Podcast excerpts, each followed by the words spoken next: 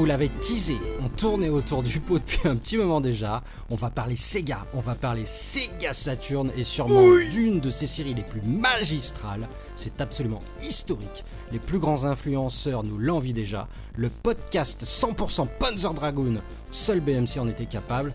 Je suis en joie et j'ai toujours le plaisir d'être accompagné de mes deux intrépides camarades. Bonsoir, Mr. Ace Bonsoir Comment ça va? Mais ça va super, bah moi je suis en fête, je suis en joie, et toi, et toi? Bah écoute, moi ça va, je suis content, on va parler d'une saga que je ne connaissais pas avant le podcast, que j'ai découvert pour ce podcast, et j'en suis très content. Ça va être hyper intéressant. Et on est évidemment accompagné de Mr. Rince Vent. Bonsoir les amis, bonjour à tous, amis terriens, amis terriennes et autres habitants de toute la galaxie et de toutes les autres qu'on ne connaît pas encore. Comment allez-vous? Ah. J'attendais les applaudissements en fait, mais non, il n'y a pas eu, tant pis, c'est pas grave. Ah oui, C'est pas des applaudissements de, de console 8.8. Ouais, voilà, exactement. Bah, bah oui, ça me va très bien. J'imagine les gens qui vont récupérer nos ondes des millions d'années-lumière après euh, qu'on soit mort, et qui vont dire Ah, il est con lui. Voilà. Mais comment il savait Comment il savait Oh putain, on nous a pas tout dit. Mais en tout cas, bien content de vous retrouver, bien heureux évidemment de parler de cette mythique saga. Au moins aussi heureux que toi, Malone. Ça va être fantastique. Oui Allez, c'est parti, bienvenue à toutes et à tous. BMC épisode 5, la rétrospective Panzer Dragoon, c'est maintenant. Et on commence avec notre tour de table.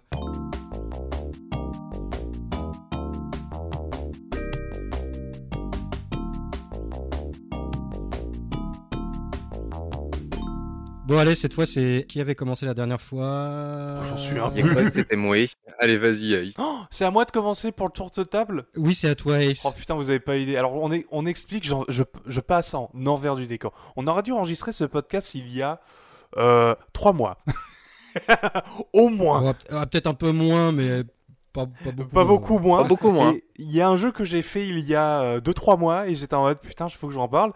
Et je ne l'ai pas dit à mes camarades, je le gardais secret. Donc ça fait 3 mois que je suis en mode putain, faut pas que je le dise. Et je peux enfin en parler. C'est un jeu indépendant qui est sorti en 2018 que j'ai fait récemment. Enfin, que j'ai fait récemment, que j'ai fait il y a deux mois. Euh, mais on va dire que c'était récent pour les- le cadre de ce podcast. C'est un jeu de plateforme hommage à un certain Ninja Gaiden. Oh, je sais. C'est The Messenger. Ah oui, d'accord. Ok.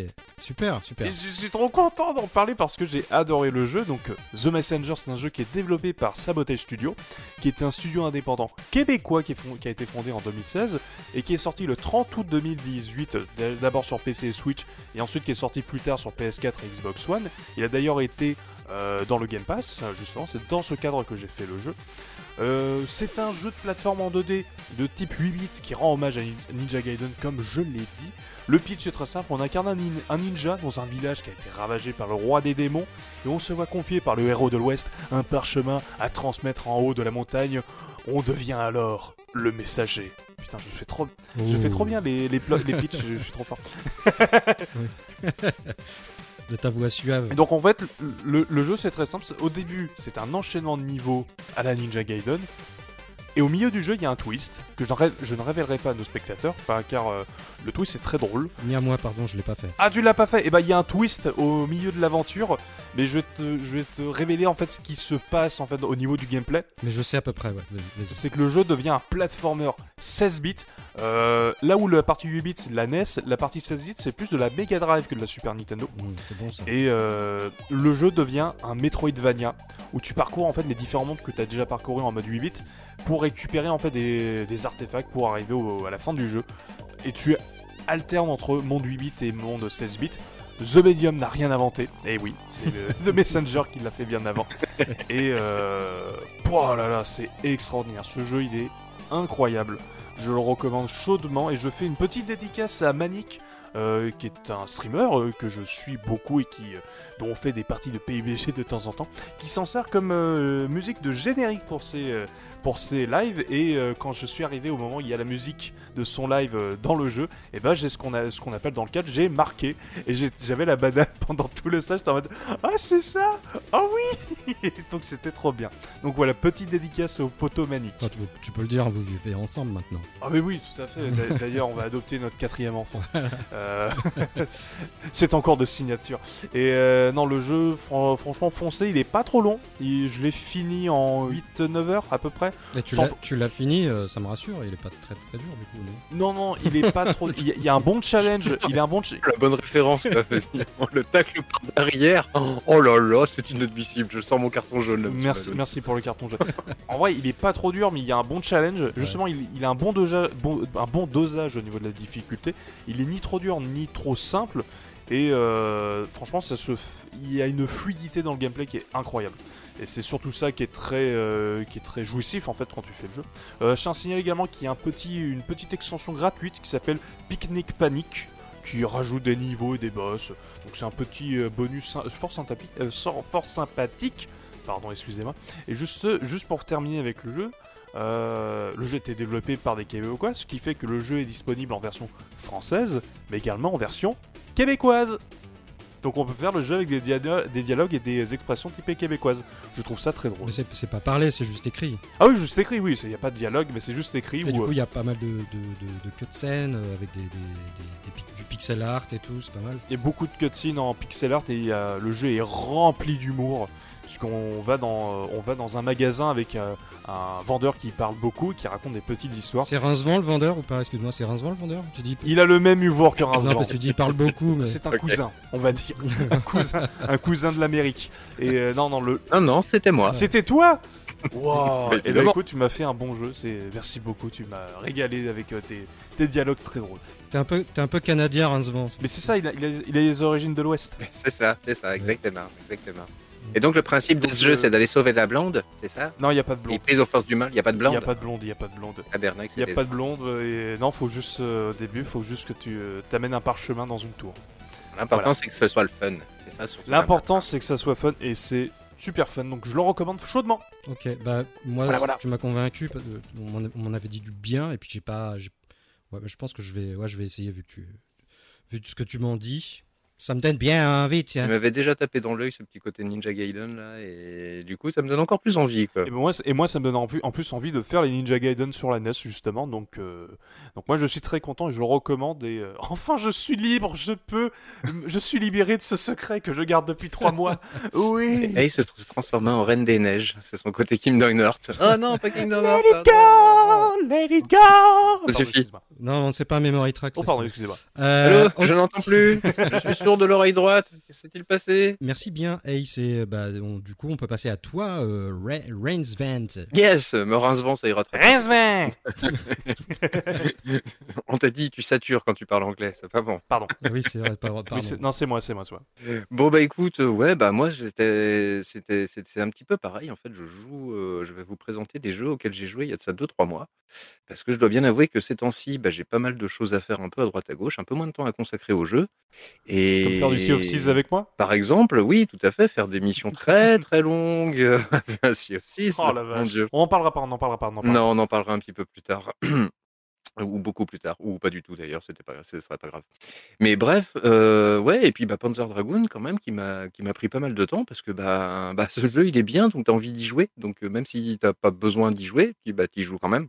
Donc ça bouffe du temps. Mais il y a de ça deux trois mois, faut avouer que euh, bah, sortie de l'hiver, ça allait pas très bien. Je suis allé chez le médecin et il m'a fait une petite prescription de platinum. Je fais, oh bah cool, un petit peu de platinum quoi. Donc j'ai pris, j'ai pris d'abord une petite dose de Bayonetta 2, voyez-vous.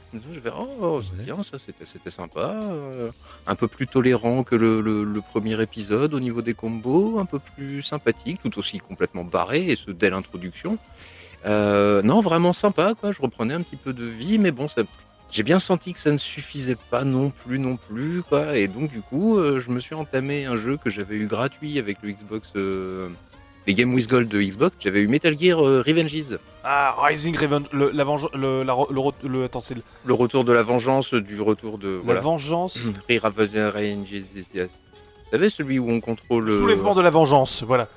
C'est beau. C'est le titre canadien, ça aussi peut-être. Bah, c'est c'est la traduction littérale de Rising Revengeance. Ah, d'accord. Ok. C'est le jeu dans lequel on coupe des pastèques. C'est ça, exactement, ouais. tout Ouais. à fait, tout à fait. Il y a un petit côté Kinect qui aurait pu être sympa d'ailleurs, maintenant que j'y pense. Ah, ça aurait peut-être, euh, Mais bref.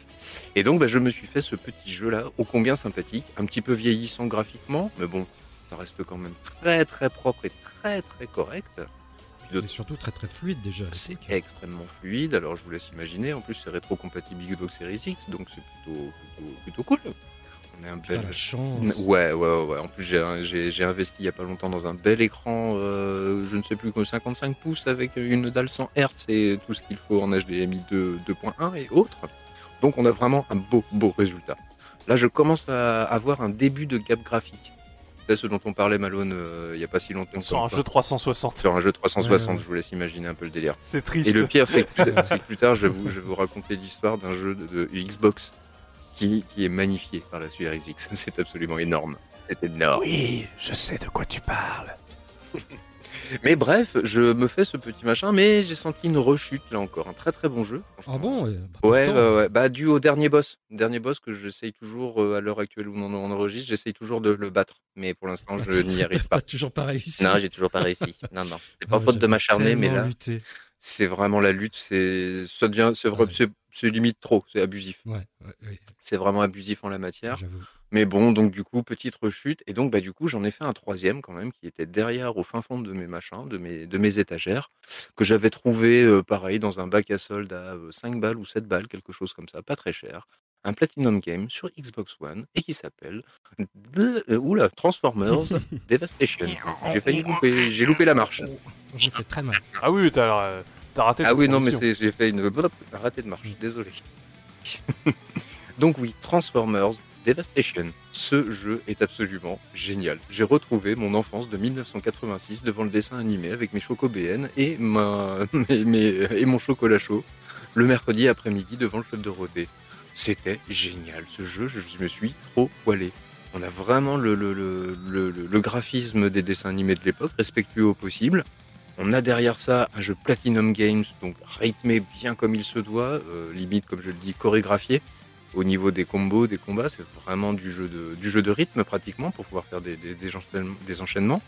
Ultra spectaculaire au possible ce jeu, aussi bien pour les transformations que pour les boss qui sont absolument énormissimes de chez énormissime Monstre. un scénario de dessin animé, euh, vraiment, la possibilité d'avoir les Dinobots. Oh, bon, j'ai fait, oh, bah là, c'est fantastique. c'est absolument magnifique. Ce jeu me prend, me prend vraiment par l'enfance, quoi, tout simplement, quoi. Donc voilà, voilà, donc ma petite expérience, mon petit, ma petite, euh, comment dire, ma petite cure de santé à coup de Platinum Game pour me, pour ressortir de l'hiver et être en pleine forme pour cet été. Me voilà requinqué Ah, prêt à faire du shoot à nouveau à fond, etc. Et donc, bah, bah prêt à faire du Panzer Dragoon, évidemment, quoi. Et Il a été soigné grâce à Transformers. Oui, monsieur. Ouais. Je suis, je suis un, je suis un témoin vivant. Je peux le dire. C'est incroyable. Vous, vous, êtes un, vous êtes un miracle, monsieur. C'est ce que m'a dit ma mère. T'as pas eu besoin de passer par Tortue Ninja, c'est déjà oui, c'est c'est- Non, non, non. c'est ce que j'allais dire. C'est fait partie de la, de la vague de jeux euh, de Platinum où De ils ont, commandes. de commandes où ils ont juste ramassé la thune Oui. euh, pour faire le truc mafieux et de les mettre sur les autres développements. Ouais, mais il, il était, il était très sympa ce petit, ce petit, ce petit jeu de commande, ma foi. Sympathique. Mais t'as eu lui, t'as eu le jeu Tortue Ninja, Hmm. t'avais le jeu La Légende de Korra, donc, qui est le, la série dérivée de, du Avatar le dernier maître de l'air. Mhm. Euh, Il y en a peut-être encore deux trois que j'ai oublié, mais ouais, ça fait partie de cette période où euh, tu sentais que Platinum Game, ouais, ils cherchaient à faire le maximum de jeux de commande. Et j'ai un peu l'impression qu'en ce moment ils refont un peu la même chose avec euh, euh, Babylon Falls, qui est une commande de Square Enix, qui a vraiment pas l'air fou euh, du tout. Non. Et ça fait peur, et euh, surtout qu'il n'y a pas de nouvelles de Bayonetta 3, Et c'est très inquiétant. et c'est très inquiétant, donc euh, ouais, Ouais. Ils ont ouais, sorti ouais, un, Ouais. un remaster d'un d'un shmup euh, aussi. Alors, J'ai plus le nom, mais je crois qu'il y a un shmup. euh, Il y a un rema- remaster d'un shmup est sorti d'ailleurs. mais- Ouais, ouais, un vieux shmup euh, qu'ils ont mis au goût du jour apparemment. Oh, je je- je- cool. j'ai pas le nom. Oula, hein. ça me- Ouais, là, ça me dit rien du tout. Je sais qu'ils ont fait le remaster de Wonderful 101. Euh, Il y a un an Oui, de ça, je crois. Il y a ouais. déjà un an, quoi. oui, Mais oui. euh, ouais, en ce moment, Bayonetta, euh, Bayonetta, pardon, excusez-moi, euh, Platinum Games, euh, c'est, euh, c'est, on sait pas avec quel pied danser avec eux en ce moment. C'est, ils ont fait Astral Chain qui a été un joli succès commercial de ce que j'ai compris sur la Switch, mais à Ouais. part ça, en ce moment, Ouais, mais ça m'attire pas du tout. Ouais, euh, oui, mais ce que je veux dire par là, c'est que le, le jeu a, eu, euh, a quand même eu un beau succès. Mais je- ce que je veux dire par là, c'est qu'à part ça, euh, Platinum en ce moment, c'est un peu compliqué. Quoi. On sait pas où est-ce qu'ils vont et on sait pas où vont les, les, les projets justement. Ah, bah, raison de plus pour aller dans leur, dans leur passé et puis euh, découvrir leur bon vieux jeu, Ouais. franchement. Ah oui, oui, oui, carrément. Mais peut-être qu'ils sont sur un Nier Automata 2, on sait jamais. Moi, ça me ferait plaisir en tout cas. Mais en tout cas, ouais, ouais, ouais, malgré que ce soit des jeux de commande, c'est comme on dit souvent, hein, euh, c'est dans le plus gros des fumiers que poussent les plus belles roses. et ben il y a Transformers qui, Oh qui, au milieu de cette merde, se démarque un petit peu du lot. La métaphore est très belle. Oui, la métaphore est belle, je sais, je sais, mon petit. Ah bah oui, oui, oui, hein, j'ai- je- c'est- mon côté poétique, Oui, je, je pense. enfin, je oui. crois. Enfin bref, à toi Malone Sans transition Sans transition aucune, euh, j'enchaîne. Bah écoutez, moi les gars, euh, moi c'est un peu comme vous. hein. C'est-à-dire que euh, j'ai choisi un jeu, mais j'y jouais il y, a, il y a deux mois, euh, deux, trois mois. Euh, depuis, j'ai eu le temps de me faire les trois saisons de Stranger Things, de récupérer un écran cathodique. Euh, j'ai complété mon full set de l'amour sur PS3. J'ai récupéré ma première Game Boy. Oui, celle que je vous, je vous ai montrée, c'est- c'était ma Game Boy. Ah, de oui, parce qu'on 1999. sur- on a un Discord privé où on s'envoie des messages, on s'envoie des, des photos et de, je te demanderais d'arrêter d'envoyer ces photos comme ça. Avec ton bandana Street of Rage, ça nous fait voilà, peur, hein. c'est très, c'est très euh, perturbant. Au mieux. on, on se dévo- on dévoile des choses là. Vous y connaissez rien, c'est des nus artistiques. Comment ça, les nuls Parce Je les ai pas eu moi. Oh merde Je sais pas, je- les knackis sur le bout des tétons, je comprends pas le principe, mais bon, pourquoi pas. hein. Attends, euh, dis-moi juste, Fa- Facebook, c'est bien Discord, c'est pareil, hein, c'est la même chose. non oh merde On, on- on va t'expliquer après, t'inquiète pas. On t'expliquera après, c'est pas grave. Et, euh, et donc, euh, eh ben, moi je vais vous parler donc du coup d'un jeu c'est qui est une ode, une ode à Sega et aux salles d'arcade des années 90. Vous prenez une petite pincée de Virtua Racing, Oui, un zeste de Ridge Racer, oui, vous saupoudrez le tout d'un peu de Sega Rally et de Daytona USA, oui. vous mélangez le tout et vous obtenez. Ok. Super hot, super hot racing Hot Shot Racing, exactement. Ah Hot Shot Racing, on, l'a- dans- on y a joué récemment avec Rincement, on était dégoûtés, on n'a pas pu jouer, on n'a pas pu jouer en multi.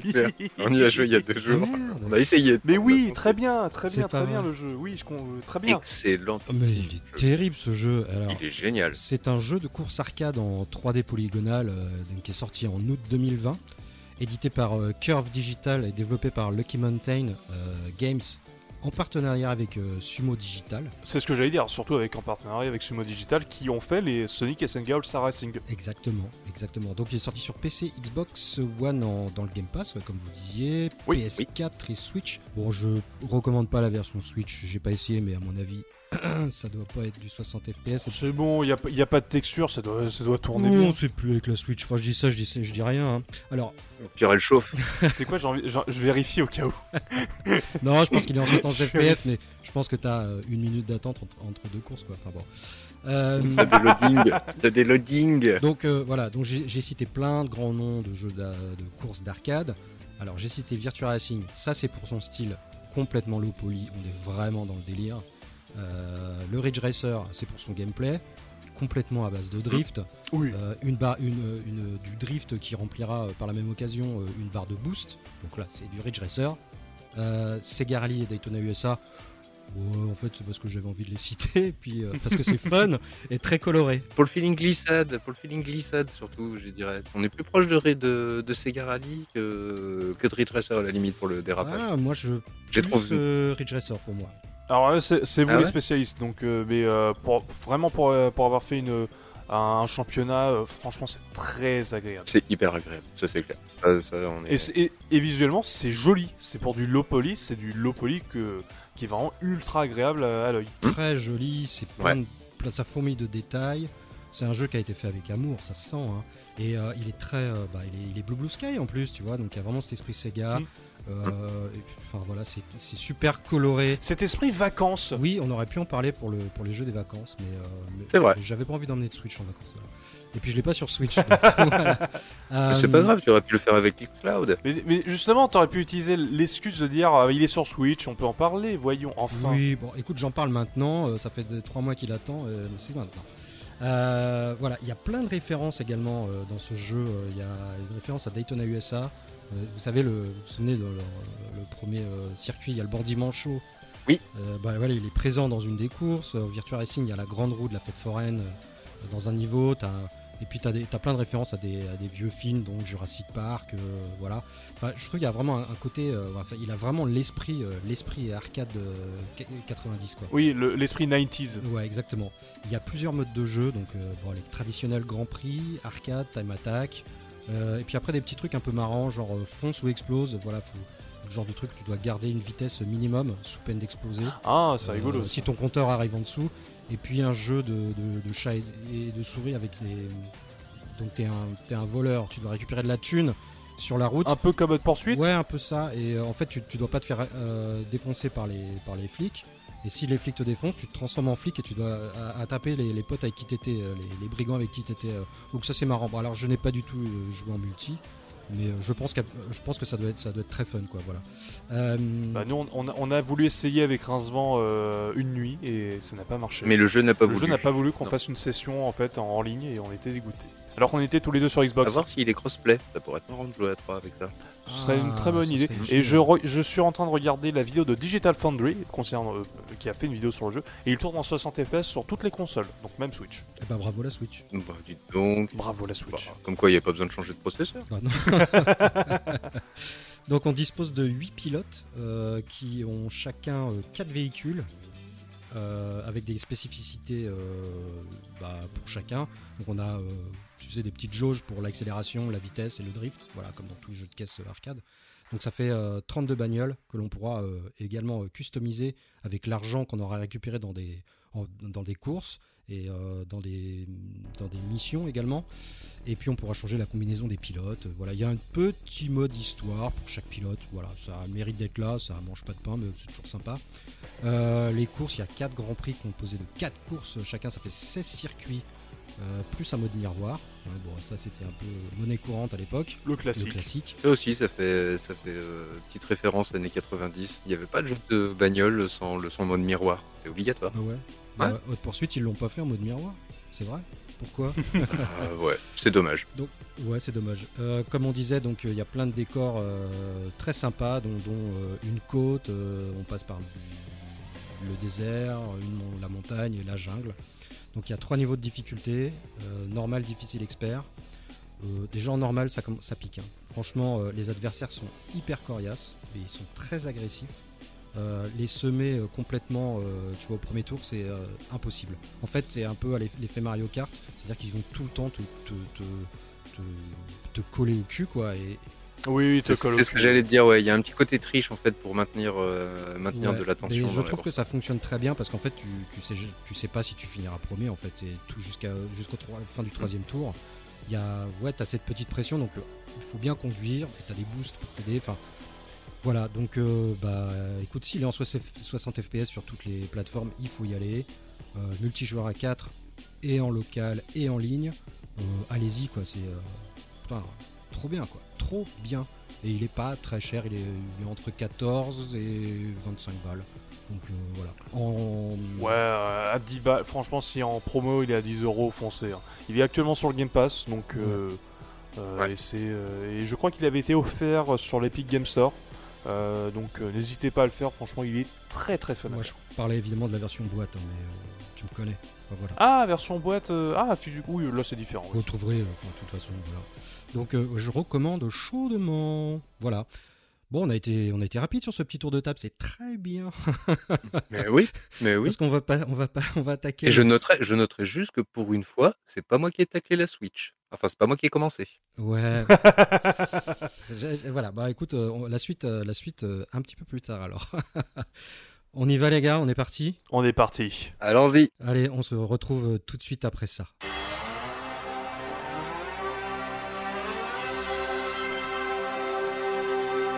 Ben, comme, euh, comme de coutume, euh, avant de commencer, euh, je vais évidemment vous demander, les gars, de nous raconter rapidement votre première rencontre avec la série. Donc, comme tu disais, toi, Ace, tu l'as découverte il y a pas longtemps, ça va être très intéressant. Bah, là, pour le coup, ce qui va être intéressant, c'est que moi je vais avoir surtout un point de vue différent de vous deux. C'est que pour le coup, je découvre la licence pour le podcast. C'était on en a beaucoup parlé dans les derniers BMC, dans les memory cards. Euh, on, a évoqué, on a évoqué un des Panzer Dragoon dans le cadre de celui sur les rail shooters. Euh, je me suis d'ailleurs permis de réécouter ce, ton passage sur euh, le Panzer Dragoon 2 puisque c'est celui que je vais parler plus en profondeur en fait dans le cadre de cette rétrospective. Et oui, c'est la licence que c'est une licence que je ne connaissais que de nom. Je, je savais qu'elle était extrêmement populaire sur la Saturn euh, et qu'elle était surtout adulée par les fans de la Saturne, de la Saturne Mm. et, euh, et ça, a été un, ça a été un plaisir de découvrir cette licence qui m'était totalement inconnue. ouais. Et, euh, et oui, c'est c'est, euh, pour le coup, ouais, donc pas, j'ai pas l'affect de la nostalgie pour le coup, puisque je ne l'ai pas connu à l'époque. Euh, le, je crois que le premier sort en 95 et on est en moins 1 avant moi, donc, euh, donc un peu compliqué de le découvrir à l'époque. Tu étais un petit, tout petit dragon encore. Je, non, je n'étais pas un dragon, je n'étais, je n'étais rien. pas, t'étais même pas un œuf de dragon. Tu Je n'étais même pas un œuf de dragon. Je n'étais même pas. euh, j'ai- voilà, j'étais. euh, le jeu est sorti, le premier jeu est sorti euh, avant ma naissance, donc euh, chouette découverte rétro en tout cas. Bon. Et c'est ça qu'on va, c'est de ça qu'on, moi surtout je vais parler, comparé à vous, vous deux qui avez plus découvert la licence à l'époque, enfin je crois, et c'est ça qui va être plus intéressant, je pense. euh, mon- c'est ça qui va être intéressant avec mon point de vue Hmm. pour le coup. Bon bah ouais ouais, je pense que ça va être super intéressant. Euh, Il parle gentil comme ça, Ace, hein, mais en fait, ce que vous ne savez pas, ce que vous ne voyez pas, parce que vous n'avez pas l'image, c'est qu'en fait, on a une arme braquée chacun, Malone et moi, sur Ace. C'est pour ça qu'il en parle si gentiment. Non, bouge pas, Attention, elles sont, chargées, bouge pas, elles sont chargées, les armes. bouge pas, bouge Je- pas. le- la rédaction de Backup Memory Cartridge me traite très bien et ne me pointe absolument d'aucune arme. Je ne vois pas de du tout de quoi vous On t'a autorisé à respirer, là? Non, mais oh. Mais Bon tais-toi. Non, Vas-y, rage enchaîne. ok, Aïe, aïe, aïe. Non, tu lui fais mal là quand même. Ah, pardon, excusez-moi. ah, mais on voit pas, en fait. Ah. Euh, et toi, heureusement, bon bah toi, euh, hein, un vieux comme moi, hein, vas-y. Bah écoute, euh, bah oui évidemment quoi, évidemment je suis tombé dans la marmite euh, quand j'étais petit, mais bizarrement, et bah c'est par euh, Panzer Dragon 2 C'est faux commencé. tu n'étais pas petit. tu étais déjà vieux à l'époque. Non, j'étais barbu, ça commençait à venir. Ah, c'est différent. Ah, t'avais une moustache de rat là. c'était- C'est voilà, c'était à l'époque où ma barbe s'appelait encore Ah, duvet. Duvet Duvet Reviens du Où verre. es-tu Et donc ouais, moi j'ai commencé la saga euh, évidemment à l'envers euh, comme comme pas tout le monde quoi, par Panzer Dragon 2. Ça a été mon premier contact. Ah. Le premier Panzer Dragon, Comment ça se fait? Écoute, je ne sais pas. J'ai jamais eu vraiment l'occasion de, le... de, de- de- de mettre la main dessus. Et quand je me suis intéressé à la saga Panzer Dragoon, le premier qui m'est tombé sous la main, bah, c'est le Zwei. C'est le deuxième épisode. J'ai fait le premier euh, après, très peu de temps après, hein, pour ne pas dire quasiment tout de suite après.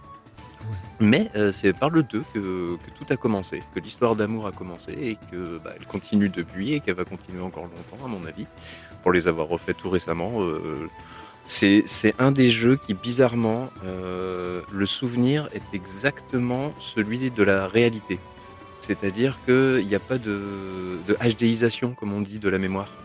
Cette mémoire qui a tendance à te rendre beaucoup plus beau les jeux dont tu te souviens et qu'une fois que tu es devant, tu fais Ah ouais, Ah, c'était si ça? ça en Ah fait. merde C'est ah oui, non, c'était non, c'est bizarre. Dans mon souvenir, c'était plus beau. Et ben, hmm, ou en tout cas, c'était mieux quoi. Et ben Panzer Dragoon, bah bizarrement, bah c'est aussi beau dans mon souvenir que c'est beau dans la réalité. Ouais. ça, c'est génial. Ouais. C'est absolument fantastique. C'était, c'était quelque chose déjà bah, de, de, de unique, ce qu'on a vu, ce qu'on, ce qu'on nous proposait. J'en avais jamais vu ce genre de choses. Des rail shooters, on en avait vu plein. Mais des rail shooters dans ce monde-là, dans un monde aussi original, euh, bah non, ça n'existait pas. Et donc forcément, ça n'a pu être que, que, le début d'une grande histoire. Faut faut aussi rappeler que Panzer Dragon, c'est un des premiers jeux de la, c'est un des, euh, des jeux de lancement de la Saturn, en tout cas aux États-Unis, et que c'est inédit euh, je aussi pour l'époque. C'est que c'est quelque chose de, que les gens n'ont pas l'habitude de voir. Faut aussi remettre ça dans le contexte. On est un an avant Mario 64, par exemple, qui a révolutionné le monde du jeu, de la plateforme 3D, mais donc a révolutionné le, le jeu vidéo en 3D. Donc faut aussi remettre le jeu, le- en tout cas le premier jeu et le second jeu également dans, dans leur contexte. C'est des jeux qui sont vraiment dans les pionniers du jeu, du jeu vidéo en trois dimensions. Ah, complètement, ouais. Et Ouais, je pense que c'est ça qu'ils mettent également. euh, ça leur donne une aura en plus supplémentaire. Ouais, t'avais quand même eu euh, Star Fox hein, un petit peu avant, le- sur lequel il, il, s'appuyait un peu, mais T'as eu Star Fox, mais c'était de la 3D vraiment Oui. polygonale, euh, limite fil de fer. Et Light War ne sort qu'en 97. Ouais, ouais. Non, mais t'avais eu un autre jeu de Namco qui était un peu dans le même style Galaxy. Oh zut, j'ai oublié le nom. Il y a Ah, oui. Stardust Oui, Non, euh, Stardust Galaxy Star Starblade. Starblade. Starblade. Merci, Starblade, qui était sorti sur PlayStation 1, je crois, si je ne dis pas de bêtises non plus. Ouais, Donc, exact. il, me semble que c'est également une. euh, le, c'est le jeu de euh, quand tu lances Tekken 5, justement, je crois que c'est ce jeu qui se lance. Ah, c'est bien, oui. Euh, ouais. le temps que le jeu se charge. Mais là encore, toi, c'est de la 3D polygonale, Mm. c'est euh, plutôt de la 3D euh, Surface pleine. grossière, euh, surface plate, euh, sans texture. Alors que Panzer Dragoon, c'est vraiment de la, La 3D euh, pure, quoi, full 3D, quoi. Ça c'est- de la 3D, t- c'est de la 3D Ouais. texturée. Donc c'est ça qui les, je pense qu'il les différencie. On était en 3D précalculé, quoi, en rail shooter, quoi, euh, à contrario d'un jeu comme. euh, comme Pas précalculé, juste en 3D texturé. C'était qu'il y avait vraiment des, un, un effort sur le, le visuel qui, avait- qui était fait. à l'époque. Ouais, ouais, ouais, mais ce qu'on appelait 3D précalculé, c'est-à-dire que le che- ton, ton chemin était déjà préétabli.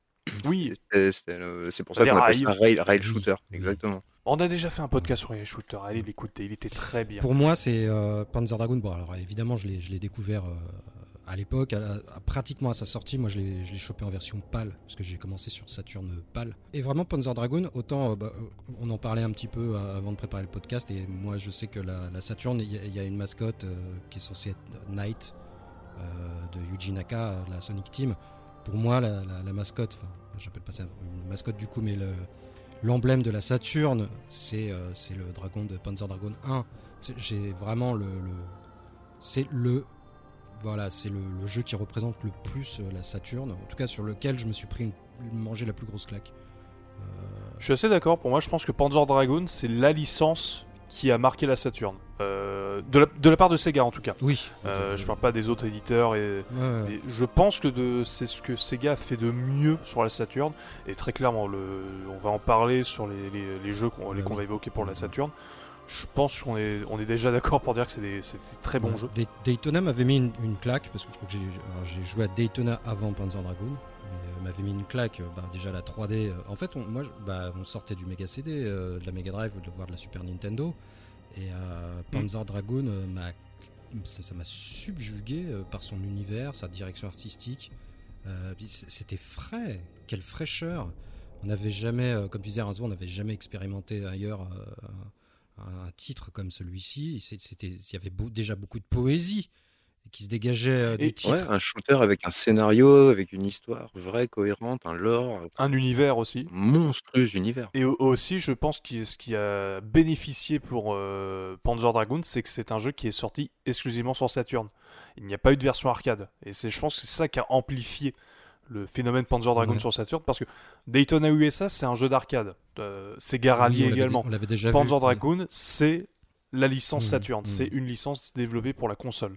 Et je pense que ça l'a aidé grandement à se, à, Se créer une identité. à se créer une identité, à être euh, aussi euh, euh, mis en relation avec la, la console en elle-même, plus que Sega Rally et Daytona, qui sont des très grands jeux de Ouais, Saturn, faut pas Ouais. l'oublier. Enfin, en tout cas, euh, voler à d'autres dragons dans un univers euh, tout en, en 3D euh, sur des musiques symphoniques en 95, quand tu venais de Space Harrier, euh, enfin j'exagère un peu, mais bah, c'est comme tu disais, ça, s'oublie pas, ça s'oublie, euh, j'oublierai jamais quoi. Ouais, non, carrément pas. quoi. C'était, c'est, exactement ce qu'on recherche à l'heure actuelle et qui nous manque terriblement quand on passe d'une génération de console à une autre. Quoi. Ce, ce, ce côté, on, on change de monde, on change d'univers, on change, euh, on prend tout, tout ce qu'on connaît et on le, on le fout par terre et on le Ouais. recommence à zéro.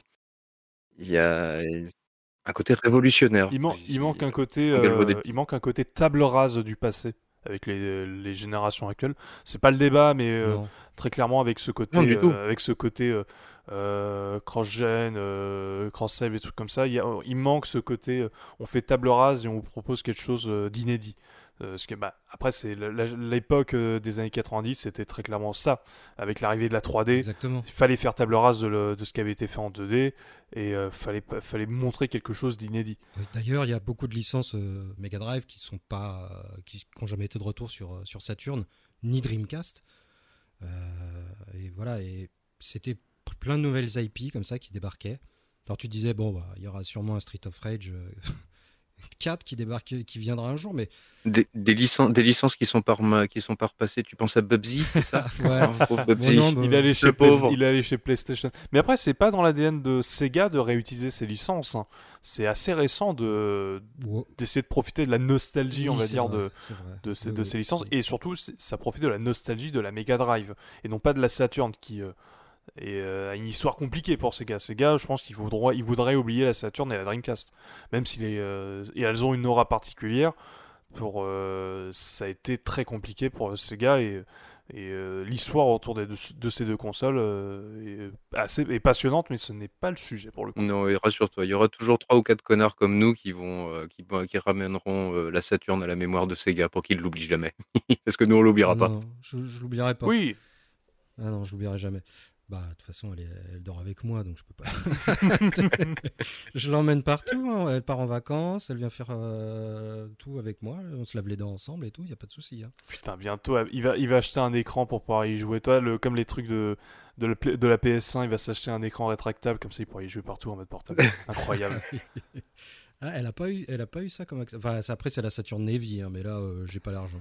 Bon, on y va, on se lance? Allons-y. Allez. Bon bah donc euh, bah, je commence messieurs euh, avec le premier Panzer Dragoon donc qui est un donc comme on disait un rail shooter euh, sorti en 95 sur la plus belle des Saturn enfin la version Jap hein, pas la version PAL Euh, publié par Sega et développé en à peu près un an par euh, 15 personnes venant essentiellement du département arcade de Sega à l'époque. À la base c'était une simple démo technique.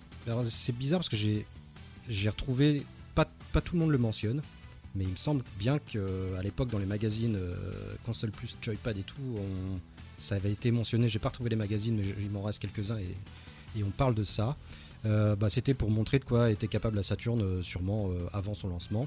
C'est euh, Yukio euh, Futatsugi, euh, un jeune homme âgé de 23 ans à l'époque, euh, qui est arrivé chez Sega euh, deux ans auparavant, qui sera nommé réalisateur du titre et qui donnera naissance euh, donc à la team Andromeda. Voilà, sachant que l'équipe a commencé à développer euh, 100 prototypes réels euh, de hardware de la 32 bits de Sega, Panzer Dragon reste un jeu, euh, reste un tour de force technique, pardon, euh, pour un jeu qui était censé euh, sortir au lancement de la machine, donc euh, censé sortir en 94. Alors pour combler le retard euh, du kit de développement euh, de la Saturn qu'il n'avait pas, la team Andromeda a dû créer euh, sa propre bibliothèque graphique et a dû euh, travailler avec ses propres outils au lieu d'uti- du- au lieu d'utiliser pardon, ceux de Sega. Putain ça c'est balèze. Ouais, c'est balèze. Donc ils ont tout fait euh, à l'hypothétique, quoi. Tu vois, genre on verra. Si on verra si la machine euh, est capable de faire ça, on verra si elle est capable de faire ci. Ils sont vraiment allés à l'aveugle quoi. Bah un peu, ouais, carrément. Et euh, ouais, tout à fait. Euh, donc quand l'équipe a finalement pu recevoir le kit, la finalisation du jeu était très compliquée. Euh, voilà, bah, comme, euh, comme, ouais, comme je venais de te, te dire, bah, ils ont fait ça, ouais, ouais, comme tu disais, à l'aveugle. Ouais, mais quoi. tu- ça, ça me- euh, c'est vraiment la période où euh, bah, il n'y a pas de kit de développement, euh, c'est pas comment en fait. Et ça me rappelle également euh, Rare qui avait galéré à faire GoldenEye, où ils avaient pareil, ils avaient zéro kit de développement pour la N64. Mhm. Ils, sont, euh, ils ont Mhm. utilisé un, un PC de l'époque pour euh, faire le jeu et ils ont prié pour que ça tourne sur une N64. Donc ça m'étonne pas du tout. En fait, ça m'étonne à moitié que bah, ça s'est fait comme ça, euh, des- même dans les locaux de Sega. Et, euh, et en plus, quand tu sais à quel point la, Sa- la Saturn c'est un enfer à développer à cause de ce- ces doubles processeurs et tout- ces coprocesseurs, Mhm. euh, que tu me dises que c'est limite le jeu a été fait à l'aveugle, c'est limite un miracle ça tourne pour un jeu de lancement que ça tourne, hein. c'est incroyable. C'est un miracle. C'est pour ça que c'est pour ça que ce Panzer Dragon, il est, un, il est pas, euh, il est assez simple. Enfin, tu vois, il y a pas vraiment, il y a pas beaucoup de décors compliqués. Mm. C'est souvent t'es, bah, t'es dans le ciel, un- t'as- t'as une forêt euh, en bas et puis, euh, puis c'est tout quoi. Puis t'as les ennemis. Y a pas, ils ont pas rajouté, ils ont rajouté, tu sais, dans le niveau 2 euh, du désert, il y a, y a les, les espèces de tornades là quand tu combats les, Oui, les oui, oui, espèces oui, de vers.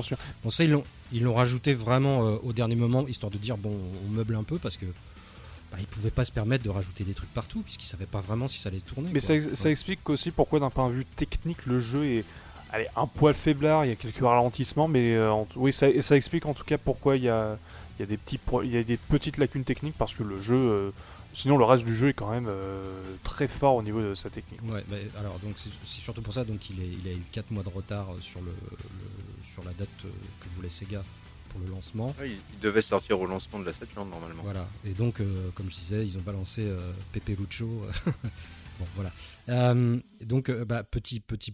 Bon, ça, ça- franchement, quand ils jouent, tu, tu- tu- moi, j'ai, pas fait gaffe, mais du coup, ils, ils ont réussi à le verrouiller à 20 FPS. Et le jeu, avant ça, il faisait n'importe quoi, apparemment. Donc, euh, donc euh, bon, enfin, pour moi, c'est un exploit. hein. Vraiment euh, un exploit. En fait, c'est pas très gênant, je trouve, quand il joue. C'est juste que quand tu le compares avec le, avec le Zwei, et encore plus avec le Saga, évidemment, C'est là que tu fais ah ouais, il, il était quand même un peu, il était un peu asthmatique quand même le jeu là. Il- Tu sens que c'est un jeu de début de génération, très clairement. Ouais, Et, exactement. euh, Après, ils ont eu l'intelligence de le loquer à 20, même s'il y a des drops parfois. euh, bon, euh, mais au Oui, moins, euh, vu que c'est loqué, c'est euh, c'est une fluidité constante. Ça nuit pas à la jouabilité. Voilà, en fait. ça ne nuit pas à la jouabilité. Et euh, le jeu reste jouable malgré ce 20 FPS. Mais comme tu l'as dit, oui, après il sera. En disant que en fait, le, le problème, c'est pas le jeu en lui-même, c'est quand il sera comparé avec ses suites. Très clairement, que ce sera là où on va, on va voir les, les quelques faiblesses. Donc, euh, eh ben, écoutez, donc, bah, bah, je vais évidemment euh, parler de l'introduction, euh, tout en image de synthèse, qui fait. Alors, j'ai chronométré, elle fait 6 minutes et 39 secondes. Elle est longue, C'est incroyable. mais elle est très bien réalisée, je trouve. Ah, bah, elle, est, elle, est, elle est sympa. Bon, aujourd'hui, elle, bon, elle est sympa, elle est très cool. Et puis c'était un argu market à l'époque. hein. Derrière, Ah le ouais, quatrième bah de couverture, c'était marqué dans Final Fantasy VII le premier, hein, avec 1h30 de cinématique en image de synthèse que t'as jamais vu ça de ta vie? Mmh. Wouhou Et tu sais que c'est encore un market, euh, genre les Simpsons le jeu, c'est écrit 40 minutes de cinématique inédite en, en 2007. Donc tu dis, ouais, c'est toujours un market. Oui, mais c'est en- c'est encore vendeur. Hein. Ouais, ouais, c'est Ouais, ouais. toujours vendeur. Euh, bon, voilà, ce- cette intro, c'était du jamais vu à l'époque. hein. Enfin, c'était. euh, Complètement. t'étais. Pas sur Sega en tout Bah cas. non, tu rentrais dans un film, là, t'étais euh, immergé. Ah oui, totalement d'accord. Avec en plus cette musique euh, tout aussi inédite. que, Ah Voilà, des, des sonorités jamais vues, jamais Et entendues. c'est surtout la mise en scène qui est vraiment pas mal en plus. Pour, tu te dis que c'est un, Ah ouais. une cinématique d'un jeu de lancement, quasiment un jeu de lancement pour la pour des consoles en 3D. La mise en scène est vraiment chouette. Il y a des, il y a des plans, c'est vraiment sympa. T'as, t'as des, non le, franchement, t'as- ils ont des idées. Tu sens qu'ils euh, ils veulent ra- vraiment raconter quelque chose et c'est pas un- une bête cinématique pour euh, appâter le chaland quoi. Et d'autant plus que c'est pour un shooter. Oui. T'avais jamais vu ça. D'habitude, t'avais des cinématiques pour un shooter. C'était euh, le vaisseau spatial qui balance 3-4 lasers, ça fait une grosse explosion dans le fond d'un gros vaisseau, puis le- l'écran titre qui apparaissait. Oui. Là, t'avais une véritable histoire, enfin, un début d'histoire complètement. Que, voilà, que, je- que personnellement, en tout cas, ouais, t'as jamais vu, quoi. Tu fais, qu'est-ce que c'est que ça? Je me suis trompé de jeu, on m'a menti, c'est pas, un- c'est pas un jeu, un piou piou bang bang, euh, boum boum? C'est quoi ce bordel? Ouais. et, mais ça marche, ça marche. Au bout de deux minutes, t'es dedans et t'es, t'es- t'es alpagué dans le, dans, le, dans le monde de Panzer Dragoon et c'est formidable. D'ailleurs, Malone, c'est une transition tout à fait trouvée. Que raconte l'histoire de ce jeu? Alors je vous fais un peu l'intro. Donc on débute dans un canyon. On y découvre euh, trois chasseurs, dont notre protagoniste euh, répondant au, prénom de Kyle. Donc ils attaquent des sortes de crabes, de, crabes des sables. Euh, et à la poursuite de l'une de ces créatures, Kyle se retrouve bientôt seul et aperçoit une mystérieuse caverne construite dans la roche. Euh, Je le fais un peu à la Pierre Belmar, si vous voulez. Et que se passe-t-il maintenant, Marise non, bah, je sais pas faire L'histoire de ce, so- de ce soir est tragique, mais pourtant véritable. en effet, le 15... Vas-y, continue, continue. Explorant la grotte euh, remplie d'éléments euh, d'anciennes technologies, Kyle se fait bientôt attaquer par un monstre bien plus fort que ce qu'il était venu chasser. Et sa fragile arbalète, face à la lourde carapace de son prédateur, ne lui laisse aucune chance de s'en sortir. Avec ta petite voix suave, ça fait film de cul. L'effondrement du plafond provoqué par un combat entre, deux dragons euh, sauve, euh, euh, sauve Kyle et écrase la créature. Kyle, complètement choqué, perd connaissance et se réveille à l'extérieur de la caverne.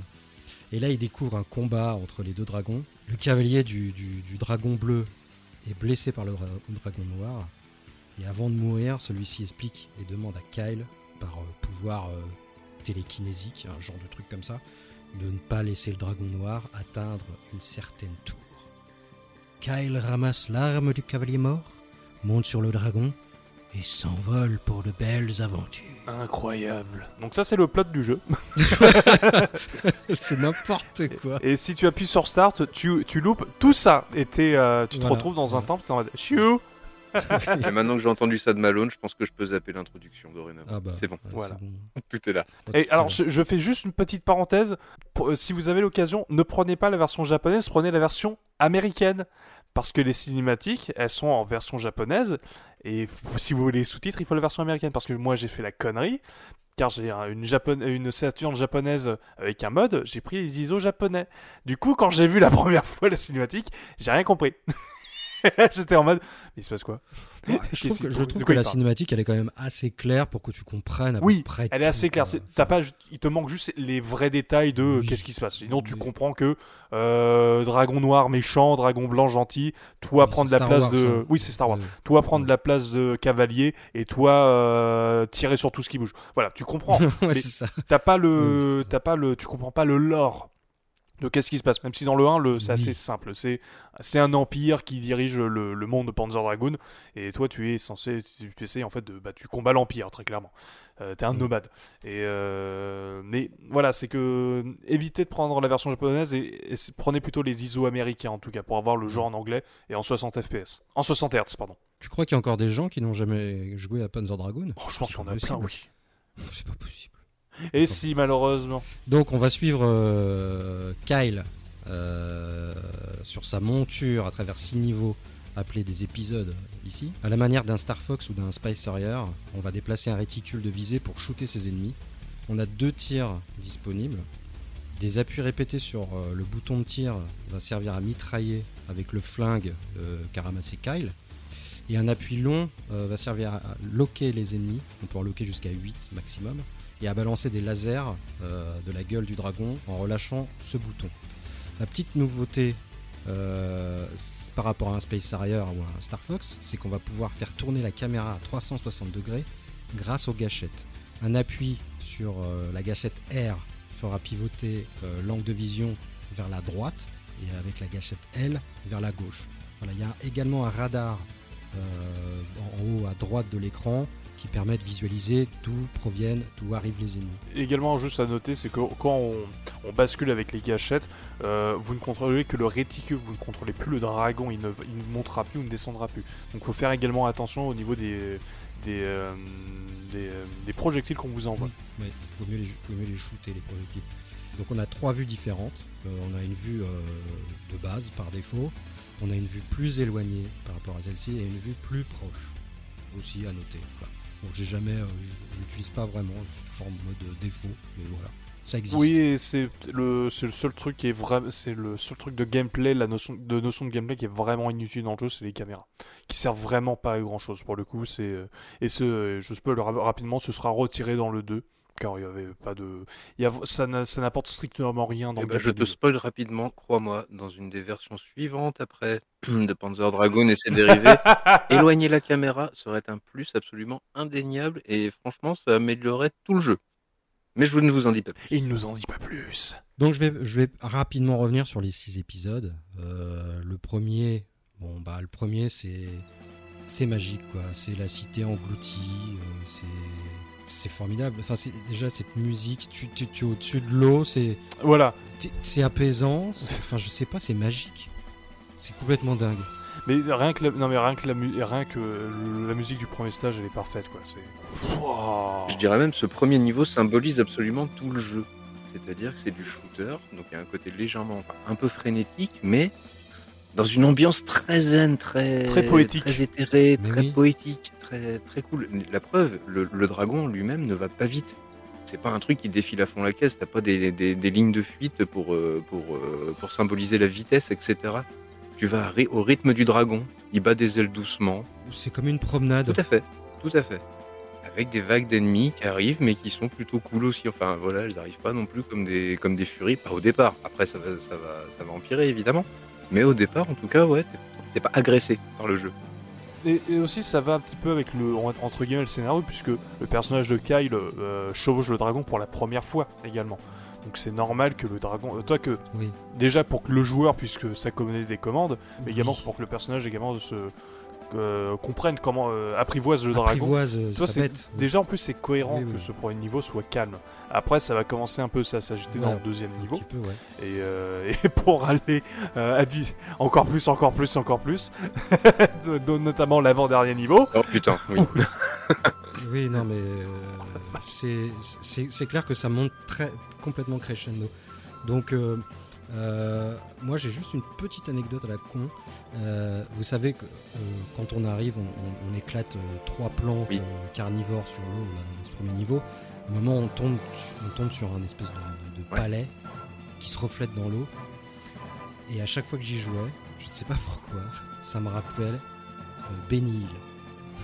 Le- l'humoriste anglais. Ah, ben si, le générique, le, le- c'est à cause du producteur de la boîte, de la boîte de production qui avait un symbole un peu identique avec un, monu- enfin, un monument qui se reflétait dans C'est- l'eau. en fait, c'est Big Ben. Ah. Ouais, c'est le monument de Big Ben. C'est Big Ben, oui, c'est Big Ben, oui. Je, je me demandais si c'était le Parlement ou Big Ben, mais non, c'était Big Ben. Ouais, je crois que c'est Big Ben et euh, ouais, euh, Times Television. euh, Oui, c'est c'est Mr Bean, c'est chapeau melon et bottes de cuir. Et en fait, ça me rappelait. euh, à chaque fois, je pensais à, à Benny Hill.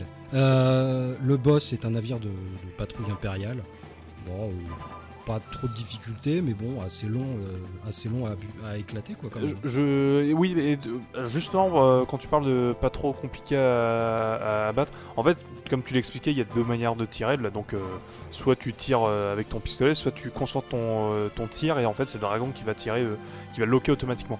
Et en fait, dans le premier Panzer Dragoon, euh, les- le tir c'est sur A, B et C. Donc tu peux marteler le A, B et tu fais du... et surtout que t'as pas un, un nombre limité de tirs. Donc là tu peux marteler, c'est incroyable. Donc tu peux destroy les ennemis et les barres de vie, c'est absolument magique. du track and Ouais. field. ouais. d'autant plus que le pistolet est plus puissant que les homing missiles, Oui. enfin, les Ah homing oui. tirs de- du Ah dragon. Ah Donc, ouais. du coup, ça, ça défouraille. Ah oui, oui, oui, c'est beaucoup plus puissant. C'est cheaté de ouf. Donc, vous mettez votre manette Saturn sur la cuisse, vous euh, et en fait, vous faites comme un, pa- un Un pas d'arcade. genre comme un, un pas d'arcade et vous martelez. allez. Eh, c'est Sega, hein, c'est- il y a, il y a un, petit, euh, un petit ADN arcade, faut bien que ça détraîne quelque part. Et hein. là, vous allez mais rouler sur, enfin rouler. Non, c'est plus compliqué que ça, mais vous allez mais vider les parts de vie des boss, c'est incroyable. Ouais, c'est exactement. Alors, et- bon, alors, le deuxième niveau, c'est un désert. On va, on va se faire euh, courser par deux, deux vers géants. Bon, là, j'ai- là, tu penses tout de suite à Dune, hein, évidemment.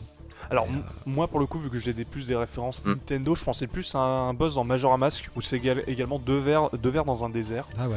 Euh, oui, oui, c'est exactement en plus la, quasiment la mise en scène en plus. Donc moi, ça m'a rappelé ça en fait. Donc, euh, mais je pense que c'est un, ça doit être un, euh, un monstre de la mythologie japonaise pour le coup parce que vu que ce sont deux jeux japonais pour le coup, Majora Mask et c'est peu, c'est pas impossible que ça soit ça. hein. C'est pas impossible. Et ben moi, pour ma part, ce, ce petit truc, qu'on y est dans l'anecdote, ça m'a fait penser beaucoup, enfin j'y ai pensé bien plus tard, euh, Sonic Adventure, Ah ouais. tu te fais agresser par l'orque. Ah ouais. C'est exactement le même, Ah pat- oui. le même système, la vue arrière, avec un animal géant derrière qui saute euh, très haut en l'air et qui s'enfonce dans l'eau pour l'occasion, vu que c'est un, c'est- c'est orque. Ouais, ouais, c'est pas, c'est Ça pas m'a- bête. Ça m'a énormément fait penser à ça. Je me suis dit, est-ce que euh, bah, c'est la Sonic Team, donc doit sûrement y avoir un ou deux de Andromeda Oh qui oui. doit traîner quelque part. Est-ce qu'il n'y a pas une, une sorte de, de, de dommage caché? Enfin, je, je Ah. fabule très certainement, quoi, mais, mais j'ai- vu facilement le parallèle C'est là-dessus. pas impossible non plus, dis donc.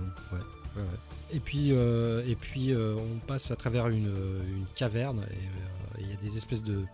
Alors moi j'ai toujours pris ça pour des euh, facehuggers, tu vois, euh, qui te sautent dessus. Je trouvais qu'en tout cas sur Oui, Saturn ça, ça faisait, ça faisait vraiment ça.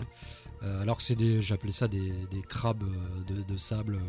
Ah, c'est Oui, des crabes, hein, c'est crabes bon, de ouais. sable. hein. C'est ceux que tu vois dans la démo du départ, dans Oui, la- dans l'intro du départ. C'est ça, c'est ça, c'est ça. Donc le niveau, l'épisode de 3, pardon, c'est une plaine de nuit. Euh, je sais pas, on va, on va traverser, euh, je sais pas si c'est une base ennemie ou ça, ça ressemble, à- ça fait un peu comme une raffinerie en fait. Euh, et il y a un boss, euh, c'est un genre d'hélico euh, en deux parties qui va euh, sauter, C'est- un Megazord de Power voilà. Ranger. Oui. hein. Euh, moi, c'est comme ça que je l'avais noté. Absolument. va sauter au- au-dessus de toi. Alors il va falloir déplacer ta caméra parce qu'il va se retrouver dans ton dos, devant toi, mais il est assez lent. Il te fait pas trop mal celui-là, ça va, il est très, euh, plutôt tranquille. L'épisode 4, là, pour moi personnellement, ça On commence rentre à dans le jeu. Voilà, Ça pique. Ouais, ça commence à piquer. C'est le, c'est le, merde, c'est le, la- j'allais dire la pyramide, mais euh, la, la grotte secrète. Ouais, c'est des tunnels. Pour moi, je vois ça, ça comme une évasion en fait. Voilà. C'est, tu te fais courser, tu es dans des, des tunnels euh, labyrinthiques. Et euh, par contre, il y, a- il y a vraiment une super mise en scène au niveau du boss qui est assez stressante. C'est-à-dire que tu vas, tu vas, as l'impression que tu te Ouais. barres. C'est horrible. horrible. Et là, tu passes au-dessus du boss, mais tu as l'impression que c'est un, un- un- un amas de débris, de, de- de- voilà, le truc qui, sert- qui- qui est mort, qui sert à rien. Et tu te retournes et tu vois le, le machin qui se réveille et qui te course. Et euh, honnêtement, euh, j'ai dû perdre des crédits sur ce boss parce que tu comprends, tu comprends, tu sais pas comment on, on le bute Ah ouais, non, mais dès pareil. le début. En fait, il faut utiliser du flingue, encore une fois, il faut lui éclater ses deux avant-bras, mais tu, te défonce. Euh, mais la mise en scène, j'avais trouvé euh, que c'était assez flippant, ouais, en effet. hein. En plus, tu sais, t'arrives et il n'y a pas de musique. T'entends juste les bruits des La ailes. musique se coupe et euh, ça te laisse. Tu avances, tu, continues à avancer et ensuite le, le, Ouais. le boss fait sa mise en scène pour dire attention, je suis Amos à gogo. et, euh, et ensuite il te, il te débranle parce que c'est pour moi c'est le boss le plus dur du jeu très clairement. C'est vraiment le gros pic de difficulté parce qu'en fait Oui. tu, tu lui tires dessus, il, il ne perd pas de vie, il faut lui vraiment tirer dans des endroits précis. Et il est vraiment dur comme boss, c'est, euh, c'est, il est horrible. Surtout qu'en plus, euh, on a oublié de le préciser, t'as- enfin t'as, parlé de crédit, car le, en fait le jeu n'a pas de sauvegarde. Ah oui. Si jamais tu perds tous tes crédits, tu recommences le jeu depuis le début. Et, et c'est, et c'est Ouais. pas agréable. Mais tu gagnes des crédits régulièrement. Oui, tout à fait. Voilà, ouais. Et également, un, un- un truc à préciser, c'est que vous n'avez que votre barre de vie, vous ne pourrez pas la remonter Non. euh, dans le dans le dans l'épisode. Vous n'avez, il n'y a pas un système de euh, vous regagner de la vie, des trucs comme ça. Non, Ouais, c'est vous avez euh, 100, vous avez 100 PV très clairement. Enfin, ouais. grossièrement et faut que tu survives l'épisode avec ces 100 PV. Tu n'auras pas un- une bande pour te soigner. Et parfois, il y a des séquences où tu es en mode putain, c'est- très dur. C'est le- Pour moi, c'est le, le- le petit défaut du jeu, c'est que la gestion de la difficulté est un peu euh, mal gérée, on va Et dire. histoire d'enfoncer le clou, faut savoir aussi que si tu défonces les trois quarts de ta barre de vie, mais tu parviens quand même à battre le boss, à l'épisode suivant, t'as que la moitié de la barre de vie. Elle est pas remplie à fond à nouveau. Oui, attends, j'ai aussi, un, aussi un autre truc horrible. Vous pouvez tuer le boss si jamais une de ses attaques arrive vers vous et vous tue, vous devez recommencer le niveau. Et ça m'est arrivé, j'étais en mode Ah non. nique-toi. Le match nul n'existe pas dans Panzer Dragoon. Le match nul. Ah, je l'ai pas dit, mais dans le, dans le niveau 2 du désert, on fait la première rencontre également avec le dragon noir. Le dragon noir, oui, c'est le boss. Voilà. ouais. Oui. C'est On le voit régulièrement, oui, on le combat Donc régulièrement. là, le... en l'épisode 5, on va se retrouver au-dessus d'une jungle. Donc là, ça va être une bataille contre une grande armada de, de navires impériaux. Euh, le boss, c'est une forte- forteresse volante. Pas niveau pas, pas évident, tu t'en prends quand même plein la gueule. hein. Euh, faut connaître tout le truc par cœur parce que ça, ça, te, ça te shoot à, à tout va. Bah là, si t'as pas appris à jongler avec les, les vues arrière et latérales, euh, c'est ah mort. oui, oui, oui. Ah ouais, là, faut vraiment que tu maîtrises le bordel. Ah oui, oui, c'est très. Voilà. Là, c'est. Le- L'épisode 6, bah, comme tu disais, Aïs, euh, donc la capitale, euh, la capitale impériale. c'est la ville, imp- c'est la capitale impériale et en fait tu rush dans la ville et il faut éviter de crever. Il n'y a pas de combat de boss à la fin puisque le, Ouais. ce sera dans l'épisode final de, de ce truc. Exactement. Et Ouais. euh, en fait, c'est un équivalent de Venise dans l'architecture où c'est euh, des, euh, des canaux de des canaux d'eau avec des avec des habitations autour et en fait tu tu euh, le, le jeu accélère d'un coup et t'es en mode putain faut que j'évite de crever et, et tu vas crever beaucoup de fois jusqu'à que tu arrives à arriver à la fin du truc et Ouais. oh oui il y a pas de combat de Et boss. donc, bah, combat de boss, ça va être dans l'épisode 7, donc le last épisode. La confrontation finale, donc le, le combat contre le dragon noir qui a, qui a malgré euh, tous tes efforts, réussi à rejoindre la tour et s'est transformé en, en un, je sais pas, un méga dragon. euh, un, un grand dragon. hein. Un grand dragon, ouais. Un dragon, mais plus euh, euh, culture chinoise. Donc en gros, c'est euh, limite Oui. un serpent Voilà. euh, Ouais. avec des pattes. On est plus dans ce type de dragon que le notre idée de- du dragon occidental, euh, un truc, euh, un, gros lézard avec des ailes, entre guillemets. Et donc on, bah, on le bat et on se dit ah bah c'est bon j'ai fini. Bah non en fait il redevient comme il était et il faut le rebattre encore une fois avec la même barre de vie. Donc t'es là genre euh, ok ça pique un peu quand même un petit peu hein, Panzer Dragoon euh, finalement. Pas évident. Euh, ouais ouais pas évident. Donc euh, bah voilà euh, bah, la fin je vous la révèle pas Euh, toute l'intrigue est, euh, est distillée euh, entre chaque épisode à travers des cinématiques voilà enfin quand tu la comprends hein, je suis d'accord hein, mais tu vois Oui, je ne la comprenais. Je voyais qu'il y avait des gros vaisseaux qui arrivaient pour tuer le, le gentil. Donc je comprenais que c'était les méchants. Oui. Et je ne savais pas que c'était l'Empire. J'ai appris ça après. Voilà.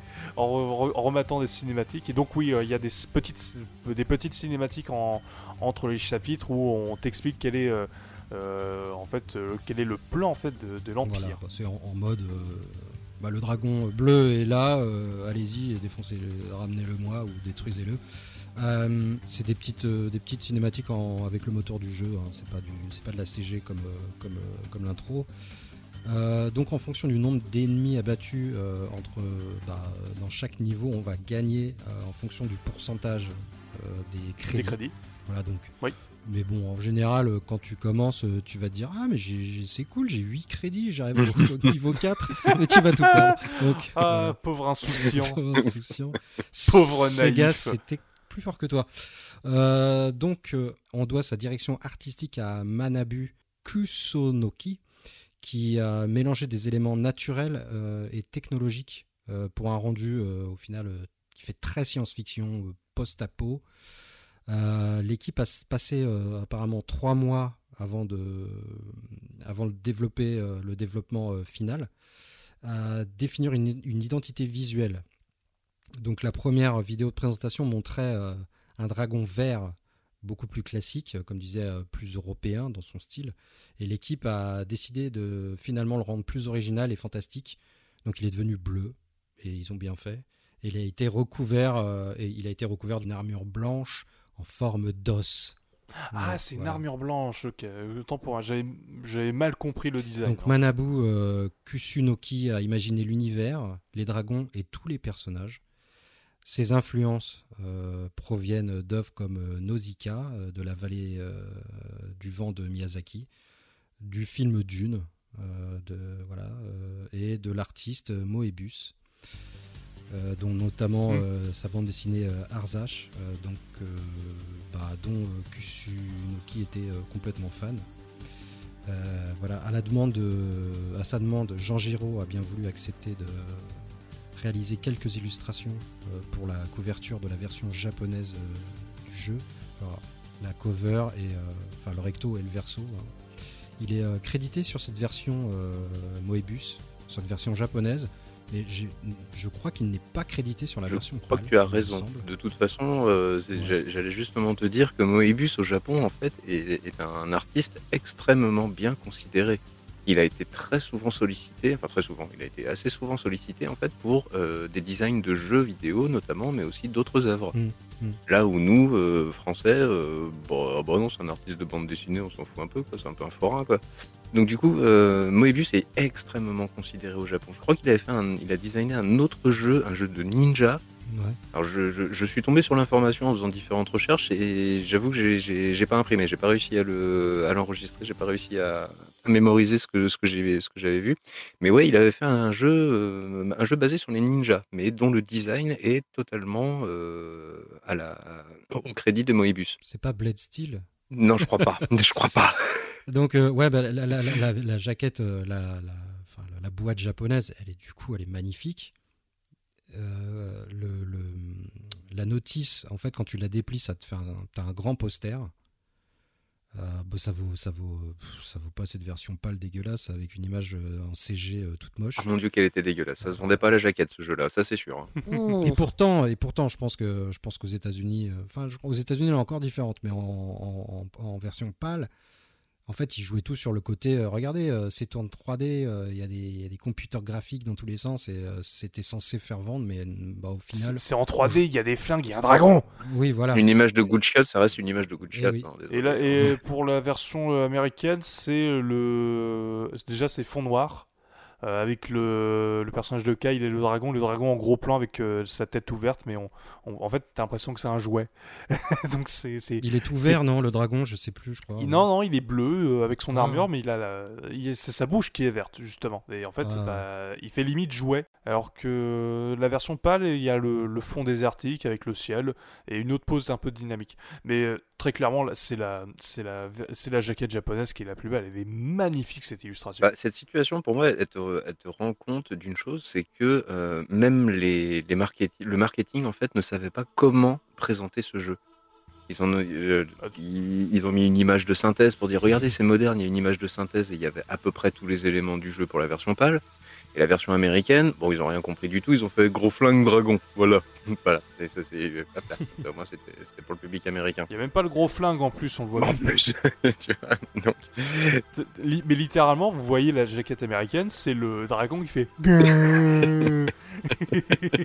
c'est limite ridicule, mais Donc ça, ouais, ça rend compte en fait de cette, euh, de, de, de, de, de- même les marketeurs en fait, on fait, euh, c'est quoi ce jeu, sur quoi on va le vendre, d'où ça sort ce, ce truc, c'est extraterrestre. Et de toute façon, le, marqué, le, le, le Sega ne savait pas vendre la Saturn au- en, en Occident dans tous les cas. Donc, euh, Sega ne sait Euh, pas vendre tout court. Mais oui, ils ont jamais pu marketer un seul titre. euh, il sait pas vendre, il a pas su vendre euh, exactement. Non, mais là, là, je tiens la, je tiens la cover. Il y a tellement ce côté, t'as un vrai côté Mm. oriental. euh, c'est très joli pour le coup. T'as t'as- t'as- t'as l'impression que tu vas voyager, tu vas à un temple inca, puis il y, a des- il y a des couleurs un peu ocre. Ah, il est magnifique. C'est- Enfin, vraiment, c'est c'est magnifique. Et quand, et quand tu, quand tu la retournes, t'es au- t'es au-dessus d'un désert. t'es- Bon, vous ne pouvez pas voir les images en podcast malheureusement, mais on vous conseille de regarder les, les, les illustrations de Panzer Dragoon en version japonaise. Vous allez voir, c'est euh, c'est absolument sublime pour le coup. Moi, c'est- c'est c'est- c'est à cause, enfin, c'est grâce à ça que, ou à cause, je ne sais pas, que j'ai, euh, putain, je n'ai acheté que des jeux import, quoi, parce que, bah, tu pouvais pas rivaliser. Je trouve que le, c'est tellement beau. Enfin voilà, c'est un autre sujet. Euh, donc, euh, bah, euh, où est-ce que j'en étais, voilà. Ah oui, Futatsugi donc a créé une nouvelle langue également pour le jouer. Donc c'est un mélange de grec, de latin et de russe. Ah, c'est pas du japonais? Bah non, c'est pas du japonais. D'accord. T'as les sous-titres japonais, mais c'est pas du Oui. japonais. En version japonaise, oui, j'avais remarqué pour le coup. Donc, euh, bah, si tu parles japonais, tu peux. Bah, t'as les sous-titres, mais si tu le. Ouais, bon, enfin bon, voilà. Oui, bah c'est bon, hein. Oh. oui, non, non, mais c'est bon, excuse-moi, c'est moi qui dis. je sais plus ce que je dis. Après, je vais vous parler, bah, euh, donc, vite fait, du, de, de, Azuma qui, euh, qui a fait la bande-son et qui a. La bande-son qui a débuté après le. à la toute fin du développement du jeu. Donc, comme ça, ils ont pu, euh, ils ont pu chronométrer ces morceaux, puisque comme c'est un rail shooter, tu as un début, une fin, tu ne, tu ne peux pas jouer sur, la, sur le temps, la, ta- la, la timeline du, du, du niveau. Tu peux pas faire de loop. Altérer, altérer le Voilà, rythme. exactement. Donc euh, ces, niveaux, ces morceaux sont donc chronométrés et correspondent parfaitement à la progression euh, du joueur. Les pistes audio euh, sont écoutables sur un lecteur CD. Voilà. Hum, parce que euh, bah, il n'utilise pas le, le processeur sonore de la Saturn. Coup, sont des simples pistes. Et est-ce que quand tu, et quand tu mets sur un lecteur CD, si tu essayes de lire la piste 1, est-ce que ça t'envoie le message comme quoi tu ne peux pas le lire et qu'il te faut un système Sega Saturn Je me rappelais plus. Ouais, ouais, ouais, ouais. ouais, Ça marquait ça. C'était excellent. C'était un truc euh, qu'on trouvait génial euh, à l'époque. En tout cas, on trouvait ça absolument extraterrestre, ce côté. Et après, ça te mettait la BO du jour, on est d'accord Ouais. Ah, Ah oui, heureusement. oui, oui. Putain. Ah ouais, ouais. Il n'y avait plus de, il y avait plus de sound test euh, dans les menus euh, par rapport au, au 16 bits et au 8 bits. Donc du coup, bah, ils ont fait ce système-là. Voilà. Et euh, tu vois, par exemple, pour un saga, euh, un Panzer Dragoon Saga, si tu mets ton CD dans ta platine, bah, il va lire peut-être à la limite un morceau, mais euh, tu peux pas lire l'OST, quoi. Enfin, c'est dommage. Donc là, c'est un peu. euh, T'es obligé d'acheter Peut-être parce que l'OST. le jeu est... Oui, obligé. Peut-être parce que l'OST est en MIDI Oui, oui, oui. euh, sur ces Oui. versions-là, donc euh, ça se lit pas. C'est pas, des- pas du MP3. Donc, euh, bah, moi, je vous propose un truc, les gars, c'est que Ace, tiens, tu vas télécharger la version euh, américaine et PAL, et tu vas me, et tu vas me dire ce que t'en penses, parce que en fait, ils ont, euh, ils ont apporté des modifications pour leur, pour leur sortie, et ils l'ont rendu un peu plus difficile encore. Oh putain, eh ben je vais pas les télécharger alors je vais rester sur la version japonaise. oh la vache, c'est plus dur, putain. Parce que, euh, parce que le. c'est, euh, il faut, faut le faire. hein. Les, les premiers niveaux ça va, mais après c'est. Euh, faut garder les continus et il faut finir. hein. C'est compliqué. Et il faut le finir, ouais, c'est clair. C'est pas évident. C'est clair, il, faut insister. Bah écoute, euh, en tout cas, euh, bah, bravo à toi, Ace, de, l'avoir quand même terminé, parce que c'est vrai que je me, je me fichais de toi tout à l'heure, mais il est pas. Non, franchement, il est chaud, quoi. Enfin, faut passer un bon je moment. crois que j'avais pris une note. Il faut le je- travailler au parce que corps. je l'ai fait euh, dans les visions et je crois que je l'avais. J'avais pris des magnifiques screenshots pour montrer que je le faisais, pour montrer que je faisais mes devoirs. Mais oui. Et je crois que là, j'avais mis une note. Je vais essayer de la retrouver un petit instant. Donc là, je. Oh, t'étais je- t'étais à plus de 90, il me semble. Ouais, ouais, t'avais des bonnes notes en plus. toi. T'avais des bonnes notes. T'étais en, t'étais en mode euh, shooter ou. T'étais en mode easy, c'est ça? J'avais marqué euh, note pour le podcast. Sa mère, il n'y a pas de checkpoint. Oui, c'est c'est ça. Je pense que ça résume un peu le jeu. Et non, vraiment le des checkpoints, s'il vous plaît, la prochaine fois, ce serait bien. Et euh, voilà, voilà. J'avoue que c'était pareil, le choc était quand même assez énorme. hein. Je, je- je l'ai refait euh, bah, pendant, pendant le mois de juin, là, je l'avais j'avais un petit peu refait, euh, histoire de, de- de savoir de quoi je parlais. Et bah, merci encore les save states, hein, ça m'a permis de le faire en Oui, deux parce que toi, tu ne l'as Bah pas oui. fait dans les mêmes conditions que nous, puisque toi, tu, ne- tu le fais en émulation. Non, non, moi je l'ai fait à la voleur. Techniquement, moi aussi. Enfin, en l'ISO est en pirate, mais le- la, la machine ne l'est pas.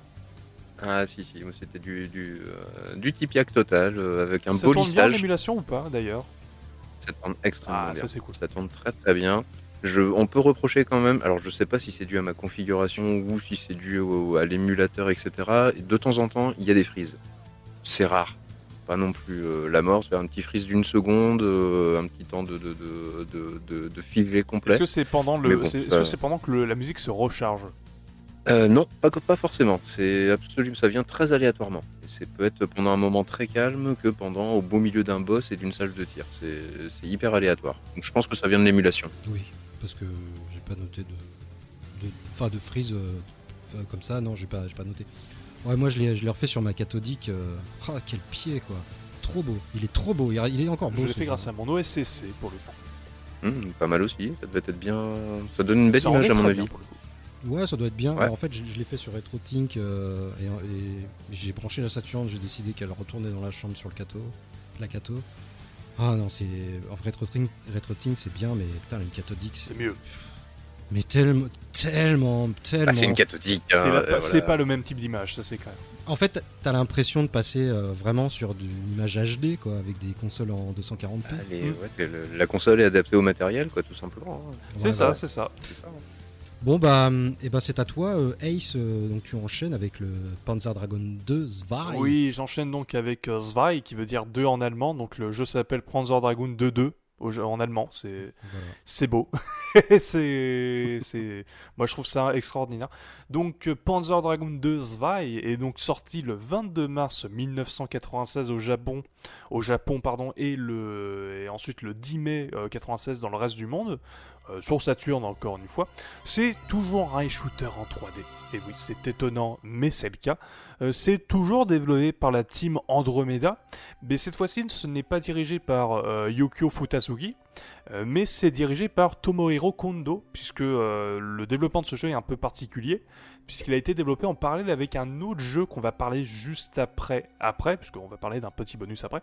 Euh, Après celui-là, c'est euh, Panzer Dragoon Saga, et en fait, les deux jeux ont été développés en parallèle au départ, et quand euh, le Panzer Dragoon 2 est sorti, euh, l'équipe qui s'occupait du 2 en fait est venue en aide en fait à ceux qui s'occupaient de Saga qui est sorti deux ans après. Donc un développement un petit peu particulier, c'est pour ça que le créateur, le créateur d'origine n'était pas au, développe- au développement puisqu'il s'occupait de Saga. Euh, on rap- pour faire rapidement, pour parler un peu de, de l'histoire et du plot du jeu, euh, ça se déroule 20 ans avant les événements du premier opus, donc c'est une préquelle. On incarne Jean-Jacques Lundy, ou Randy euh, en japonais, parce que le L se prononce R au Japon, donc qui est un jeune adolescent de 14 ans qui vit dans le village d'Elpis, au milieu d'un clan d'éleveurs de Koulias. En gros, pour, le- pour, les, cou- pour expliquer, les Koulias, c'est des reptiles avec euh, deux pattes qui servent de monture. Pour visualiser, c'est l'équivalent des chocobos dans Final Fantasy, de Final Fantasy, euh, pour euh, vraiment visualiser. Donc prenez les chocobos, vous, en- vous les remplacez le poulet, vous mettez un reptile à la place. Et vous avez les Koulias. Et euh, ouais. C'est un peu les, les, les, créa- les créatures de l'Empire contre-attaque oui, aussi. dans la- mais sauf que c'est pas dans la neige, c'est dans le désert. Oui, Bah, vous prenez les, les wombats de Star Wars, Oui. vous retirez les poils vous mettez des écailles, vous avez les coulias. mais- voilà. Et donc un jour, ce cher lundi, ce cher Jean-Jacques, euh, JJL comme on va l'appeler, donc ce cher lundi, il découvre un, un œuf de, de Koulia, de Koulia, et en fait c'est un bébé Koulia avec une paire d'ailes. Et en fait c'est euh, son village, normalement, des, ils, ils ordonnent de tuer les euh, Koulia mutants, car ils porteraient malheur. Sauf que lundi décide de le garder, et il décide de l'appeler Lagui, et donc de le cacher du reste du village. Une année se passe après ces événements et le, le Koulia mutant Lagui atteint sa taille adulte et se révèle être un dragon. Et oui, c'est incroyable, n'est-ce pas ce... Petit dragon a bien Le grandi, dragon a déjà. bien grandi, le Oui. jeu s'appelle Panzer Dragoon, il y a un dragon, c'est extraordinaire, tout est bien qui finit bien. C'est au même moment qu'il y a un gigantesque vaisseau volant qui s'appelle le Shellkoof est découvert par les forces impériales et se dirige vers le village du héros. Alors que l'indice euh, s'entraîne euh, Lagui à s'envoler, euh, le Shellkoof arrive et détruit le village. Aïe aïe Ballot. aïe. Mais vraiment, c'est oui, on va s'envoler. Pfff, non. et donc, euh, le donc il détruit le village. Et donc, euh, lundi, Lagui décide de se mettre à la poursuite de ce vaisseau pour se, pour se venger. Mais ils devront faire face aux forces impériales qui s'intéressent aux dragons. Voilà, donc c'est à peu près le plot du film. Donc c'est euh, le plot de Star Wars, très clairement. Et, euh, et c'est euh, Oui. ce, qui est ça- ce qui est assez intéressant, c'est d'en avoir fait une préquelle au premier jeu. Donc, ce qui permet en fait déjà d'être assez, euh, de pouvoir faire ce jeu sans avoir fait le premier, puisque les événements du- de cet opus, enfin du premier opus, n'ont pas d'interférence dans celui-là. Donc ça c'est plutôt cool. Donc euh, on peut vraiment se lancer directement dans ce jeu. Et euh, surtout, moi je considère personnellement comme étant la perle cachée. Ou plutôt le meilleur opus de Panzer Dragoon que j'ai fait, très clairement. Il, est, euh, il prend tout ce qu'a fait le premier Panzer Dragoon et il améliore la formule et il rajoute également des nouveaux mécanismes de gameplay. Et, euh, et je trouve que même en l'ayant découvert en tant que rétro gamer, dans, la- dans le cadre d'une découverte euh, bien après sa sortie, le jeu m'a bluffé très clairement et j'ai été très, agréable- très agréablement surpris Ouais. par le jeu. Euh, vous qui l'avez à peu près découvert, et surtout toi Rincement qui a découvert la licence avec le jeu, qu'est-ce que toi tu en penses du jeu? C'est le meilleur de tous les shooters de la saga Panzer Dragoon. Pas compliqué. C'est c'est le plus abouti. C'est le, comme tu l'as dit, c'est bigger et louder euh, que le premier épisode. Il fait tout pareil mais en mieux. Depuis la scène d'introduction en image de synthèse qui est plus longue et encore plus belle et encore plus Et Donc spectaculaire. encore plus incompréhensible quand t'as les sous-titres en japonais Ça, je veux bien te croire. Je suis tout prêt à te croire. Non, encore une fois, c'est bien, c'est bien expliqué, ça va. Ça reste simple, ça reste assez manichéen avec un petit avec un petit twist euh, au milieu qui fait que oh les méchants ne sont pas si méchants mais les gentils ils ne sont pas si gentils non plus. Ah, ah. Ah, Bref, ah. c'est un peu un peu de subtilité dans un monde de barbares, mais pour le reste ouais c'est la référence. Je, je suis aussi dubitatif sur le fait que, euh, que Panzer Dragoon soit une pierre angulaire, euh, sans exagérer, de la Saturne et du, du jeu vidéo en général, oui. Mais je comprends pas que ce soit pas Panzer Dragoon 2 qui ait, qui ait remporté tous les lauriers, parce que il a tout ce qu'a le premier, et il a encore plus que le premier. Il apporte un peu plus de profondeur, il apporte un peu plus encore à la profondeur de l'histoire, à la profondeur du gameplay. Euh, bref, il fait, il fait tout, mais en mieux. Bah oui, mais c'est comme, euh, c'est comme Street of Rage, le 2 est meilleur, mais c'est dans le premier, ça reste le premier. Enfin, tous tous les premiers restent les premiers. Non, Ouais, ça reste des j'ai- références. Non, mais euh, Jet Set Radio. Pour- moi, c'est Jet Set Radio qui est le meilleur équivalent à Panzer Dragoon, où tout le monde retient le premier alors que c'est Future qui, a, Qui est le meilleur. qui est meilleur que le, que le premier, très clairement. Ah bah oui. Mais ouais, c'est la malédiction d'arriver en deuxième, donc euh, les Hmm. gens retiennent le, le premier. Et Bah ouais. le deuxième, faut vraiment qu'il Ouais. soit, ex- même s'il est- il peut être aussi ex- meilleur que le premier, bah les gens se re- retiennent toujours la- le, pro- le premier jet, quoi. Sauf à Ouais, de ouais. très rares exceptions. Mais c'est dommage, tu as des moments plus épiques. euh, bah, on en parlait euh, la dernière fois lors du dernier podcast, ce passage où tu découvres que ton dragon peut voler. Mm. Mon Dieu, quoi, quelle, quelle, quelle- quelle sensation quand tu, quand tu fais ce, ce- ce- ce passage-là pour la première fois, c'est absolument démentiel. Et... Est-ce que t'as t'as- t'as- t'as- t'as- t'as ressenti ça, Ace, la première fois que tu l'as fait, justement, ce Alors, passage vu que j'étais légèrement spoilé, Ah, quand même complètement. hein. moins, parce que vu qu'on on en, a on en un peu évoqué, tu as parlé de ce jeu en fait dans le, le podcast sur les rail shooters, donc je savais un peu, je savais, euh, j'avais m'étais renseigné un petit peu sur le jeu pour pas me courir dans les musiques et pour bien les utiliser, donc j'avais déjà vu cette séquence là. Par contre, à y jouer, là, c'est jouer au jeu, ça change en fait euh, très clairement et le jeu, jouer cette séquence est vraiment super cool pour le coup. Parce que c'est vraiment de la Ouais. mise en scène dans le gameplay, c'est ça qui est très bien, je trouve. Et les, et les nouvelles, euh, les nouvelles fissures du jeu, qu'est-ce que t'en as, qu'est-ce que t'en as pensé? Tu les as fait dans l'ordre, toi d'abord, pour les découvrir? Oui, oui, j'ai fait le premier avant et je poursu- pour ensuite faire le 2. J'ai pas, j'ai fait ça chronologiquement. J'ai fait les jeux chronologiquement et justement pour pour euh, mieux euh, voir l'évolution du gameplay. Et, euh, et les nouvelles features, je trouve qu'elles apportent vraiment des trucs. C'est vraiment des super features et limite, c'est ce qui manquait dans le premier pour en faire un jeu, un jeu euh, encore plus grand qu'il ne l'est. euh, qu'il ne l'est hein. Parce qu'il faut pas oublier Ouais. que le premier jeu est très cool. Mais comme je, l'évoquais un peu quand on en parlait, en fait, il le premier jeu n'est pas est très bien, mais en fait, il souffre de la comparaison dès que tu le compares au deuxième. Et c'est, on va dire entre guillemets, ça le problème. Limite, tu refais le premier, mais avec les gameplays du 2, là, t'as le jeu parfait pour moi. Parce que le, je trouve que, le, je trouve que le, on va dire le petit défaut du deuxième, c'est que euh, au niveau de la musique et au niveau euh, légèrement de la direction artistique, je la trouve moins forte que le premier, qui est, vra- que le premier qui est qui a une BO et une, OS et une BO et une direction artistique de dingue. Bah, t'as plus l'effet de surprise, disons-le. T'as plus l'effet de surprise très clairement. le wow effect du, euh, Mm. au niveau au niveau patte artistique, c'est vrai. Mm. Mais ça reste euh, cohérent et homogène par rapport au premier épisode. T'es pas perdu quoi. Ils ont pas fait un pied de nez à la Et direction. je ne spoilerai pas la fin de qu'est-ce qui se passe à la fin du jeu, mais ils font référence au premier jeu. Donc euh, déjà, il y a, euh, on va dire, il y a un peu la boucle est bouclée, ça c'est très bien. Les jeux sont liés et c'est dans le même univers. Les jeux sont liés, ouais. Les trois, oui, ouais. tout- bah, tous les jeux Panzer Dragoon sont liés. Mais, euh, mais ce qui est bien au moins, c'est que tu peux les faire dans l'ordre que tu veux. C'est pas très grave. Tu seras pas en mode ah non, j'ai pas fait le premier, je vais pas comprendre le 2 ou ah non, je saga, je peux pas parce qu'il faut faire les deux. Non, non, tu peux les faire, il y a pas de souci, c'est ça qui est très bien, justement. Mais on va, je vais un peu parler plus du jeu. Donc le jeu se compose en 7 actes. Donc un prologue qui se déroule dans les ruines du village. euh, après, donc euh, tout juste après l'introduction du jeu. 5 niveaux et un boss final. Donc les 5 niveaux, c'est le canyon, qu'on évoquait dans le précédent podcast, où en fait on est dans un canyon et on, est à la poursuite du vaisseau, et on, on est toujours en train de... Le, le personnage de Lagui est toujours en train de marcher, et il va se mettre à voler au, au niveau du, de la mer, il me semble, quand en fait il, se met, il commence à voler à ce moment-là. Euh, on combat le premier boss, euh, c'est un vaisseau cargo, il me semble, de souvenir. Oui. On arrive ensuite dans la forêt. euh, donc euh, là, à l'inverse du pour- premier Panzer Dragoon, on était au-dessus de la forêt. Là, on est, en- on est vraiment dans la forêt. Donc on est toujours attaqué. Le niveau 4, c'est euh, une grotte partiellement submergée qui est également un ancien laboratoire de l'ancien monde, puisque dans le lore de Panzer Dragoon, en fait, il y a eu une civilisation qui euh, a disparu. En fait, il y a- n'y a, que ces vestiges, et on essaie de comprendre un peu euh, qu'est-ce qui s'est passé dans, cet univers-là. C'est pour ceux qui regardent Stargate, c'est un peu le délire avec les anciens. Où euh, il y a une civilisation qui a disparu, qui avait tout inventé, et, on- et en fait c'est euh, les- civilisations actuelles qui utilisent leur technologie pour euh, s'entretuer. Donc c'est un peu ce, délire-là en fait dans Panzer Dragoon. C'est un peu ça, ouais. Ensuite, le niveau 5, c'est un lac enléger où tu essaies de te, de te frayer un chemin euh, auprès de, de- de nombreux, euh, comment on dit déjà, euh, obstacles euh, pour arriver à un boss euh, mécanique, il me semble. C'est un peu de souvenir, je, je tiens à m'excuser.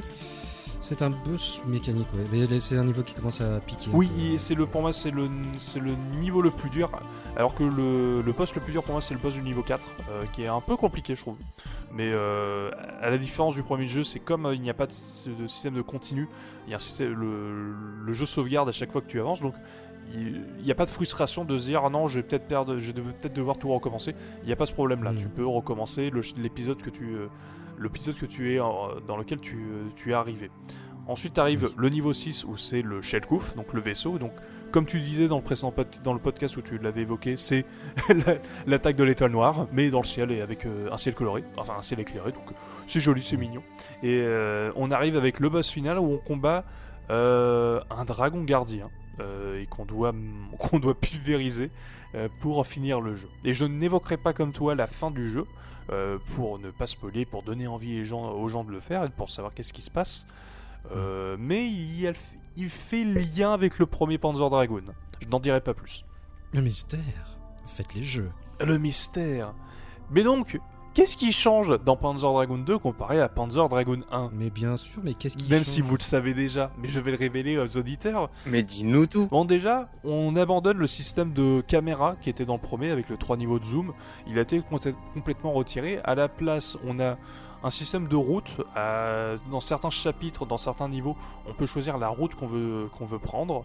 Euh, ce qui fait que ça permet d'un peu de varier les niveaux et ça c'est plutôt bien. Et ça donne une petite rejouabilité qui est quand même cool. J'en parlerai juste après.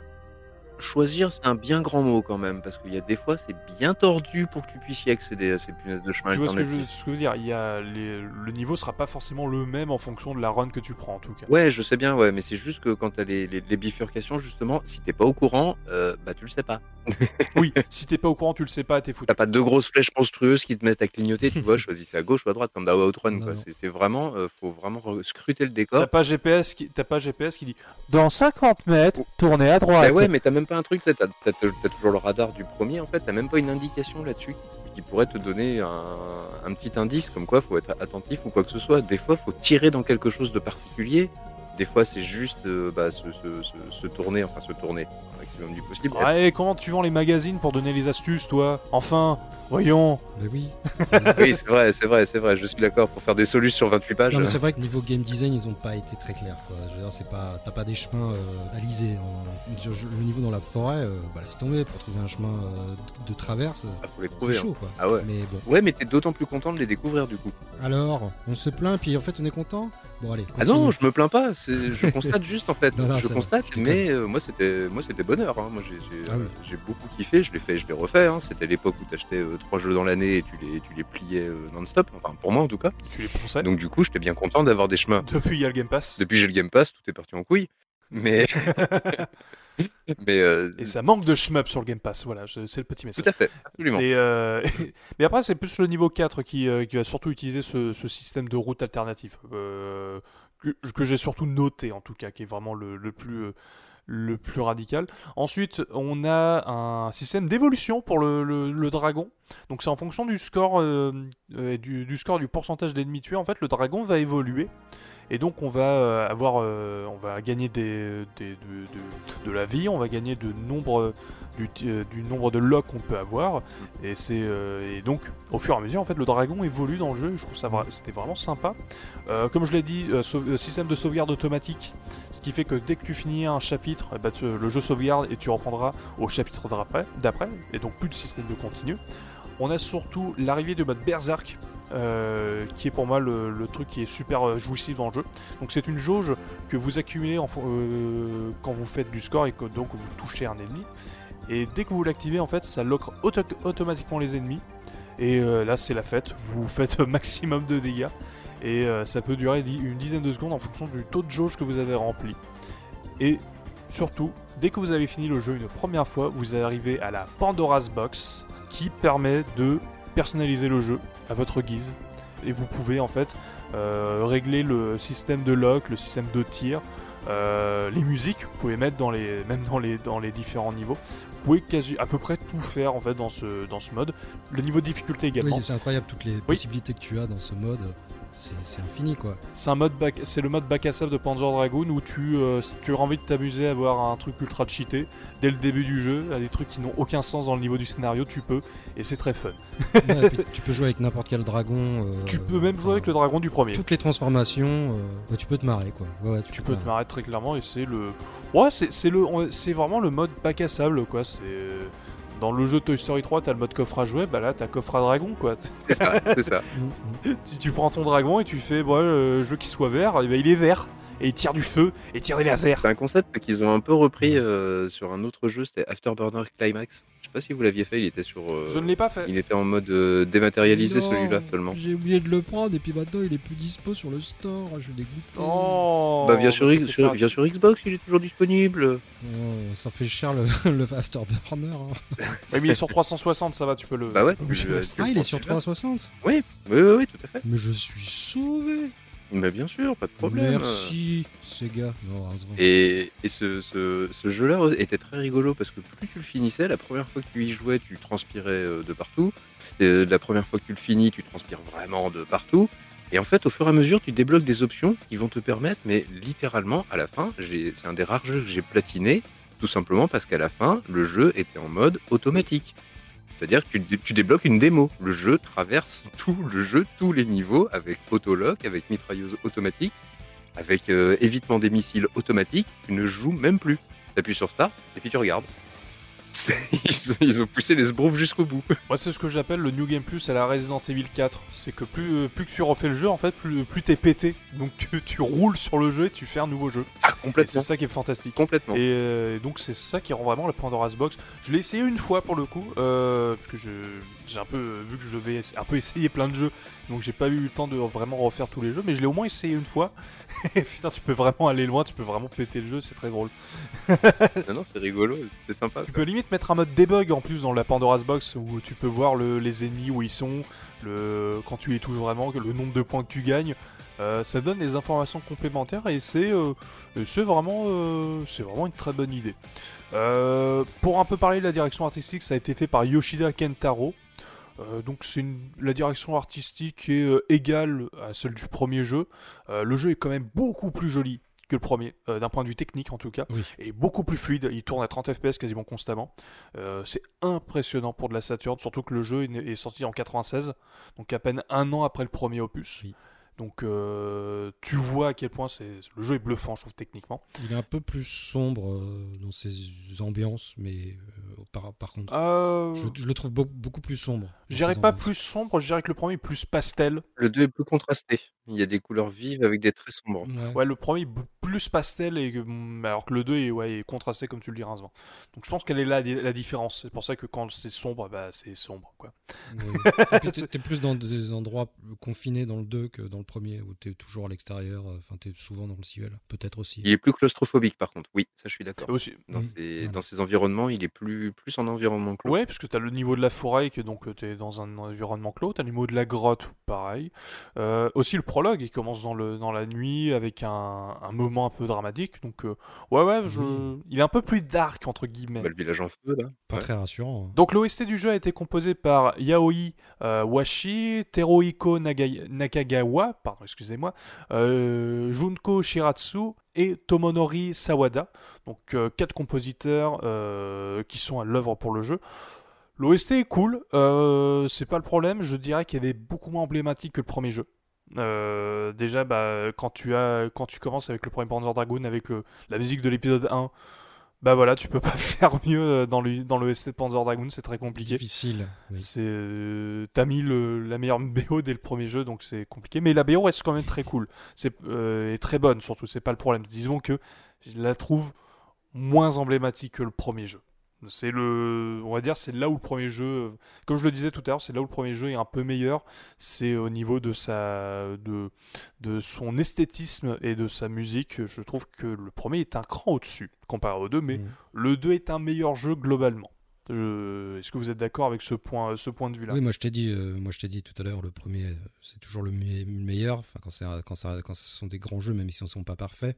Après, pour la musique du 2, elle est, je dirais, elle est, elle est, elle est, ouais, elle est différente. Et comme on disait euh, dans le dans le podcast précédent, elle est plus tribale, mais elle a quand même, un- Oui. elle a quand même son caractère et tu, elle est reconnaissable entre entre mille quoi. Oui, oui, mais je dirais qu'elle est moins poétique, Ah oui. moins féerique Ah bah. que le premier. Donc euh, c'est pour ça que je dis qu'elle est moins, i- elle est beaucoup, je la trouve moins iconique. Mais par contre, elle est plus dans le thème, dans le thème du jeu. Bah oui, comme euh, enfin tout, tout va ensemble. Elle est plus, elle est plus sombre aussi. Elle est plus euh, le, le premier plus vaporeux, plus plus plus léger. Ouais, comme l'atmosphère en fait. Oui, hein. voilà, c'est ça. Elle est adaptée. Ouais, ouais. ouais. Nous sommes Ouais. d'accord. Moi, c'est à peu près tout ce que j'avais à dire sur le jeu. Donc, euh, meilleur que le premier, mais euh, les gens se souviendront que, du premier parce que c'est le premier, malheureusement. Donc, euh, premier arrivé, premier servi, comme on dit. Dis-moi juste euh, un truc dont je me rappelle plus moi de... dans la Pandora's Box. euh, Est-ce que tu pouvais admirer les modèles 3D des dragons notamment? Parce qu'ils se transforment les dragons. Euh, je, je, je, je vais pas te mentir, je ne sais plus. Je sais plus non plus. J'ai un doute, c'est pas sur Horta. J'ai un doute aussi. Je sais que sur Horta c'est le cas, mais sur euh, Panzer Dragon Zwei, je sais pas. Et, J'ai un doute, mais je dirais que c'était pas possible. euh, Je crois pas, parce qu'en fait, tu choisis tes dragons, Oui, tu choisis tes dragons, ensuite ça lance direct le premier niveau. Donc, euh, mais c'est le nom quoi. T'as que le nom des dragons. il y avait des métamorphoses en direct euh, quand tu montais Oui. de. Oui, oui, il y, a- il y avait- il y a- il y avait des mé- Oui, oui, oui. il y avait une métamorphose que- à la fin de chapitre, quand tu gagnes à ces niveaux, qui est un level up. Ouais, oh, c'était pas à chaque fin de Mais, chapitre, c'était tous les euh, 2-3 chapitres, un truc comme ça. Enfin, ça dépendait de tes performances et de tes notes. C'est en fonction de ta performance et ton score, oui. Ouais, Donc c'était euh, ça. c'est c'est en fonction. Et du chemin que tu avais choisi é- é- également. Ah oui, oui, oui, c'est vrai que Quand ça tu prenais un chemin aussi. alternatif, tu avais deux points de plus, hein, il me semble, par niveau. Mais t'avais une, t'avais une note qui, était, qui finissait par Ouais. A, B, C ou D, enfin c'était, c'était noté comme ça, euh, la note finale de... de... Là, je parle vraiment de mémoire, je me rappelle plus trop. Il me semble, oui. Euh, je sais plus si c'est comme les autres opus où t'avais euh, bah, le score, les ennemis, si t'avais abattu tous les ennemis ou si t'en avais loupé, le temps que t'avais mis pour battre le boss. Euh, le temps du boss, peut-être pas, je suis plus sûr. Je sais plus, j'avoue que là-dessus bon. je confonds aussi avec les Horta avec, euh, et même avec euh, Crimson Dragon. euh, je, je- je les ai un peu fait tous euh, à la suite et du coup il y a ce genre de petits détails que j'arrive plus à différencier de l'un d'un Bon, autre. écoute, on, sait- on sait plus, en gros, on sait plus pour, euh, pour euh, visualiser les dragons en 3D, on sait Bah, N'hésitez pas, euh, auditeurs, si vous avez fait les Panzer à, le- à nous le dire dans les commentaires, lequel c'était où on pouvait regarder les dragons. Mais oui, Et la jaquette est encore une fois très jolie. Alors je crois que le visuel est le même en Non. version pâle et Jap. Non, j'ai véri- j'ai vérifié justement. Non. Ah non, mais non, elle est dégueulasse en pâle encore une fois. Oui, oui, oui, c'est vrai. Ça est. Elle est jolie en version américaine, mais par contre c'est un dragon vert et t'es en mode. Hein? Alors, la version américaine, justement, est un petit peu bizarre, tout simplement parce qu'elle a été faite alors qu'ils n'avaient pas de visuel de Panzer Ah. Dragoon. Donc, ils ont collé un dragon. On n'est même pas certain. En fait, ils, ils appartiennent vraiment au monde de Panzer Dragoon. Je crois qu'ils ont trouvé le premier dragon qu'ils ont fait, ils ont foutu l'autocollant dessus. C'est pour ça qu'il déborde un peu de tous les côtés. C'est un peu dégueulasse. C'est vraiment pas impossible pour le coup. C'est un truc un peu fait à l'arrache totale, euh, la jaquette américaine. De Oui. toute beauté. Ah ouais, non, c'est- c'est c'est d'un goût bien particulier. Surtout quand Mm. tu vois les, les, les- les jaquettes Jap à côté, et... parce que la version européenne, elle était un peu moins dégueulasse. Et l'autre truc aussi sur la, la version américaine, je suis en train de regarder mes notes au cours de route, c'est que si vous regardez bien, je sais pas si vous avez les images sous les yeux, désolé auditeur, hein, pardon, euh, mais vous verrez que le logo n'est pas le même. Tout à fait. Petite subtilité, mais le logo, parce que là encore, euh, je crois qu'ils avaient pas en fait les, les assets définitifs, donc ils ont fait un peu ça. euh, Ils avaient pas le, ils avaient pas le font. bah, tu vois, pour garder l'esprit du, on n'a pas l'équipe de développement pour des, pour euh, créer le premier épisode sur Saturn. Bah là, ils avaient pas les, ils avaient pas les visuels pour pouvoir faire les jaquettes pour l'épisode 2. Tu vois, il y avait toujours un Des petit côté à l'arrache. des guignols chez Sega, putain. Ah, c'était la guerre euh, Sega US, Sega Ah Japon. oui. hein, c'est le, ça fait énormément de. Mm. Bah donc voilà, c'était à peu près tout ce que c'est tout ce que j'avais à dire sur le deuxième Panzer Dragoon. Donc je vais pouvoir enchaîner avec euh, euh, la petite parenthèse euh, avant de passer à un des gros morceaux de Panzer Dragoon. C'est Panzer Dragoon Mini. Et oui, il y a eu un spin-off de, Panzer Dragoon qui est sorti le 22 novembre 1986 au Japon uniquement qui s'appelle Panzer Dragoon Mini sur la Game Gear qui était rebrandée Kids Gear au Japon à ce moment-là. C'est pour ça qu'on avait cette interrogation euh, quand on a vu la jaquette japonaise de se dire c'est quoi Kids Gear? Et en fait c'est le nom de la, de la Game Gear à l'époque Ah d'accord. au Je Japon. Je pensais que c'était un jeu, euh, une gamme pour les gamins, quoi. C'est pas une gamme de, de jeux pour, euh, pour enfants en fait, non, c'est le nom de la Saturn là-bas. Euh, pardon, de la Game Gear là-bas. D'accord. Donc, euh, donc au moins vous aurez appris ça. On, on est très content. Donc, ce n'a pas été développé par la team Andromeda. Et des infos que j'ai trouvées, car le jeu n'a pas beaucoup d'infos, car c'est euh, un jeu que tout le monde veut oublier, ça, ça aurait été développé par Sega of America. Ce qui ne fait aucun sens, puisque le jeu est uniquement sorti au Japon. Mais bon, on va dire que c'est, on va dire que c'est l'info, euh, c'est l'info que j'ai Sega trouvée. n'a jamais été une Donc- incohérence près, sais. hein. Une incohérence, Non, ouais, c'est pas faux. Donc le jeu, n'a, il n'a pas euh, aucun des deux cré- créateurs de Panzer Dragoon, donc le, celui euh, donc euh, Futatsugi et Kondo, donc les euh, les, les, euh, les auteurs du Panzer Dragoon 1 et de Panzer Dragoon 2 ont, participé au développement. Ou alors ils l'ont fait, mais ils ont pas osé le dire. Ils ont sûrement été consultants, on leur a demandé on peut faire ça, et ils ont fait. Oh allez, Ouais. ouais. Ouais. Tant que vous me faites pas chier, ça me va. Vous, vous, vous utilisez pas Kyle euh, ni Lundi, euh, et du coup, bah, le dragon n'a pas de cavalier. Il n'a pas de cavalier. euh, on incarne un bébé dragon en plus. On incarne pas un dragon adulte. Un rouge, un bleu ou un noir. Euh, c'est dans un shoot 'em up type Space Harrier, donc c'est un shoot 'em up en 2D puisque c'est la Game Gear, donc c'est une console 8 bits, donc pas beaucoup de puissance. Et on doit parcourir 5 stages. Très long les stages. Très très très long les stages. Euh, oui, mais, mais c'est surtout qu'il n'y a pas de contexte. Le jeu n'a pas de scénario. Même un Game Watch avec plus de contexte. Plus, même un Game Watch avec plus de contexte. Par exemple, Game Watch, Game Watch Mario Bros, on sait que Mario et Luigi ils travaillent dans une entreprise où ils doivent mettre des cartons dans un camion. Voilà. Il y a un meilleur scénario dans le Game Watch. Amazon. C'est- des livreurs Amazon, tout euh, très clairement, avant Amazon. Et ça, c'est très fort parce que c'est Nintendo et c'est ça le- la puissance de Nintendo, le Nintendo of America. Et donc, ne me chatouille pas avec ça, s'il te plaît. et donc, euh, donc, comme je le dis, en fait, le jeu n'a pas de scénario. Donc, on fait qu'en enchaîner des niveaux. Euh, et donc, on fait, c'est qu'un simple enchaînement de mobs et de boss dans l'univers Panzer Dragouesque. Donc, avec les, les, les vaisseaux type T Panzer Dragoon et les monstres de Panzer Dragoon. Oui, c'est chiant, dis-le. C'est chiant. hein. Pas, pas de soucis. J'ai j'ai noté, donc, c'est un jeu répétitif qui est pas beau, qui a une honnêteté qui est pas bonne et qui a une durée de vie entre 25 et 35 minutes. Voilà, donc en fait le problème c'est que le jeu il est pas spécialement mauvais puisque ça se contrôle bien, c'est juste qu'il est simplement inutile. Parce qu'il ne sert à rien. parce qu'il n'apporte rien. Il n'apporte rien à l'histoire de l'humanité. Il n'apporte même pas à l'histoire de la, Game Gear. Et limite, c'est dommage parce que tu dis, tu fais un spin-off sur console portable, essaye au moins de, propo- de proposer quelque chose de différent de la licence d'origine. Parce que là, tu sens qu'ils ont juste essayé de copier le gameplay d'origine. Ils ont même essayé de reproduire les côtés où tu vois de, sur les Oui, côtés. Tu pivotes à 45 degrés. ouais, Euh, ce qui a fait beaucoup de côtés. Donc euh, on n'a rien compris. Euh, donc on, voit, quand on voit de gauche à droite, ils ont essayé de reprendre ça, mais sauf que c'est pas ouf, puisque déjà en plus dans un écran noir, donc en plus le jeu il devient vraiment pas beau. Et que voilà, le jeu il sert à rien. En plus, d'après ce le jeu est très rare, donc ne l'achetez pas parce que ça sert à rien. Et n'y jouez pas, ça sert à rien. Voilà, on en, on en a parlé trop, on en a trop parlé. En plus, je suis désolé pour vous qui avez écouté l'OST du jeu qui est absolument naze, donc on est désolé. Donc voilà, donc c'est le on est désolé, c'est le podcast du on est désolé parce qu'on a parlé de Panzer Dragoon Mais Mini. il fallait en parler. Panzer Dragoon Mini, mais il fallait en parler parce que voilà, il fallait bien à un moment s'il fallait un mauvais jeu dans la saga, bah c'est lui. Voilà. Mm. Mais vous pouvez l'oublier parce qu'il est simplement inutile. Vous avez un avis? Bah non, moi je. Merci beaucoup, voilà, c'était tout pour Panzer Dragoon Mini. Ok, Voilà, ok, ok. c'est tout pour moi.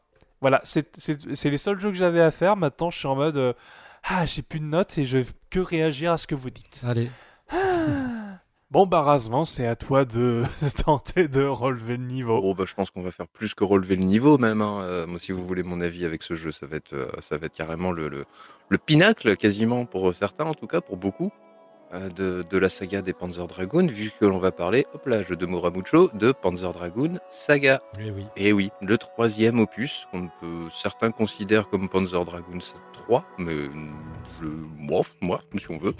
En tout cas, troisième itération dans le monde de Panzer Dragoon. Et pas n'importe quelle itération, puisque Toujours sur Saturne. hein. toujours exclusif à la Saturne. Une Saturne qui, cette année-là, est en fin de vie, voire même en début de mort, puisque l'on commence déjà à parler de la Dreamcast très fortement. Et ce jeu, comme tu l'as indiqué, Ace, le développement a été débuté pendant le, développement également en parallèle au développement de Panzer Dragoon 2. Et tu avais totalement raison, en fait, au moment où Panzer Dragoon 2 a été terminé, l'intégralité de l'équipe de, de ce jeu a été associée au développement de Panzer Dragoon Saga. Qui fait que c'est, euh, à cette époque en tout cas, l'un des plus gros projets qui a été fait sur un jeu vidéo. Euh, ils étaient plus, plus d'une cinquantaine de personnes Ah oui, quand même. ce qui à l'époque est absolument monstrueux. C'est aussi un des plus gros budgets alloués à ce jeu. Rien que pour l'ambiance, disons que ça a une petite saveur de Shenmue. Et oui, je, je vois, je vois totalement ce, que, bah, ce côté aventure, puisque le jeu en japonais s'appelle Hazel Panzer Dragoon RPG. Ce qui ne laisse aucun doute Euh, sur euh, le, euh, le genre que- vers lequel se dirige le titre. Oh, le- la simulation automobile. Mais Oui. donc, mais donc très mauvais choix de jeu, trop- très mauvais choix de, de, de nom. ouais, non, je comprends pas. Non, Ils sont bizarres les japonais. on est aux limites de la publicité mensongère là. je pense. Publicité mensongère, je suis totalement d'accord. Mais bref, donc comme, je, comme on le disait, après deux rail shooters, eh ben, la team Andromeda se met au RPG. Le directeur avait décrété qu'il fallait à la fois créer un nouveau rail shooter qui devienne le maître étalon en la matière, ce qu'ils ont, selon moi en tout cas, allègrement réussi avec euh, Panzer Dragoon 2, mais il voulait aussi pouvoir euh, approfondir un peu l'exploration du lore de, de, de, de, de- de Panzer Dragoon, parce qu'il y a tout un monde, un univers qui a été créé, développé, euh, qui ne sert pas forcément, qui n'est pas forcément apparent dans, le, dans les deux premiers épisodes, mais qui a été créé justement pour, rendre euh, un, tout cohérent, et donc voulait explorer un petit peu plus profondément toutes les différentes ficelles du monde de Panzer Dragoon, d'où cette idée de Panzer Dragoon RPG. Donc, au niveau de l'histoire, rapidement pour l'introduire, qui traditionnellement est introduit par une superbe cinématique en images de synthèse, mais là, accrochez-vous, il y en a pour plus d'un quart d'heure. Ah oui, oui, c'est très long. Le... Ah, C'était extrêmement long. Certains diraient trop, mais non, c'est pas vrai. Je rappelle, je rappelle juste aux, euh, aux personnes qui ne connaissent pas du tout le jeu, il tient sur 4 disques. Donc on est, euh, va avoir de la cinématique, vous inquiétez pas. il y avait de quoi, il y avait de quoi faire. Et encore, 4 disques, ils se sont freinés pour que ça tienne sur 4 disques. Sinon, ils ça tournait autour des alentours de 6 disques, etc. Ils ont été obligés de reprendre certaines parties, certaines phases de jeu. Ça a transformé quelques phases de jeu. Hmm, D'accord. ils ont été obligés de se restreindre au final. Je vous laisse imaginer si jamais ils avaient complètement eu complètement carte blanche, c'était le, jeu, c'était ouf, mon dieu, on, y, sera encore, je pense. Pour euh, s'imprégner de l'histoire un petit peu, ça se passe à plus de 30 euh, plus de 30 ans après les événements de Panzer Dragoon 1. Là, on dirige Age, Age est un adolescent, encore une fois, euh, qui est le gardien dans un site archéo, sur un site arché- archéologique pardon, de l'Empire, l'Empire toujours présent et qui est toujours à la recherche des technologies de l'Antiquité, technologies qui permettent d'asseoir sa suprématie de domination du monde. Donc encore une fois, un truc très très manichéen, le bien, le mal comme d'habitude. Mais on retrouve pour une fois un personnage qui est bah, dans le camp du mal au départ en tout cas. Et donc pendant cette, euh, ce développement du site archéologique, euh, l'Empire découvre Hazel. Hazel est une créature prenant la forme d'une fille, femme, on n'arrive pas trop à l'âger, en tout cas à lui donner un âge, qui est complètement fossilisée en fait dans, la pierre. Et donc euh, arrive évidemment, parallèlement à cette découverte de, de Hazel, en fait, arrive une attaque, encore une fois, quoi tout est lié, tout est parallèle, une nouvelle attaque, mais cette fois-ci de l'Empire, de ce qu'on appelle l'Empire Noir. L'Empire Noir dirigé par un, grand méchant super méchant du nom de Kremen. La tête du gars. Rien que même sur Saturn avec les cinématiques de l'époque, il fait flipper quoi. Il a une sale gueule bien foutue. Hein. Oui, mais je, Ah ouais. je- je vais te le faire moins flipper. euh, son nom euh, complet, c'est KF Cremain. Ah d'accord. Le KF KFC. KFC KFC. KFC. Ok. oui, c'est vrai comme ça, vu comme ça, il me fait un petit peu moins. Il fait un peu moins peur. Mais il a une tête de con quand même. Alors bien évidemment, ça pète de partout. L'empire, euh, l'empire noir, la flotte noire, pardon, hein, la flotte noire impériale dirigée par ce KFC, donc elle veut détruire absolument tout le village et le site archéologique qui va avec, détruisant absolument toute la population, euh, ne laissant pour seul survivant que Age, qui miraculeusement est sauvé par l'apparition du dragon de la légende, un dragon blanc. S'ensuit tout simplement une rencontre entre le dragon et le... ce jeune Age, un lien se crée entre eux. On ne sait pas pourquoi, on ne sait pas comment, mais un lien se crée entre eux. Puis donc Age euh, se met sur le dos du dragon et se part en, quête d'une simple vengeance à l'origine, ce qui devrait être qu'un voyage pour une simple vengeance, venger toutes les personnes qui ont été massacrées pendant cette attaque. Mais l'aventure va aller beaucoup, beaucoup, beaucoup plus loin. Et Age ne sait pas du tout vers où lui mène son destin. Et c'est ça que nous allons suivre tout au long, effectivement, de ces quatre CD. C'était absolument monumental. Final Fantasy VII avait fait trois CD. Sega a fait mieux. Quatre CD. Eh oui, premier contact avec ce jeu, bah évidemment, ça a été à travers les tests, qui sont absolument tous dithyrambiques. J'avais, j'ai regardé un petit peu vite fait les tests de euh, Joypad, Megaforce et Console Plus, les gros, les gros morceaux de l'époque. Ouais. Et c'est unanime, le jeu est absolument unique. C'est un truc qu'on a qu'on n'a jamais vu, qui est complètement extraterrestre, que, qui, que- qui est limite inclassable. Ok, c'est un RPG, mais, mais, mais on n'a jamais vu ça. On n'a jamais eu un, un truc à ce niveau-là. C'est les joies de la Saturne, puisqu'on est sur du 32 bits et donc on commence à développer des mondes en 3D vraiment, vraiment sympas. Et donc, du coup, bah, on se retrouve devant un, un nouveau, une nouvelle pierre angulaire, on va dire, du, du RPG cette fois-ci. Alors moi, mon premier contact, moi, avec ce jeu, plus personnellement, ça a été bah, dans un magasin indépendant. À cette époque aussi, il y avait des magasins de jeux vidéo qui pullulaient un petit peu partout. Même, euh, même en province, je vous jure, je vous promets. Si, si, ça existait. Il y avait au moins 2, 3, 4 magasins dans une ville, même de 10 000 ou 20 000 habitants. C'était fantastique. C'était absolument génial. Et j'ai eu la chance d'avoir ce jeu neuf, puisque à l'époque, en fait, on n'était pas du tout informé du fait que le jeu était déjà une rareté. Il a été très très peu tiré en Europe en version PAL. Et en plus, il était donc, euh, pardon, par les donc, forcément, il était très difficile à trouver. Or, il était au même prix que les autres. Hmm. Moi, évidemment, fan de Panzer Dragoon 2, euh, ayant fait Panzer Dragoon 1 également, quoi, il était évident que je ne pouvais pas passer à côté de ce jeu. Et, déjà, bah, rien que, comme tu disais, là encore Ace, pour revenir à ce que tu disais, c'est 4 CD, rien que d'avoir la boîte, le boîtier en main, mais punaise, le jeu, quoi. Il y avait deux boîtiers dans un fourreau en carton. Tu ouvrais le, le- le fourreau en carton, tu découvrais des artworks absolument splendides qui illustraient les deux boîtiers rigides, pas les boîtes en carton à la con qu'il y avait habituellement sur la Saturne. C'était des vraies boîtes rigides, vraiment sympas et vraiment solides, et qui étaient ouais, illustrées par des, des, euh, des- artworks absolument magnifiques, notamment un dessin de Hazel qui est assise et qui est, qui est d'une splendeur totale et qui, qui déjà te fait plonger, te, ouais, te fait plonger dans le dans, dans l'univers rien que par cette image. Mais tu sais pas, c'est- elle est très mystérieuse, cette jeune fille. euh, le jeu est très mystérieux. hein. C'est très. Tu sais pas où t'as mis les pieds là. Ouais, un peu comme Edge en fait. Tu, tu sais que ça va être génial, mais tu sais pas pourquoi encore. mais tu sais que ça va être fantastique. Surtout qu'au début du jeu, tu as un mystère de on te demande ton nom. Alors que le personnage est déjà nommé, donc déjà tu as ce mystère-là de pourquoi on te demande le nom du personnage en Bah fait. non, c'était pas vraiment un mystère. Dans le- Par exemple, Final Fantasy VII était sorti peu de temps avant et tu pouvais déjà renommer tous les personnages. Non, non, non, non, non, c'est pas ce que je veux dire. C'est que le personnage de Edge est nommé, c'est c'est un personnage qui, qui n'aura que le nom de Edge. Euh, you Fake Me déjà, parce que référence au catch. Et, euh, et on te demande quand même de donner ton nom en fait. Oui. Et c'est ça en fait que c'est ça que je parle moi. Je parle pas du. Non, non, je sais bien, on, te- ouais. on te demande, on te demande, on te demande pas de renommer le personnage, on te demande ton nom. Oui. Et je me semble que c'est toi ou euh, Malone qui en avait parlé dans un, précédent podcast qu'il y a. Oui, c'est dans le, le jeu des émotions, le Oui. podcast des émotions, qu'il y aura une révélation Non, tais-toi. sur. Tais-toi. Tu ne diras rien, tu ne spoileras Bah, pas. je ne sais pas, je n'ai pas fini le jeu. Bah, je sais raison de plus, raison de plus. Mais oui, tout à fait. Mais il, y a une- il, il y a un il rapport. y a tout à fait une raison. Faudra pour ça finir le jeu pour que vous sachiez quel est ce. Pourquoi est-ce qu'on vous demande votre nom?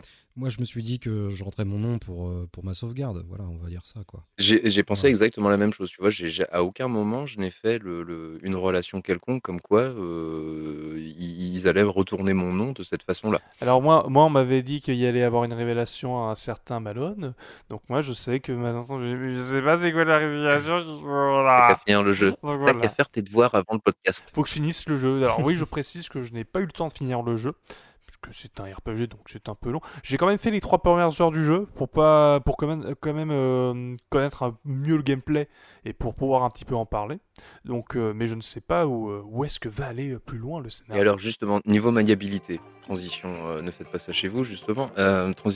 Dis-moi, est-ce que, est-ce que comme moi, tu as retrouvé en fait un gameplay assez inédit, on va dire, pour, surtout pour la, la, la- pour la saga, euh, pour la saga, pour la série Panzer Dragoon, sinon ça va pas finir au niveau saga, pour la série Panzer Dragoon, mais en ayant ce petit goût de ça m'est ça m'est quand même familier et donc je m'habitue très facilement. Je, je vais te dire très clairement, pour moi, ils ont adapté Panzer- le gameplay de Panzer Dragoon en RPG. Je trouve ça extraordinaire. Il est C'est, euh, c'est, mais je, Ouais. quand j'ai fait le jeu, parce que je ne connaissais pas du tout le jeu avant de, vraiment de le lancer, donc je ne savais pas comment se jouait, quelle était la mécanique de jeu pour la partie euh, RPG. Et j'ai, le jeu m'a mis sur le cul, dans le sens où c'est, quand j'ai fait le jeu, j'ai fait, mais oui, c'est ça.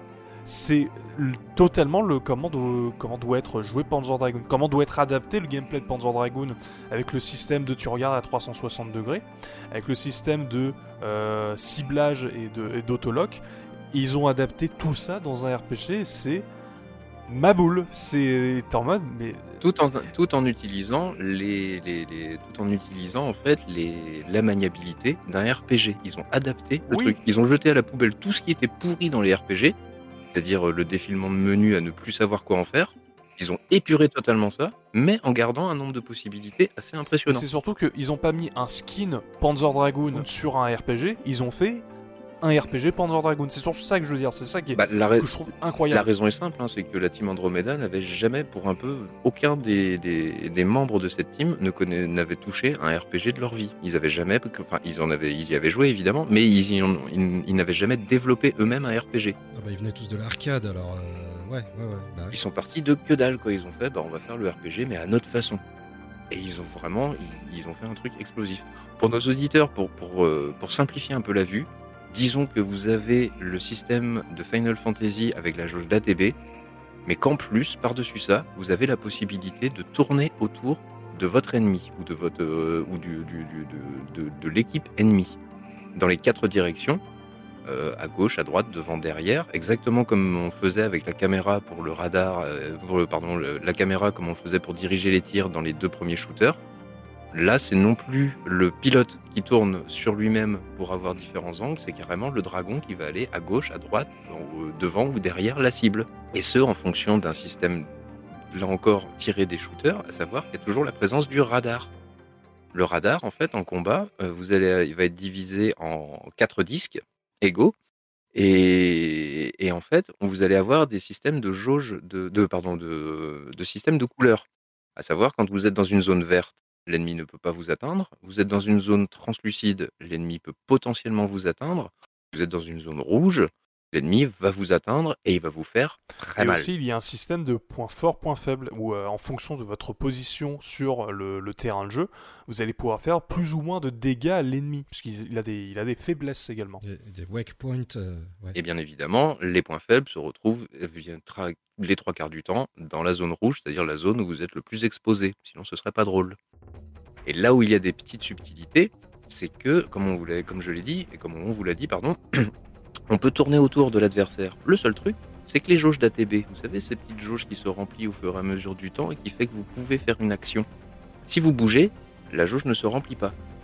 Donc il y a toute une petite stratégie, des petites subtilités en fait dans le gameplay qui vous obligent à jongler euh, avec les différentes positions pour éviter les tirs ennemis, rester parfois exposé pour que vous puissiez remplir vos jauges d'ATB pour pouvoir faire des actions. On va y revenir un petit peu plus tard parce qu'il y a trois jauges d'ATB euh, au total, trois jauges d'action au total qui vont être utilisées pour différentes possibilités. Et donc, il va falloir, rien que dans, ce, rien que dans cette phase-là, en fait, de, positionnement par rapport à l'ennemi, il y a déjà un jeu dans le jeu qui est assez, assez fantastique, que je trouve vraiment passionnant. Et par-dessus ça, encore en plus, donc, on a les jauges d'action. Il y en a trois au total, comme je le disais. Et ces jauges d'action, en fait, vont être mangées en fonction de ce que vous, vous allez faire. Explication, vous voulez faire un tir simple avec un flingue, ça va vous manger une jauge d'action. Vous voulez faire une magie, ça va manger entre deux voire trois jauges d'action en fonction des magies que vous allez pouvoir faire, puisque votre dragon va avoir des spécificités reprises un petit peu et surtout très très développées par rapport à Panzer Dragoon 2. Et donc, euh, le, le jeu va se rythmer de cette manière en sachant bien que l'ennemi est, su- est soumis aux mêmes contraintes. Sauf qu'on ne voit pas ces jauges d'action. On le devine dans le timing. C'est à nous de, de- de- de- de deviner le timing, un peu comme on apprend des patterns dans un shoot. On retrouve là encore le parallèle entre le RPG et le shooter. C'est un shooter RPG. Un hybride entre les deux. Je sais pas si je suis clair. Pour le coup, je sais pas, parce que vu que j'ai bah, vu que j'ai fait le jeu, je vois ce que tu ce que t'expliques. C'est que je le me remémore quand j'ai fait le jeu. Mais euh, le- la comparaison avec l'ATB de Final Fantasy, je trouve qu'elle est vraiment pertinente. Ouais. Puisque c'est c'est ça, en fait, c'est une jauge d'action que tu laisses, euh, que tu laisses euh, mon- monter. Donc tu as trois jauges en fait. La jauge est divisée en trois sections et en fait, quand elle est à fond, bah, tu peux faire trois actions. Quand elle est euh, à un tiers de rempli, tu peux faire une action et ainsi de suite. Non, parce, pas tout à fait, parce que tu as des actions. Une magie, par exemple, on va, on va y arriver. Une magie euh, générée par le dragon va te bouffer deux jauges. Oui, donc tu pourras pas, tu pourras pas faire cette action s'il n'a s'il n'a qu'un tiers de la jauge d'activer. Voilà. Donc il te manque deux, il te manque encore une jauge pour la faire. Euh, mais en tout cas, la comparaison avec l'ATB, je trouve qu'elle est assez, elle est vraiment pertinente pour le coup. Et, euh, et c'est ça qui est dingue, c'est que ça reprend tous les éléments en fait de Panzer Dragoon, le radar, le, le le- la vue en 360 degrés, le- les, systèmes de tir, parce que tu peux choisir le, le tir que tu peux utiliser. Entre le tir du dragon, qui est donc un lock automatique qui va tirer plein d'ennemis mais faire peu de dégâts, ou alors viser avec ton arme de base, Hmm. euh, Un ennemi bien, bien spécifique. euh, un ennemi bien spécifique dans le, dans le lot, puisque globalement, en fait, un combat dans, Panzer Dragoon Saga, c'est un, c'est une horde d'ennemis qui apparaît sur la carte, et tu peux soit, on peut soit décider de tirer dans la horde avec une attaque euh, automatique, qui va donc viser à peu près tous les ennemis, mais faire peu de dégâts, ou alors cibler un ennemi en particulier, et généralement, c'est un ennemi en particulier dans la horde qu'il faut tuer pour éliminer la horde, puisque c'est le point faible de... Dans le gameplay, c'est le point faible, mais c'est le meneur de la horde, entre faut guillemets. éliminer le commandant pour euh, mettre le désordre chez les soldats. C'est ça. Oui, en général, c'est le, c'est, c'est le healer, quoi. Enfin, c'est celui qui, qui empoisonne, euh, qui redonne de l'énergie à tout, tout le groupe. Enfin, c'est classique. C'est le meneur, voilà, vaut, mieux l'éclater direct. C'est le mal alpha. Parce que général- ça. généralement, c'est des animaux qu'on a- euh, affronte. C'est ça, c'est ça. Moi, je, moi, juste, euh, je l'ai en version Jap. Euh, je l'avais en version PAL, mais je l'ai vendu parce que voilà. Et euh, je l'ai repris en version Jap euh, il y, a, il y a quelques années. Et là, je l'ai relancé pour le pod. Et en fait, même en Jap, euh, allez-y. hein, je crois qu'il est, il tourne aux alentours de, bon, il doit être dans les 50 balles Jap. Ah, je pense que j'ai, peut-être des restes, hein, mais c'est super compréhensible. hein. T'as un tuto Oui. alors, tout en japonais, mais c'est pas grave. T'as un tuto, mais qui t'explique tout. Et tu comprends tout très vite. Il n'y a aucun souci. Les menus sont faits par des icônes. Oui, plutôt que des ouais, textes. mais- mais tout, est, euh, tout est bien foutu. C'est très- c'est fait de façon très intelligente. Et euh, vous pouvez vous lancer dans l'aventure. hein. Moi, j'ai j'ai repris le truc, mais tout de suite. Et alors, quel plaisir. Ah, c'est comme le vélo, hein, ça s'oublie pas. J'ai dû jouer 2-3 heures comme toi, Ace. Je l'ai pas, j'ai pas été jusqu'au bout parce que j'ai j'ai pas le temps, absolument pas. Mais en fait, j'arrivais plus à m'arrêter. quoi. J'étais là, genre, il faut que je fasse autre chose, il faut que j'avance sur d'autres trucs et tout. Et j'avais tellement envie de continuer. T'es vraiment happé. hein. Complètement. Le- Dès les premières minutes du jeu. le- le- le- je trouve que les, le système de combat euh, marche mais tellement bien. Il est tellement ludique. Euh, il est tellement facile à comprendre. T- Il est aussi tellement euh, dynamique. C'est surtout Ouais. ça qui est, euh, que je trouve.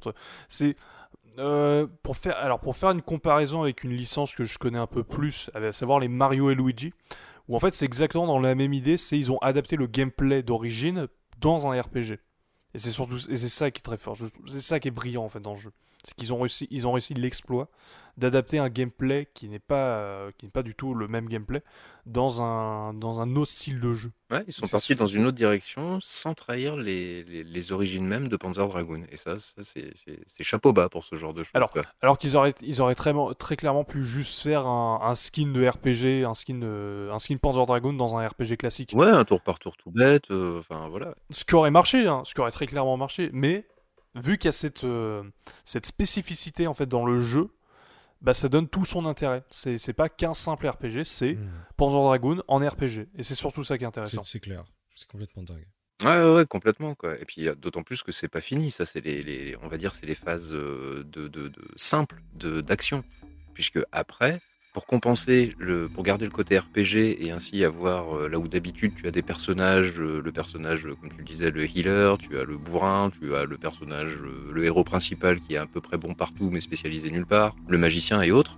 Bah là, pour compenser le fait que tu es seul avec ton dragon, c'est ton dragon qui va évoluer et qui va progresser dans différentes, dans différentes catégories. Et, et- et surtout, va- c'est surtout que tu peux choisir dans quel, quel est le, dans quelle spécificité il va être en fait. Mais à tout moment. Oui. Et c'est ça qui est intéressant, c'est que en gros pour, pour, vous, pour que vous visualisez, vous prenez une croix, une croix ou voilà, et en fait vous, avec vous avez une jauge qui permet de, de choisir en fait si le personnage va être plus fort, plus faible, euh, plus rapide, plus agile, des trucs comme ça. Et en fait vous, vous customisez votre personnage en fait. Pour parler Euh, simple, vous voyez le schéma dans les FIFA sur chaque personnage avec une espèce de, de, de, de- de camembert qui, qui va plus vers l'agilité, vers la vitesse, Voilà. vers la force, Mais la non, défense, l'attaque. On, on, on connaît pas ce genre de choses, monsieur FIFA. De quoi nous, parlez- nous parlez-vous On est sur Sega Saturn et vous parlez de FIFA. Non, ça va pas du tout. J'essaye d'être le plus accessible possible, monsieur. Je, Mais non, mais les gens ne connaissent pas FIFA. Les, je, je me mets au niveau du petit On est peuple. populaire, monsieur. Voyons. les gens qui nous écoutent ne sont pas le petit peuple et ne Ouais. jouent pas à FIFA, putain. On a un fan de catch et de Nintendo avec nous. Tout à fait. Alors j'essaye quand même de, de, de, de- de C'est m'adapter. un genre de, un genre de carré qui s'adapte euh, selon les statistiques, qui tire plutôt vers un côté qu'un autre, quoi. Faut imaginer un losange. Voilà. Les, Pas FIFA, je- la- non, pas FIFA. donc, les caractéristiques, c'est la force, la défense, la magie et la vitesse. Enfin, le- ce qu'ils appellent ouais, la spiritualité et la vitesse. Donc ça va permettre soit d'avoir des tirs plus puissants, soit d'avoir une défense, c'est-à-dire d'être plus résistant, mais par contre d'être beaucoup plus lent dans les mouvements. Ça demande, ça peut être la magie, la spiritualité, ce qui va permettre d'utiliser les pouvoirs berserk euh, spécifiques à chaque dragon qui vont être un petit peu plus, un petit peu plus conséquents, ou la vitesse qui permet de tourner autour de l'ennemi bien plus rapidement et d'être beaucoup plus agile. Et, surtout un truc qui, euh, quand on fait ces modifications-là, ça modifie visuellement le dragon. Ça, voilà, exactement. C'est ce que je voulais, je voulais rajouter. Ce qu'ils appelaient, en fait, euh, ils appelaient ça le morphing temps réel ou quelque chose comme ça. Où le dragon, en fait, quand tu modifiais les statistiques, euh, en direct devant toi, le dragon se transformait dans les options. Tu le voyais se déformer, en fait, les ailes qui s'agrandissaient, ou au contraire le nez qui s'allongeait, ou au contraire qui prenait du volume quand il devenait un plus gros défenseur. Rien que ça, moi je me souviens à l'époque où je l'ai fait, et même maintenant d'ailleurs, ça m'a beaucoup amusé. Je m'amusais énormément à modifier le dragon pour voir ce que ça faisait. Si, tiens, si je le mets à moitié défense, à moitié agilité, qu'est-ce que ça fait comme dragon? Si je le mets plus attaque, plus défense, qu'est-ce que ça fait également? Et comme ça se modifiait en direct live, tu pouvais t'amuser comme un petit fou à faire ça. Et il y a même des fois où tu te disais, ouais, les statistiques de celui-là, elles sont bien, quoi, mais. Ah, mais l'autre, il est plus beau, quoi. Il est moins efficace, mais il est plus beau. Il est trop moche, ouais. Ouais, mais il est trop moche l'autre là, donc euh, non, non, je vais garder celui-là finalement. Allez hop, c'est parti, quoi, petit challenge. Je vais, je vais me finir celui-là avec, avec ce dragon là. C'était génial et surtout pareil, c'était inédit quoi. C'était un truc d'où ils ont sorti cette idée. D'où ils se sont dit, tiens, dans le menu, on va mettre le dragon. Quand ils vont modifier les, les statistiques du dragon, ça va modifier physiquement le dragon. C'était un truc de barbare. Enfin, d'où ça sort cette idée? Elle est génialissime. C'était, c'était pendant la cantoche, ils savaient pas quoi foutre. Ah ouais, non, mais Voilà, c'est- euh, ce jeu est ponctué de, d'idées, de petites idées comme ça, de génies qui sont absolument fantastiques et qui, qui participent à, à toute la magie et à la légende de, ce, de, de cet épisode Panzer Dragoon Saga. C'est pour ça qu'il y a 4 CD d'ailleurs. Ils ont, ils ont rempli de plein de petites choses comme ça. carrément, Ég- carrément. égal- également, ce qui, ce qui va avec la légende de Panzer Dragoon Saga, c'est malheureusement sa, son prix. Euh, alors, il est, il est à 50 euros en version japonaise. Oui, merci monsieur, mais tout le monde ne parle pas japonais. Non, mais Hein c'est pas pas besoin de parler japonais pour, euh, pour kiffer le jeu. euh, Enfin, il est... Ouais, c'est un RPG, faut un peu com- comprendre le scénario. Bon, hein. tu, passes à côté un peu de l'histoire, mais ça va, c'est pas non plus. Je suis pas d'accord. Non, je suis pas d'accord. Faut un, faut un minimum comprendre le scénario pour apprécier un RPG, parce que c'est un peu, le, c'est un, un peu le, le, le- le truc du RPG, c'est avoir des scénarios quoi. Moins un bon scénario que tu peux Bah, comprendre. surtout que celui-là, en plus, il est même pas pollué par des, des milliards de quêtes annexes et aussi inutiles les unes que les autres, comme le font souvent les RPG pour gagner un petit peu en, en durée de vie. T'es pas obligé d'aller. euh, vous devez retourner sans tortue sur le bord de plage pour euh, sauver euh, ma grand-mère de son rhume euh, de je sais pas quoi là. Les petites missions annexes. C'est très important de sauver les grands-mères. C'est voilà, t'as pas ce genre de choses, t'es pas t'es pas parasité par ce genre de mission. T'as une histoire, certes. Euh, c'était un inconvénient, enfin en tout cas ça fait partie des points noirs entre guillemets, euh, on va dire gris gris clair de, Panzer Dragoon. L'aventure est courte. Allez, en 15 heures, euh, 20 heures, si vraiment tu t'amuses à explorer euh, tous tous les lieux et à lécher tous les tous les murs, etc. pour en trouver tous les secrets. On va dire qu'en une vingtaine d'heures, le jeu il est plié, torché, rangé. T'as fait ça, toi? T'as t'as longé les murs jusqu'au jusqu'au jusqu'au bout? Oh que oui, je l'ai fait. Parce que moi, je l'ai fait. hein. J'ai cherché tous les trucs, euh, tous les coffres, hein, les, les espèces de machins. les- Mais, euh, ouais, ouais, ouais. D'autant plus que t'as as un petit côté Metroidvania, enfin vraiment light hein, Oui, euh, en, en la matière. Parce que euh, tout simplement, tu as, tu as donc les séances de, de combat, classique à tout RPG. Tu as également de l'exploration en vol de dragon. Ça, c'est vraiment un élément euh, essentiel euh, dans le sens où il prend une grande partie du jeu à l'épisode Panzer Dragoon. Et à vol de dragon, tu vas pouvoir explorer un petit peu à droite à gauche, trouver des mécanismes que tu vas déclencher grâce à l'attaque euh, l'attaque tête chercheuse du, du dragon. Et comme ton dragon il évolue au fil du temps, et bah tes, tes- tes performances également, tes tirs évoluent au fil du temps. Et donc des, des rochers par exemple que tu vas pas pouvoir briser au début du jeu, quand tu vas être en milieu de jeu, tu vas pouvoir y revenir pour pouvoir les briser et ainsi accéder à des nouveaux secrets, des nouvelles euh, et des nouveaux, euh, enfin des nouvelles, des nouvelles options ou des nouveaux petits bonus. Des petites routes alternatives. Voilà qui te donne envie en fait de retourner dans le retourner un petit peu en arrière pour un petit peu plus explorer, peut-être aussi pour se barder un petit peu plus au niveau euh, au niveau euh, au niveau force et au niveau XP histoire d'être sûr de pouvoir euh, rouler sur le jeu parce que le jeu n'est quand même pas très très difficile. Et, et tu as ce petit côté Metroidvania, vraiment light comme je dis, mais tu en as, un petit peu euh, et ça donne un petit plus supplémentaire encore à la qualité du jeu. C'est toujours agréable de revenir avec 20 niveaux euh, supplémentaires et déf- défoncer les ennemis qui te, qui te faisaient un peu chier au début. C'est toujours un plaisir. C'est clair, les ennemis, les ennemis basiques, au départ, tu en chies au moins 6 ou 7 tirs, tu arrives et là, ils sont des hordes de 5 et blam, on a un homing missile, bon bah, tu as débarrassé, Pouf, allez, hop, ça fait 200 points d'XP de gagné, c'est toujours ça de prix. en sachant, petit détail, non des moindres, euh, on est également dans un module Final Fantasy dans le sens où on a les combats aléatoires. Alors, ils sont moins casse-couilles quand même. Je veux pas prêcher pour la paroisse Panzer Dragoon, mais ils sont moins casse-couilles car moins omniprésents que sur Final Fantasy. Ah, ça dépend des zones. hein. Il y, a- il y a des fois, tu les enchaînes. euh, ouh, tu fais bah, encore. Ouais, mais ça te freine moins à l'exploration quand même. Final Fantasy VII, le 7 notamment, punaise, il y a un moment où j'en avais vraiment ras-le-bol de ces trucs aléatoires là et ça me, ça me donnait plus envie d'aller explorer. Hmm. Là, ça va. Peut-être aussi parce que c'est sur un, une durée moins longue. Comme dit, on est sur un 15-20 heures de jeu de, de durée de vie globale. Oui. Donc c'est moins long, donc peut-être qu'on a moins cette impression-là. Oui, puis c'est Sega. Puis, euh, ça passe, ça passe, c'est Panzer Dragoon aussi. Exactement, exactement. Quoi. Et petite, euh, et non des moindres également, euh, troisième, troisième type de gameplay, carrément, on pourrait dire, dans, présent dans ce jeu, en fait, qui sont les phases d'exploration à pied. Car oui, de temps en temps, on peut descendre de son destrier et on peut aller explorer des villages. On peut aller visiter des magasins, euh, parler à des gens. Alors, il y a deux choses qui sont extrêmement impressionnantes, à l'époque en tout cas, qui, étaient ultra impressionnantes, mais qui l'est quand même aujourd'hui, parce que tu te remets forcément dans le contexte de l'époque. C'est déjà d'une part, eh ben, les villages, ils sont intégralement en 3D temps réel. Et ça, ben, ben j'avais jamais vu ça, moi encore, euh, de mémoire de joueur, je crois pas que j'avais vu ce genre de choses. On avait bien les Final Fantasy avec le, enfin Final Fantasy 7 avec ses décors euh, en, en précalculé, mais pas en 3D temps réel. Et en plus de ça, allez, soyons fous, on a 4 CD, il y a de la place, il y a de quoi mettre dedans. Oh bah tiens, on va mettre un petit cycle jour-nuit. Comme ça, les événements, ils vont différer en fonction du jour ou de la nuit quand tu viens. Les dialogues des gens vont être différents. Ça n'a pas grande conséquence sur le déroulement global du jeu. Oui, mais c'est juste pour le bah, être dans l'ambiance et euh, montrer qu'il y a de la vie dans cet univers. hein. C'est pas comme si tu avais besoin d'être un peu plus dans l'ambiance déjà, tu vois. es- avec tout ce qu'on a raconté déjà, tu es forcément dans, happé par le jeu, tu es forcément euh, attiré par le jeu. Oui. Enfin, je, je n'arrive même pas à imaginer, je suis tellement peu objectif sur ce Panzer Dragon Saga, je n'arrive même pas à imaginer quelqu'un qui me dise Ah, c'est pourri comme jeu, c'est chiant, oh, c'est nul, vas-y, casse-toi.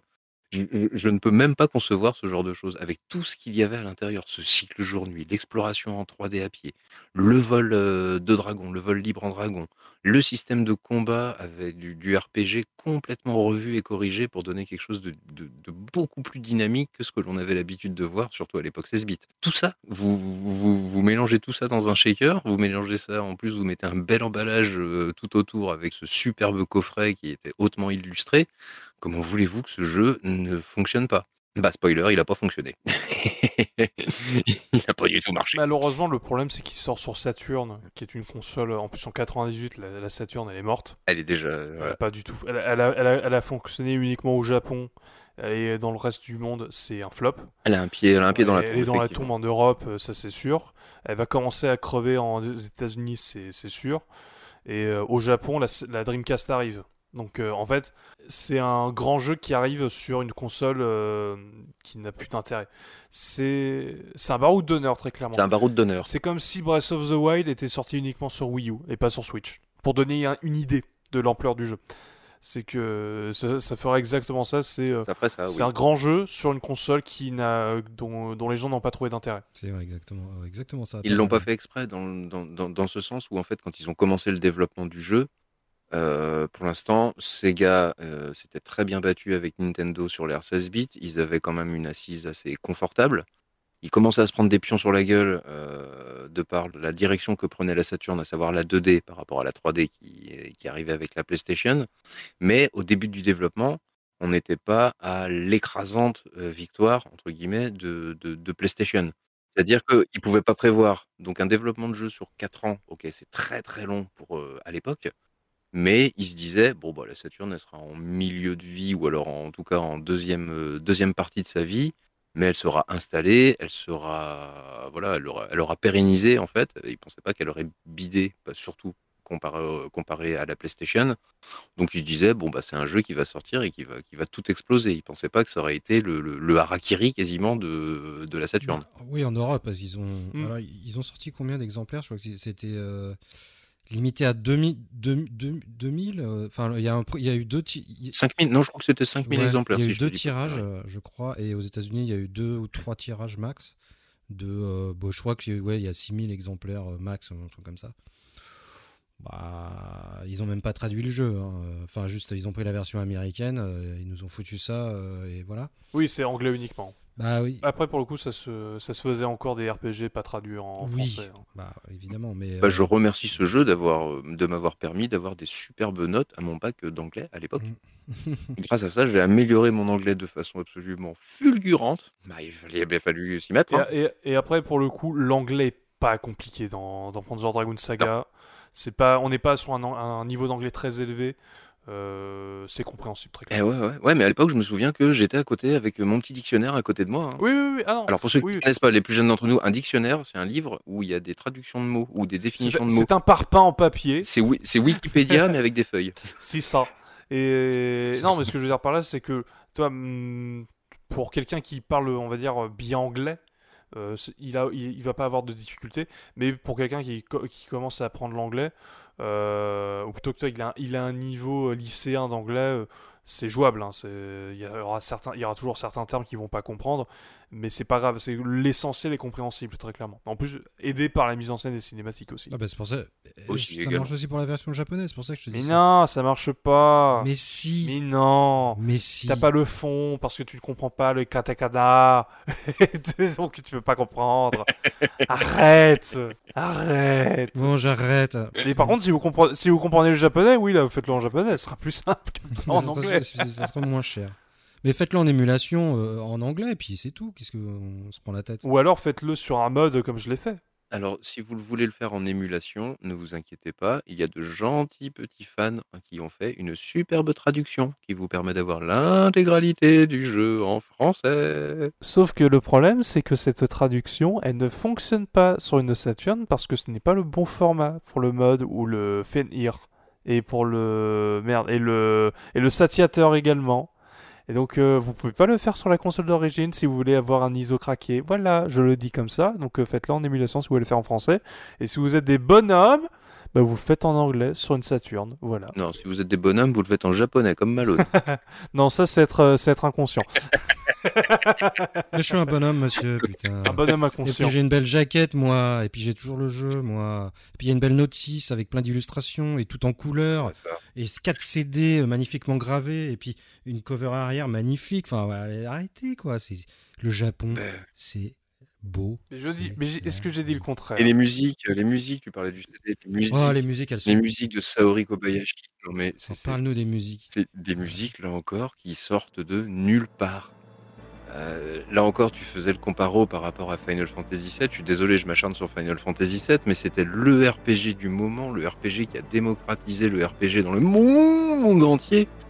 Bah, je suis désolé, Panzer Dragon Saga, il le ratatine à tous les niveaux. Je, trouve ça incroyable. Les musiques, quand tu écoutes les musiques de, Final Fantasy VII, je suis désolé, mais ça me fait saigner des oreilles quand même au bout d'un moment. hein. La musique des chocobos, là, oh putain. On n'est pas mieux cadeau de chocobo. Ouais, merde. Ça donne pas envie. Désolé. hein. Ah ouais, non, non, non, non, c'est- c'était atroce. Là, les musiques de, de Panzer Dragoon Saga, c'est pas pour rien qu'ils en ont fait des CD, ils en ont fait des tonnes et des tonnes, dont un, un mémorial. Tu sais qui serait très drôle pour ce podcast, c'est que je mette que des musiques de Final Fantasy VII quand on parle de Panzer Dragoon. Alors, si tu fais ça, plus jamais tu ne dis j'ai mal aux oreilles quand je te mets une musique Mega Drive dans les memory tracks. Plus jamais. Interdit. Ah non Parce que certaines musiques de Final Fantasy VII, elles sont même pas dignes d'aller sur Mega Drive. hein. Oui, mais il y en a des biens. Mais bref, c'est pas la Les question. musiques, les musiques de Saori Kobayashi, absolument magnifiques et qui ont été euh, perpétuées par la, suite à l'édition et la réédition de nombreux albums euh, consacrés à la, à la soundtrack de, de, de Panzer Dragoon Saga et de la série Panzer Dragoon dans son ensemble. Ça allait jusqu'au, ouais, comme j'en- parlais, le, le, le, le Mémorial, je crois que ça s'appelait, Mémorial Album, où il y avait plus d'une soixantaine de musiques euh, qui ont été bien, ouais. Soit réorchestrées ou soit prises telles quelles, mais qui ont été en fait euh, réarrangées au niveau de leur ordre pour que ça corresponde mieux à la vision de, de, l'artiste musical en fait. Donc ça a été, mais, mais, c'est aussi un, un très très gros morceau de l'identité de, de Panzer Dragoon Saga. Et si tu lui enlèves ses musiques, c'est bah, c'est un peu comme une bière sans mousse. hein, c'est sympa, mais ça manque quand même un petit peu de saveur. Cette métaphore vous est offerte par Cronenbourg. Ne me remerciez On pas. ne te remercie pas. Qu'est-ce que je pourrais vous dire de plus? Bah, Faites-le, sincèrement. Je... De toutes les personnes que je connaisse qui ont joué à ce jeu, il n'y en a pas un pour qui ce n'est pas un excellent souvenir, ce jeu. Alors peut-être toi, Ace, Pour le coup, le, le début est vraiment chouette, donc je compte continuer, ça c'est sûr. Mais en tout cas, si vous n'êtes pas sûr de le faire en entier, au moins essayez le début. Et, si vous adhérez au gameplay, continuez. Et comme l'a dit euh, Rincevent, c'est pas très long. C'est que 20 heures pour un RPG. Ça va, c'est pas, c'est pas des longs RPG.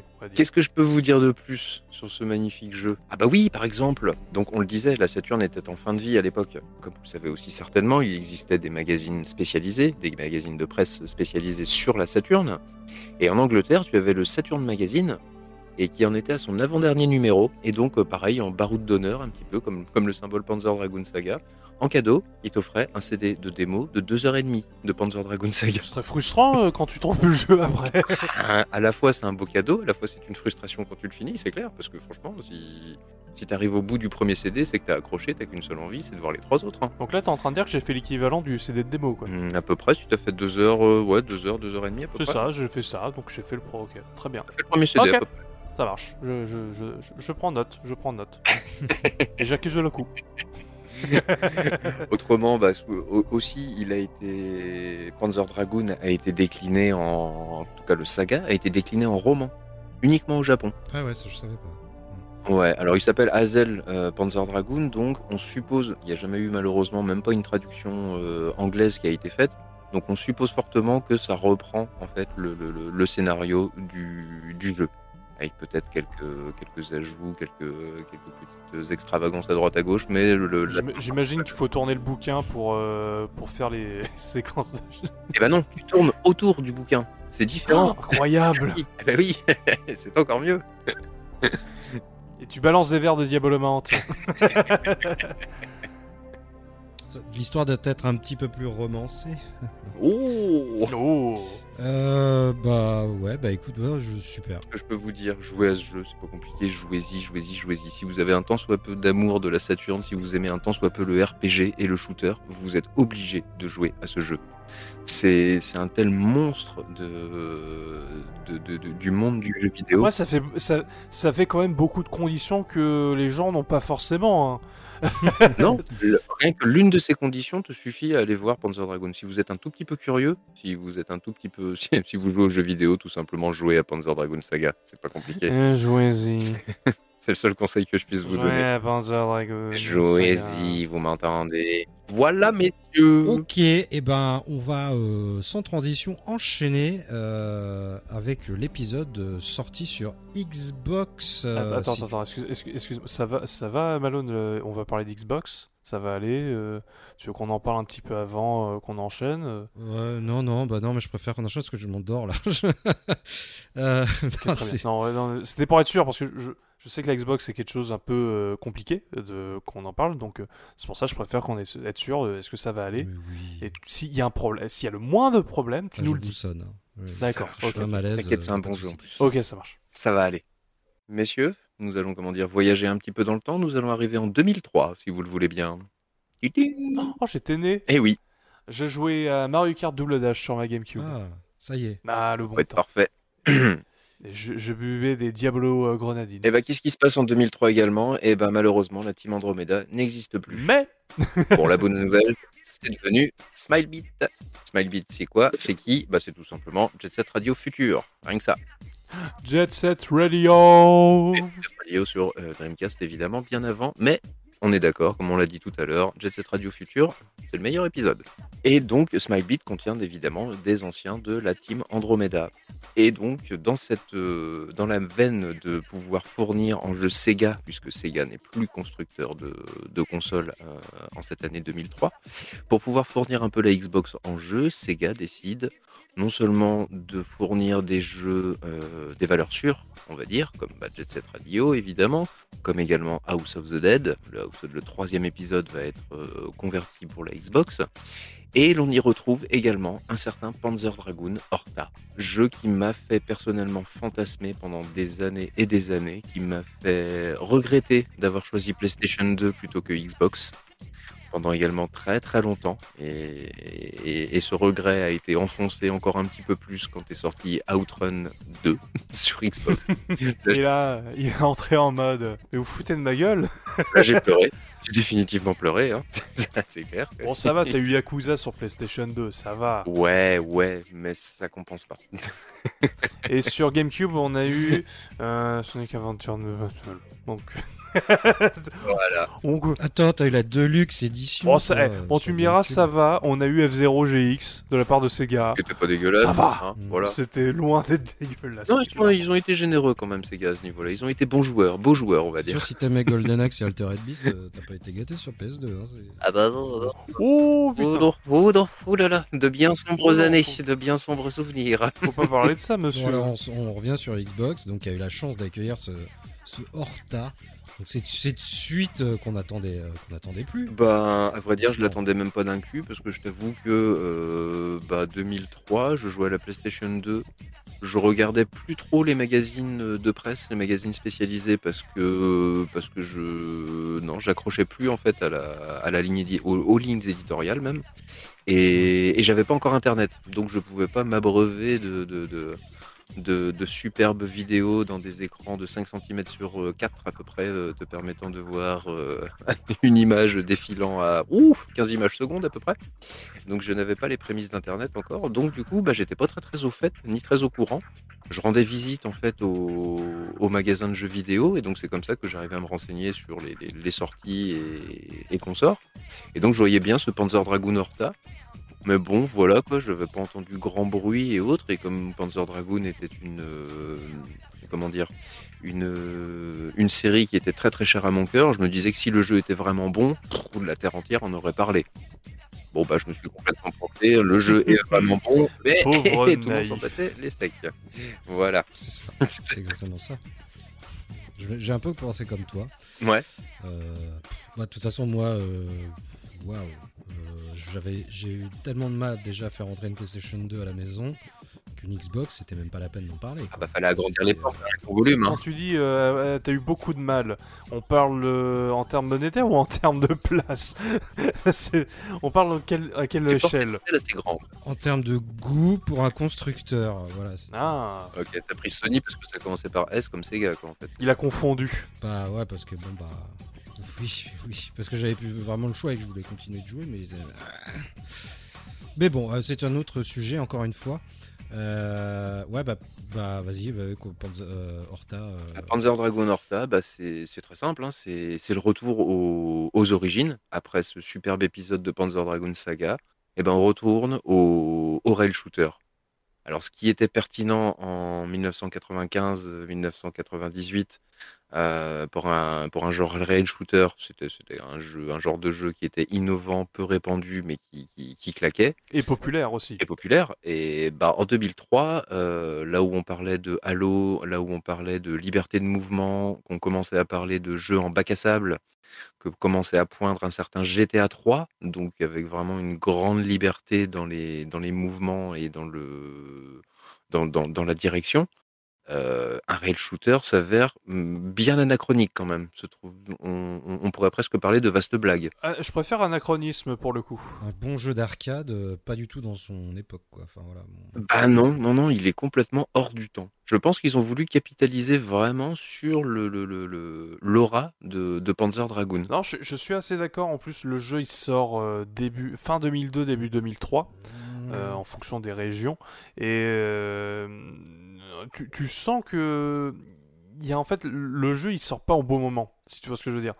T'as l'impr- t'as l'impression que comment le dire C'est assez compliqué avec Horta. Déjà, il sort euh, il, sort dans une période où le, le rail shooter et le shoot 'em up, c'est pas du tout les genres populaires de à cette époque. On est plus dans le dans le FPS et le GTA like, comme tu le disais. Donc on est vraiment sur un genre qui est on va- entre guillemets vieillot et pas du tout à la mode. Et le gaming et, et autres ne sont pas encore aussi Et à, populaires. une et à une époque où le rétro gaming euh, n'est pas aussi populaire et on est plutôt dans l'innovation technologique pour l'innovation technologique. Là où aujourd'hui tu peux sortir des, euh, des, des jeux avec une vibe rétro, euh, c'est beaucoup, c'est beaucoup plus facile à vendre et c'est beaucoup plus facile à assumer. Alors qu'en On prendra ça pour un hommage maintenant. on prend Ouais. ça pour un hommage et alors qu'à l'époque je pense qu'on prend ça comme, euh, comme un retard de gameplay. Un anachronisme. Ouais, un anachronisme, Un anachronisme, ouais. un, un jeu d'un autre temps. Venu d'un- venu d'ailleurs, venu d'un autre temps. Mais Oui, tu te dis, euh, ouais, ils ont pas réussi à le sortir sur Dreamcast, donc ils te le sortent sur Xbox, mais le truc, il est, il est déjà dépassé, quoi. Enfin, bah ouais, ouais, ouais. Et surtout quand tu creuses un peu, euh, même pas. hein. Il n'y a jamais eu le moindre projet de sortir un Panzer Dragoon sur Dreamcast. Ouais. Les fans le voulaient, mais par contre, euh, étant donné que Saga a complètement bidé, vu la situation dans laquelle il est sorti et puis bah, vu l'investissement financier qu'il qu'il était. Ça a, dû coûter un, ça a dû coûter un pognon, oui, Saga, putain. Punaise, ouais, ça a dû coûter le blinde. Ça a dû coûter un Yu Suzuki et demi, à mon avis. Et, et, et cas de voyage de Yu Suzuki. Tout à fait. C'est pour ça qu'il s'est vengé sur Shenmue après. Donc c'est vrai qu'on se retrouve devant un jeu anachronique, mais qui ne renie absolument pas son passé. Je m'explique. On va retrouver donc un rail shooter, comme l'était Panzer Dragoon et Panzer Dragoon 2, et on va retrouver également des mécaniques qui ont été développées dans euh, Panzer Dragoon Saga. Ouais. Comme par exemple la possibilité d'accélérer et de ralentir, Oui. qui vont permettre de tourner autour de l'adversaire. Et également trouver des weak points, trouver des, des, des, des, des safes, euh, des, des points où tu vas être tranquille, où l'ennemi ne pourra pas te tirer dessus. On retrouve cette même stratégie de déplacement, mais dans un jeu d'action cette fois-ci. Un petit temps d'adaptation quand même. hein, pour, euh, Il y a un petit temps d'adaptation. Le, le- le gameplay a quand même évolué. C'est là que je trouve quand même que l'anachronisme est affaibli. C'est que euh, on retrouve ce gameplay Panzer Dragoon, mais on a quand même, hum, il est quand même un peu plus étoffé. Il est quand même un petit peu plus complexe. C'est un gameplay de Panzer Dragoon qui a évolué. Il y a également un, un nouveau système de tir où, euh, qui est, euh, où maintenant on a, trois, on a trois types de tirs.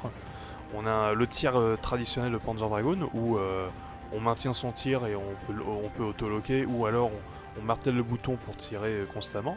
On a également un système de, tir beaucoup plus lent mais qui fait beaucoup plus de dégâts qu'on le autolock. Et on a un, dernier système de tir où c'est un tir automatique tout le temps ou quand on maintient. Et en fait, on peut alterner entre ces trois options de tir, mais on, peut également faire évoluer son tir en gagnant des points d'expérience. Bah, et tu, es, tu as trois types de tirs différents parce que tu as là encore un truc tiré de Panzer Dragoon Saga qui sont que tu as trois types de dragons différents que tu vas switcher. C'est le, dragon qui évolue, qui peut, qui peut morpher en trois, trois versions. Lui-même. catégories, la standard qui est assez équilibrée, tu as la lourde, les ailes, ce qu'ils appellent les ailes lourdes, l'armement, qui sont basées sur l'armement et la défense, Et la rapide. et les ailes légères, effectivement, qui sont basées sur la vitesse et l'agilité. Et donc, du coup, bah, tu, tu retrouves cette- ce petit aspect euh, Panzer Dragoon RPG, ouais, de- mais ils l'ont réintégré c'est un- à un shooter. C'est-à-dire qu'ils ont réussi à prendre un, un shooter, en faire un RPG tout en gardant l'ADN du shooter, et ils sont revenus au shooter tout en gardant l'ADN du, du RPG qu'ils avaient créé auparavant. Je trouve ça génial. une cohésion, ouais, euh, une cohésion dans le gameplay. Ouais, il y a une cohérence, il y a un feeling en fait qui fait que, bah, comme un petit peu comme Panzer Dragoon Saga, une fois que tu avais fait les deux premiers shooters, t'es dans un, quelque chose de nouveau, mais ça t'est quand même très familier. Donc t'es pas, t'es pas paumé. T'as des repères à retrouver évidemment, mais t'es pas complètement perdu. Le jeu te parle déjà rien que, euh, qu'à travers le premier niveau, qui est un niveau tutoriel euh, pratiquement. Et tu te retrouves déjà dans, bah t'es comme à la maison, t'es comme dans des chaussons. Hein, t'es là, bah ouais, c'est un Panzer Dragoon, il n'y a pas de doute quoi. Et puis la deuxième chose qui te fait dire que t'es dans un Panzer Dragoon, c'est Oh mon dieu, qu'est-ce qu'il est beau ce jeu Oh la vache il est très joli déjà sur la Xbox de base. Euh, c'est un des jeux qui est compa- un des jeux compatibles 480p en- aux États-Unis parce qu'en Europe on n'a pas accès à ça. Mais si vous y jouez sur une, il est rétro-compatible sur 360 déjà, euh, mais aussi rétro-compatible sur Xbox One et Xbox Series. Et il, il peut tourner jusqu'en 4K et là il est vraiment euh, splendide pour le coup. Il a très bien vieilli. Il est magnifique le jeu. Le cara design est sublimé et il est toujours aussi fidèle. Enfin, personnellement, moi je le trouve toujours aussi fidèle et toujours aussi, euh, euh, comment dire, dans l'affiliation des, des précédents épisodes, de tous les précédents épisodes. Et c'est là où je vais pas être d'accord. Eh ben moi je trouve que si. Les dragons sont absolument magnifiques, ils sont terribles, ils sont originaux, les ennemis sont absolument, moi j'ai trouvé ça euh, splendide, les décors sont un petit peu trop flashy parfois, mais ils sont tellement généreux et sont, c'est pas là encore tellement original, parce que malgré le temps qui passe, on n'a jamais vu encore un jeu explorer ou en tout cas développer un, un monde, euh, un monde pareil. Je- euh, justement pour euh, pour faire euh, pour un peu parler de l'univers en fait moi j'ai euh, j'ai un léger rejet sur le jeu je vais un peu l'avouer déjà le système de tir euh, je le trouve moins fun que le dans, dans le 2 et dans le, même dans le premier pour te dire Il est moins zen. Euh, il est moins zen pour le coup Euh, et surtout je, je, je n'arrive pas avec le nouvel univers de Horta que je trouve beaucoup trop science-fiction et pas assez poétique si tu vois ce que je veux dire je trouve que Je vois tout le- à fait. la poésie a, a limite disparu en fait dans le jeu et c'est limite le charme qu'il y avait dans le premier et dans le deuxième mais même s'il était moins dans le deuxième mais il compensait avec un meilleur, un meilleur gameplay Et je trouve que il a de Panzer Dragoon le gameplay, mais il n'a pas de Panzer Dragoon le feeling. C'est très compliqué à expliquer. Ah, c'est très compliqué, c'est très compliqué. Moi, je trouve qu'il, en effet, je trouve que quand j'ai lancé le jeu la première fois, donc que, j'ai chopé en décembre euh, dernier, j'étais un peu comme toi. Tu vois, j'ai lancé le jeu, j'étais ah merde, euh, je m'attendais à un truc de ouf. Et euh, je crois que ce premier niveau très sombre, il pleut et tout, tu t'échappes, ça, là, tu t'attends, tu t'attends pas à On ça. n'a pas, alors, on n'a pas parlé du scénario, donc on, a, on incarne le personnage de Horta, qui est euh, une adolescente qui a été retenue prisonnière toute sa vie, pour une raison au début qu'elle ne connaît pas. Et euh, elle se fait libérer par, un, par des rebelles, il me semble, si je me trompe pas. Et en fait, c'est un dragon qui, euh, qui vient la secourir. Donc elle, sauver. elle dé- elle- donc elle quitte le, son, sa prison qu'elle qu'elle n'a jamais quittée à d'autres dragons, et c'est la première mission. Et, et ouais, enfin, en fait, l'univers est pas du tout inintéressant, c'est pas du tout ce que je suis en train de dire, c'est disons que Ah non, non, non. j'ai- je me suis pas retrouvé dedans et j'ai pas l'impression d'être dans Panzer Dragoon. C'est que il y a l'univers, enfin, l'univers ressemble à du Panzer Dragoon, euh, le gameplay c'est du Panzer Dragoon, mais le niveau du feeling et au niveau de bah, je m'y retrouve pas. J'ai pas l'impression d'être dans le dans ce que j'ai connu. Ce côté un peu arabisant dans les premiers dans les Panzer Dragoon de la Saturne. Là, j'ai l'impression d'avoir un côté euh, un SF à la Dino Crisis en fait. Presque post-apocalyptique. Ouais, c'est. En fait, dès, dès le- dès le deuxième niveau où tu arrives, où t'as- t'es des- tu, tu- tu survoles cette espèce de, de- de- de- de rivière, de fleuve, euh, là, tu, là j'ai retrouvé le Panzer Dragoon. Hmm. Je pense que c'est vraiment ce premier niveau qui te met dans un truc complètement différent. Tu sais pas où t'es. Hmm. Je trouve que même la cinématique, qui, est- qui est- qui reste très belle, mais t'as l'impression d'être dans, dans un jeu de donjons et dragons. Et t'es- c'est presque les décors sont presque moyenâgeux. T'as des échelles en bois. Les, enfin, tu reconnais pas du tout le, la, la, la, la, Moebius euh, Touch, toi, à la limite? Ouais, c'est ça. Il manque ça. Il manque une la touch euh, Saturn. Et puis petit à petit, euh, deuxième niveau, t'as un niveau de, t'as un niveau dans le désert qui est absolument magnifique. Et là, j'ai retrouvé vraiment toute la poésie des, des premiers, des premiers épisodes.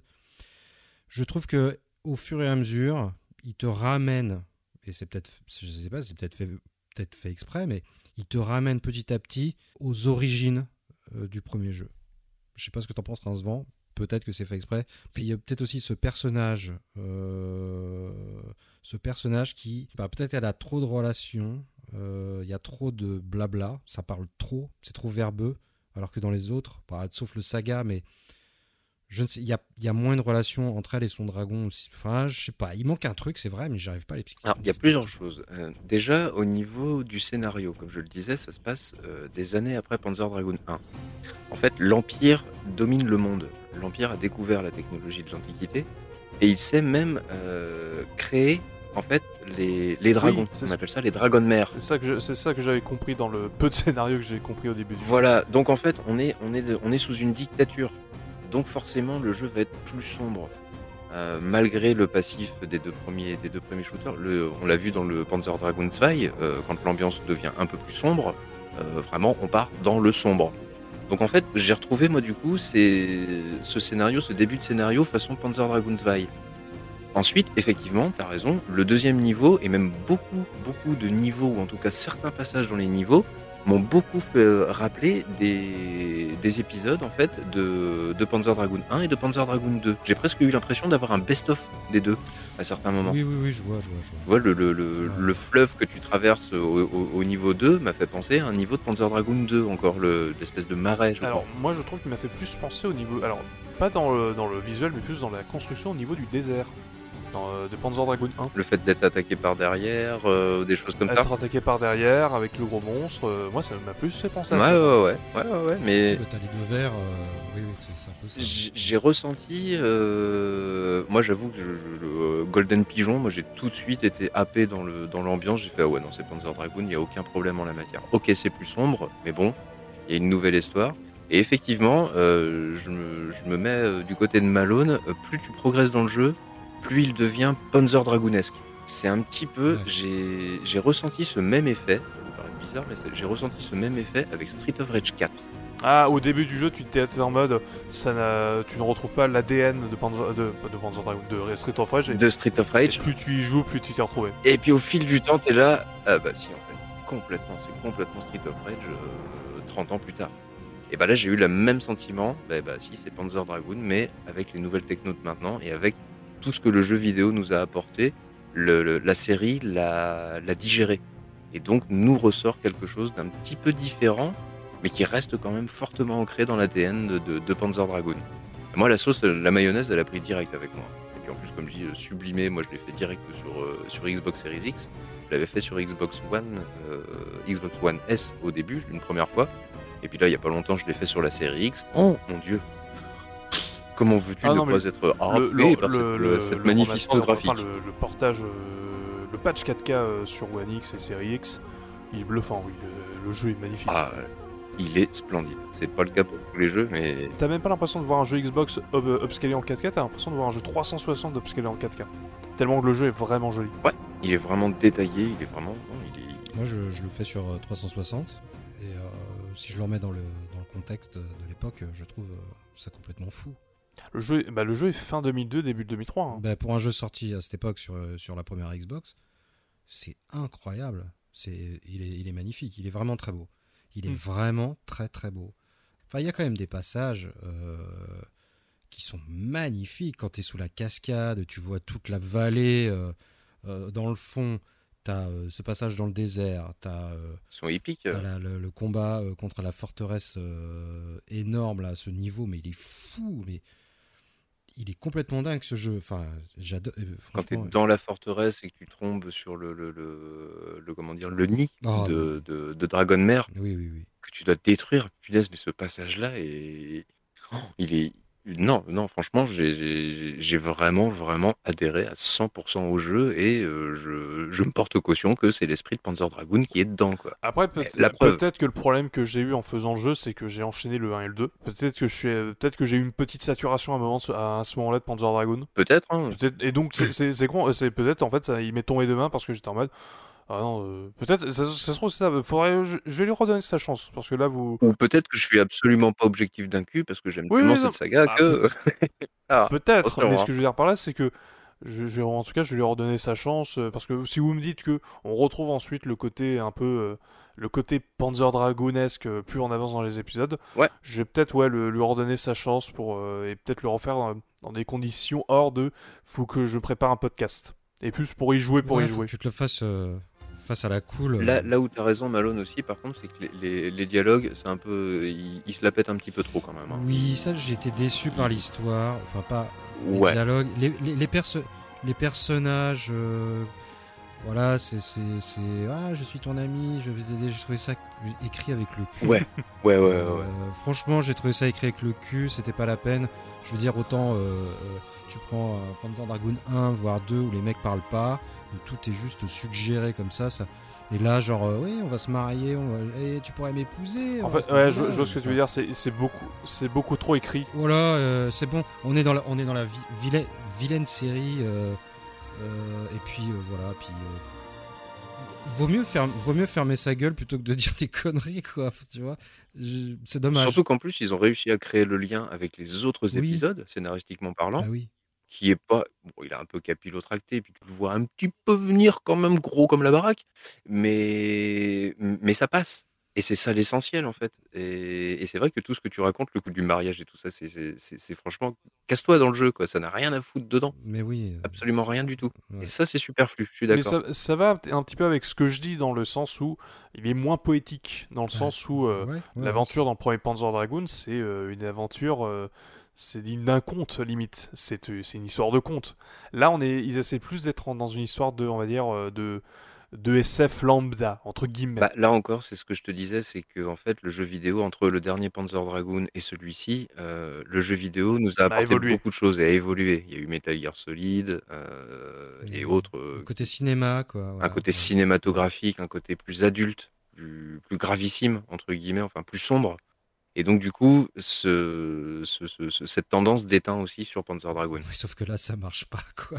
Ouais, en- en- ou alors c'est parce qu'il est sorti sur Xbox, alors que s'il était sorti sur GameCube, alors là il y aurait eu de la couleur et de la poésie, et là ça aurait été magnifique. Hein. N'est-ce pas Mais il se serait vendu à 4 exemplaires, Et- alors non, que sur Xbox, il s'est vendu à 6 il, exemplaires. serait, il, serait, il se serait vendu à 10 exemplaires parce que les, les fans de Sega, ils ont compris que la GameCube c'était un petit peu la nouvelle, la nouvelle Dreamcast avant l'heure et pas la Ah, Xbox. c'est bizarre, moi j'ai jamais compris Ok, comme ça. merci. c'est- c'est- Ok, merci les gars. Euh, mais moi, je, moi, je trouve, moi, je trouve qu'il y a quand même, il y a quand même des, des phases avec, euh, avec euh, un peu de poésie quand même. hein. Voilà. euh, Il y a le côté drama, si, si, quand le. Quand... Oui, il y a le gros bah non, je peux pas, je vais bah pas, non, je pas pas divulguer dire, parce qu'en plus c'est parmi les meilleurs moments, mais il y a des moments quand même. Il y a un drama. Il y a un drama et qui fonctionne, qui fonctionne. Le lien entre entre Horta et son dragon est quand même très développé et bien développé. Enfin, en tout cas, je trouve pour ma part.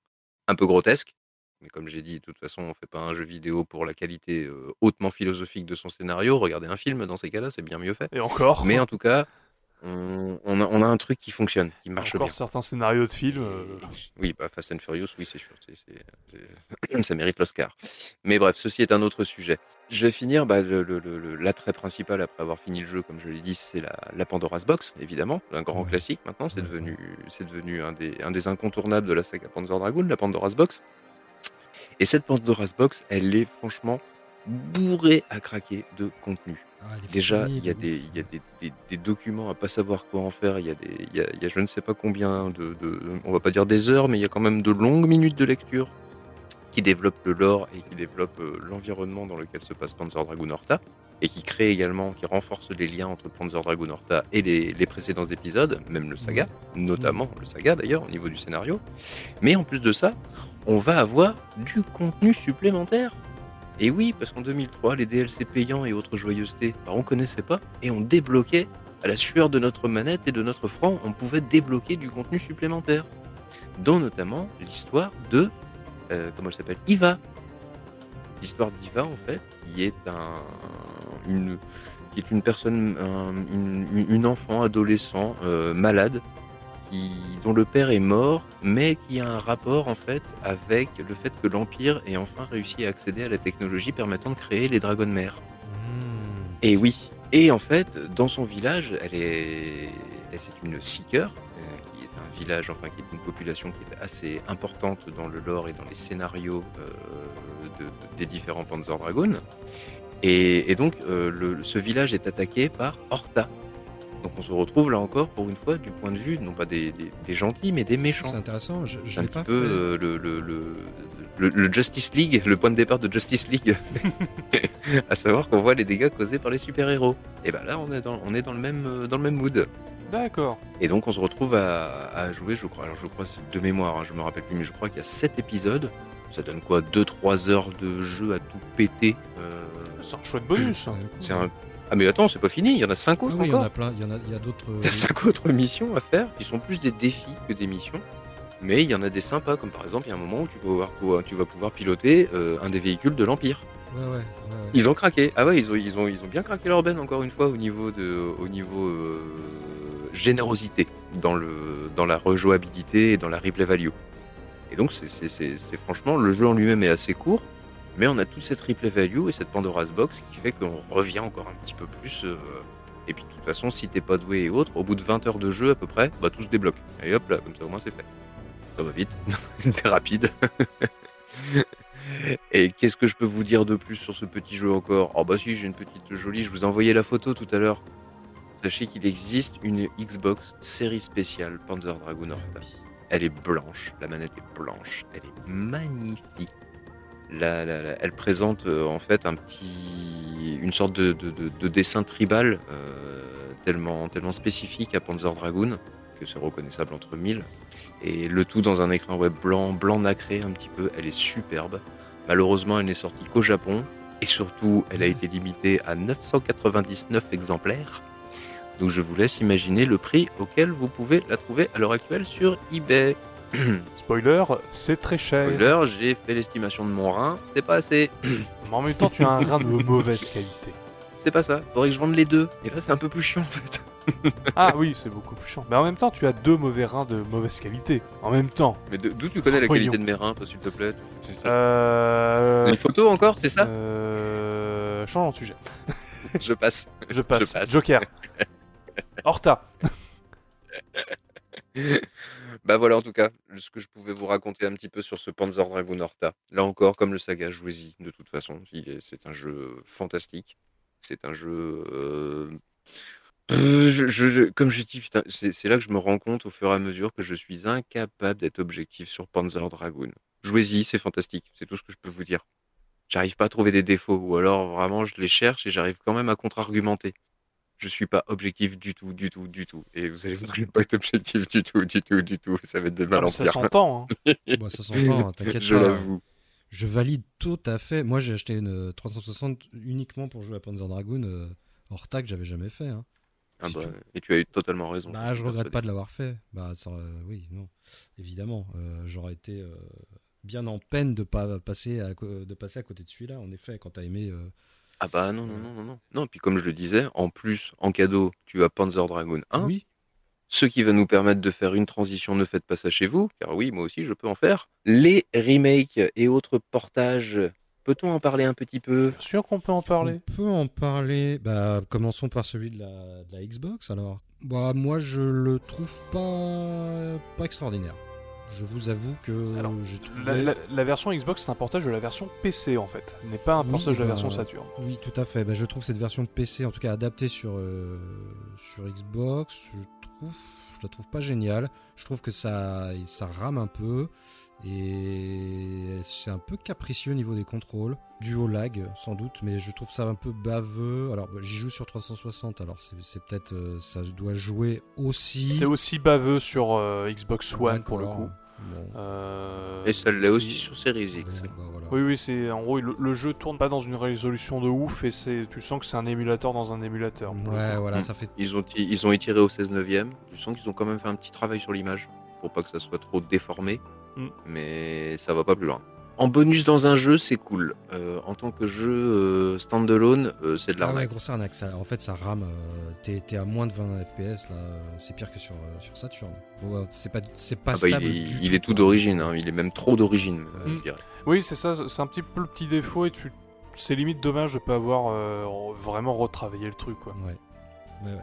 D'avoir fait un vrai portage limite quitte à garder le- les, les textures euh, et, euh, et les- la modélisation de l'époque mais au, euh, de la Saturn mais au moins de le mettre en mode bien jouable pour une Xbox quoi. Bah ouais, c'est dommage. Je t'avoue que j'ai prié jusqu'au bout quand même, hein, quand j'ai vu que le Panzer Dragoon 1 était débloquable dans Panzer Dragoon Horta. Quand je l'ai foutu dans la série X, je me suis dit, putain, pourvu que le, le- le- pourvu que l'upgrade 4K, pourvu que le jeu soit en 4K. Je- Et là, t'ouvres les yeux, tu fais, ah non, il est pas en 4K Merde Ah non Et donc tu pleures un petit Moi, le- personnellement, la meilleure version du remake Panzer Dragoon, euh, premier du nom, c'est Panzer Dragoon euh, du Sega Ages euh, PS2.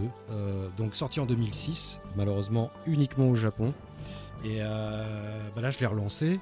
Il est vraiment incroyable. Puis en plus, tu l'as fait sur la télé cathodique. Lui, non, je l'ai pas fait sur, je l'ai fait sur RetroTink. Donc du coup, bah, ça envoyait du 480, mais nickel. Et il y a deux modes. Il y a le Saturn mode, donc qui est le jeu, bah, le jeu Saturn comme à l'époque, mais euh, bah, du coup dans une résolution bien plus haute. Il est magnifique. Oui, il, est- il est- il doit être en x2 au niveau de la résolution. Mais il est, il est, il est- encore plus beau que sur Saturne. Et il y a quelques différences. Euh, ta cible euh, est rouge au lieu d'être euh, jaune. Voilà. Il y a quelques éléments du décor qui changent. Et des effets de lumière assez jolis sur le dragon aussi. Surtout quand tu es dans des tunnels, tu vois, tu vois un effet de, de lumière sur le, sur le dragon. C'est assez joli. Et tu as le Arrange mode. Donc là, lissage du dragon, encore plus beau. Effet de fumée retravaillé. La Pandora's Box dans le menu à débloquer. Mais elle est déjà accessible, mais tu, tu- tu vas finir le jeu pour débloquer au fur et à mesure des trucs. Tu as des illustrations avec plein de croquis préparatoires du jeu Saturn, des films, bah, évidemment toutes les cinématiques, les intros, les fins, euh, là, là. Tu as même un let's play euh, euh, complet du jeu, voilà, donc tu peux regarder ça, les pieds, les pieds en éventail sans toucher la manette. Ah oui, c'est le mode c'est le mode DVD. C'est ça, exactement. Alors, comme on a quatre gâchettes sur euh, PS2, en fait, ils ont, ils ont fait un truc qui est pas mal. C'est-à-dire que la- le L1 et le L2 te servent à basculer, à faire une rotation à 45 degrés. Et quand tu appuies sur les gâchettes R1 et R2, tu peux pivoter à 90 degrés. Donc te retourner d'un seul coup, en une seule pression. Euh, euh, non, euh, L1, L1, R1 et Alors, euh, L2, R2. R1 et R2. Non. L1 et R1. Attends. Les gâchettes du haut, les gâchettes du haut Oui. en fait te servent à pivoter d'un quart Oui. de tour. Les gâchettes du bas te font faire un demi-tour. Ouais, exactement. Ouais, voilà, c'est ça. D'accord. Et euh, ça donne, euh, bah, c'est beaucoup plus euh, ergonomique, on va dire, et, euh, Bah, c'est beau, t'es plus réactif quoi. carrément, carrément. Et ils ont changé quelque chose au niveau de, de l'afflux d'ennemis du coup Ah non non, Étant donné que c'est- t'as cette possibilité-là, Non, non, ils ont gardé la non, c'est même, le même, euh, la même le rythmique. même, le même. Ouais, ouais.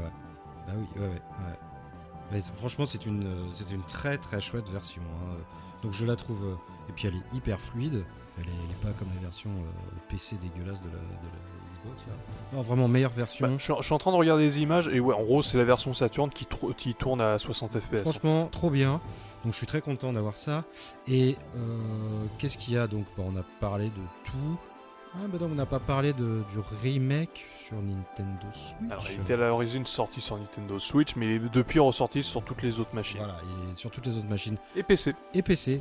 Bah, sauf que moi, euh, bah, je l'ai chopé sur Switch. J'aurais dû attendre un petit peu, peut-être. non? Donc, sorti le 26 mars 2020 sur Nintendo Switch.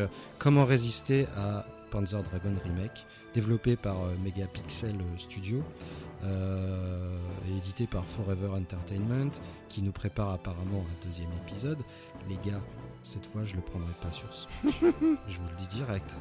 Bah, en fait, il, so- il est sorti euh, au début en exclusivité temporaire sur Switch, et ensuite il est sorti plus tard dans l'année sur PS4 et euh, Xbox One. Ouais, mais moi j'ai pas pu attendre, il était en promo en plus, donc euh, voilà. Donc euh, bah non, que dire euh, Un peu comme le Horta pour toi, Ace, j'ai pas retrouvé le feeling, euh, j'ai pas retrouvé le feeling. Autant euh, c'est difficile sur PS2 quand avec un avec un DualShock euh, 2 euh, parce que quand t'es trop habitué à jouer avec un pad Saturn, euh, au début t'as un peu de mal.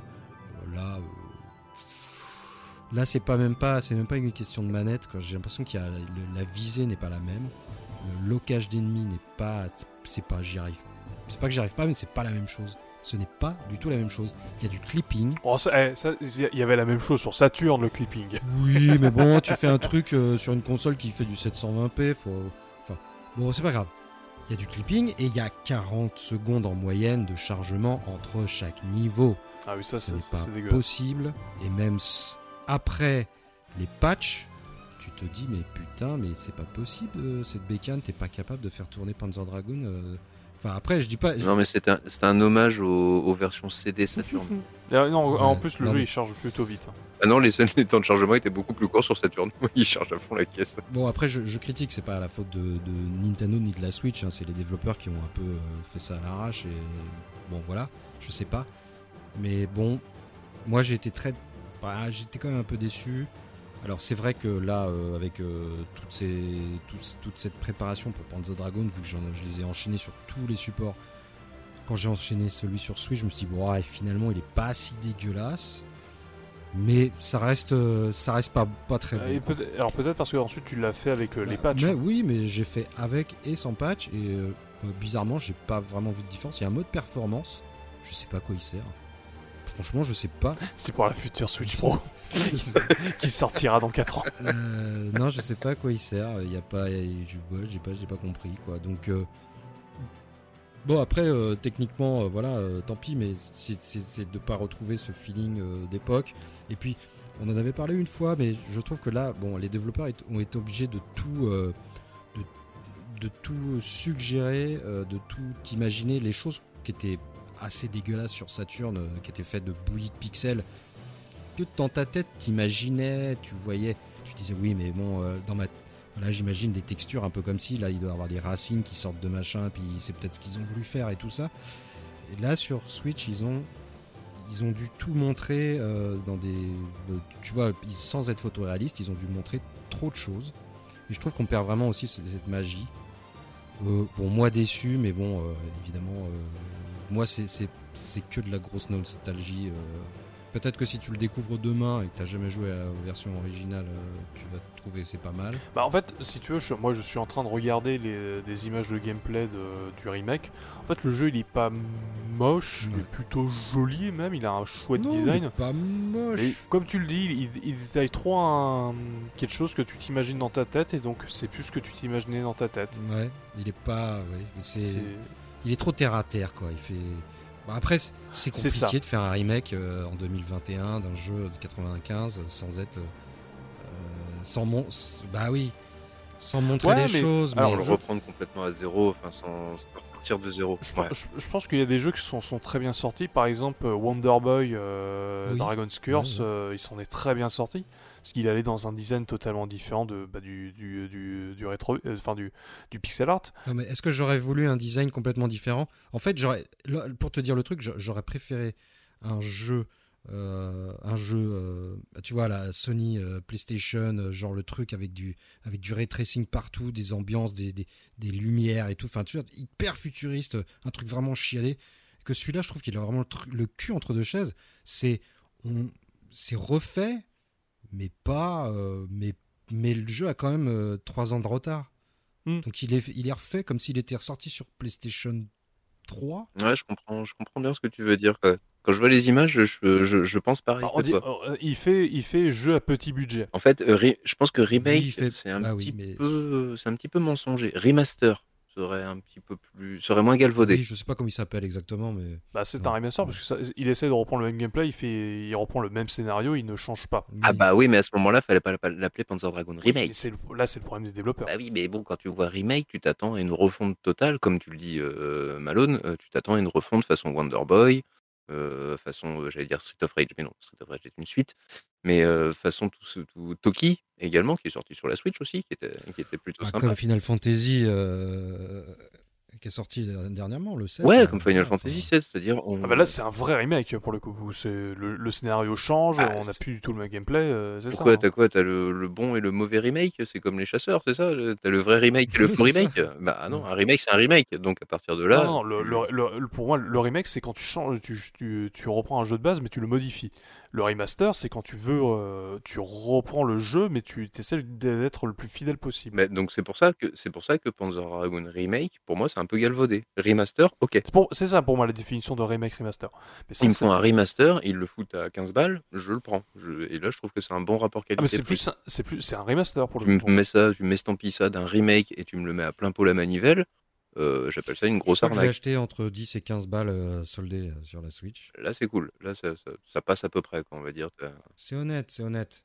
Oui, c'est- non, il- il- il- le, le le prix est honnête. hein, le- c'est- on n'est pas sur des prix Mais bon, après, si tu le fais. euh, bon, j'ai pas passé un mauvais moment, mais je, ouais, je sais pas, il manquait. j'ai- Il fallait mieux.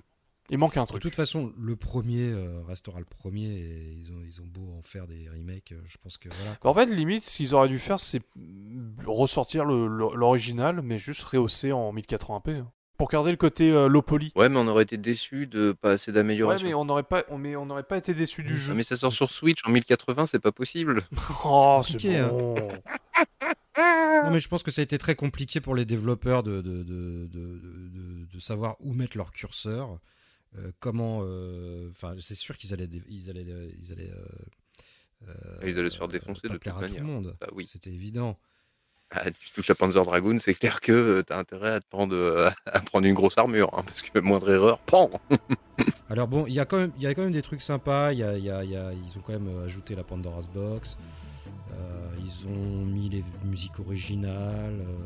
ils ont, voilà, il y a, ils ont, ils, ont essayé de respecter le truc, tu vois, mais voilà. Bon, et quoi, après, c'est du feeling. Il y a des gens qui ont aimé, d'autres qui ont détesté, euh, d'autres qui ont, voilà, un peu plus euh, mitigé comme moi. Je sais pas, il existe en version boîte euh, sur euh, me justement Ah, Xbox, je crois pas, mais il me semble qu'il y a eu des versions boîte sur PS4 et euh, Switch, justement.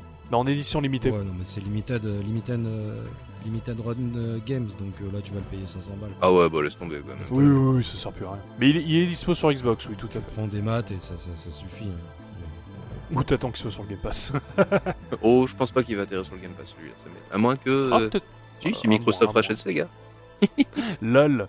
Lol. Bon bah voilà, niveau des remakes, c'est à peu près tout parce que le 2 et les sagas sont jamais ressortis. Le 2 est en cours, le remake du 2 est en cours de développement par la même équipe que le remake du 1. Oui. Donc euh, Oui. on, on sait à peu près à quoi s'attendre maintenant avec le, vu le résultat du premier. Donc un remake Bah ouais.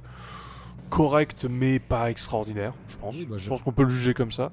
Et euh, Saga, Saga, ça va être le. À remaker, je pense que ça va être le jeu euh, le plus compliqué à remaker, très clairement. S'ils le font un jour, je suis même pas sûr. S'ils le font un jour, s'ils ont. euh, parce que. euh, Bah, je crois que Megapixel Studio serait pas contre. hein. Bon, je pense qu'il y a beaucoup de studios qui seraient pas contre reprendre ce, truc- ce, ce- ce- ce- ce jeu, hein, ça c'est sûr. Là, il y avait des bruits de couloir, mais bon, écoute, on verra. L'avenir nous dira tout ça.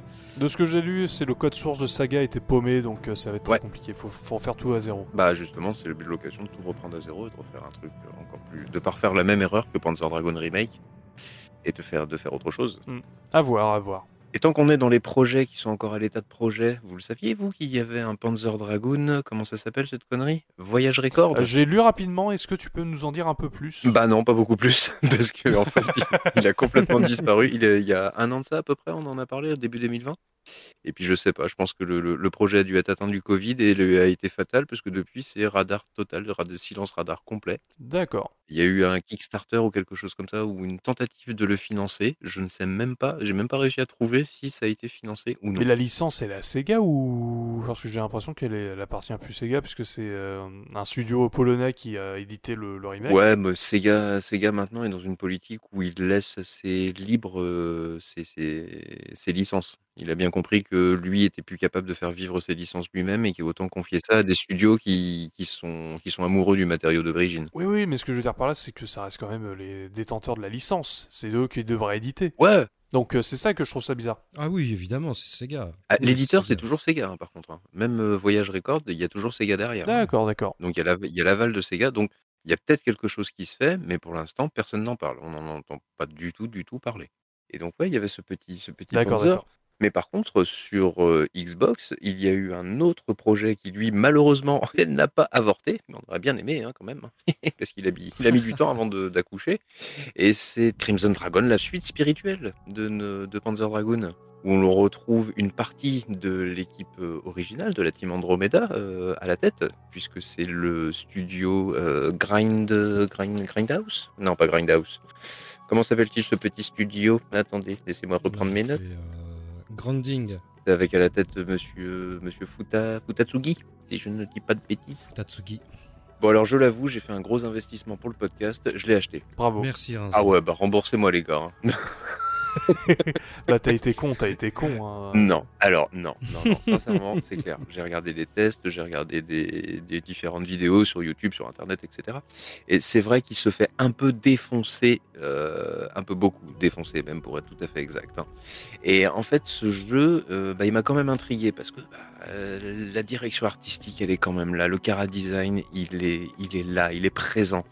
Il y a, y y a un quelque chose qui te fait dire que si, si, c'est on sent que c'est du Panzer Dragoon, non seulement avec l'équipe euh, euh, à la tête du développement évidemment, mais même dans le jeu lui-même, il y a Bah, c'est l'équipe originale du premier. Hein. sincèrement, c'est un ascenseur émotionnel.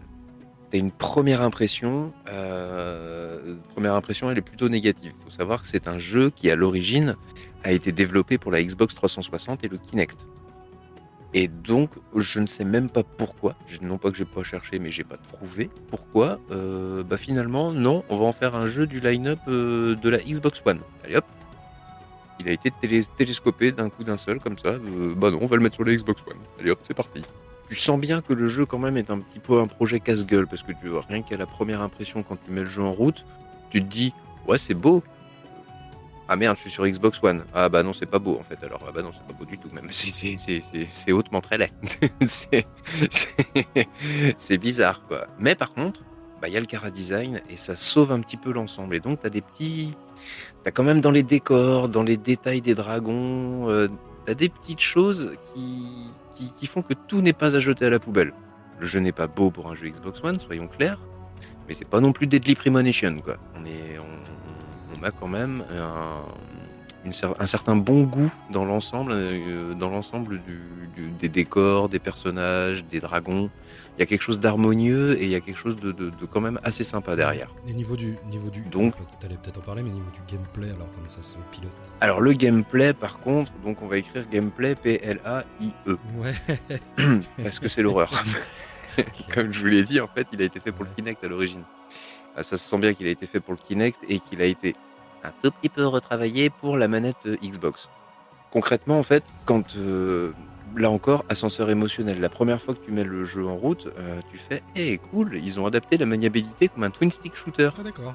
Le stick gauche te permet de diriger le dragon, le stick droit te permet de diriger le viseur. Hmm. Plus besoin de maintenir un bouton enfoncé pour loquer l'ennemi, puisque il va le loquer automatiquement. Tu passes ton viseur sur l'ennemi, il est loqué automatique. Ça me rappelle un gameplay, ça me rappelle un jeu.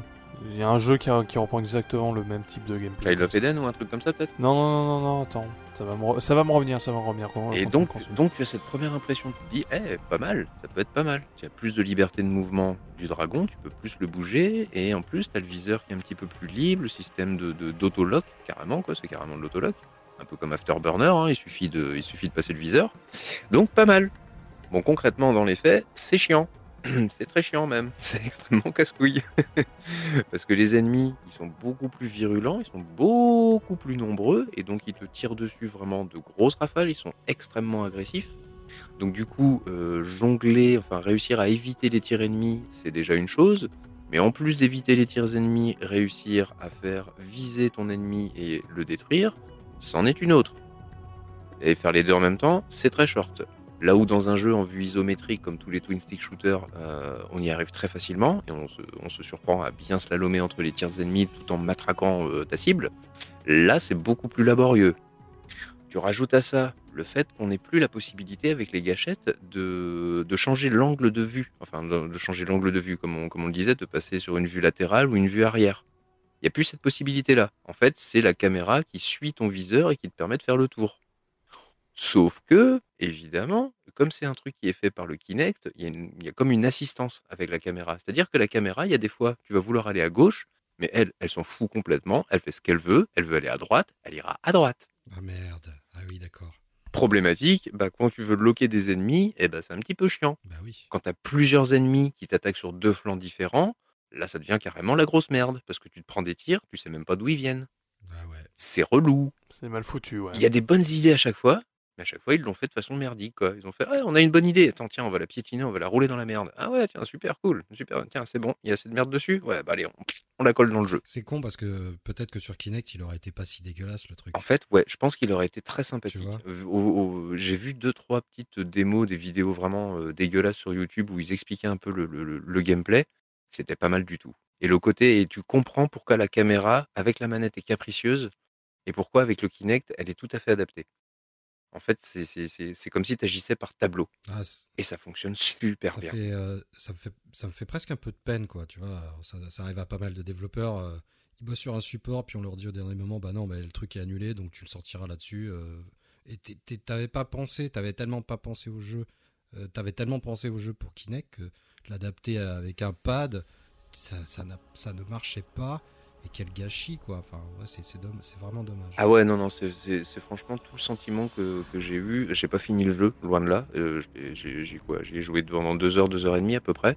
Mais le pire dans tout ça, c'est que malgré tous ces obstacles, j'ai envie de continuer à y jouer.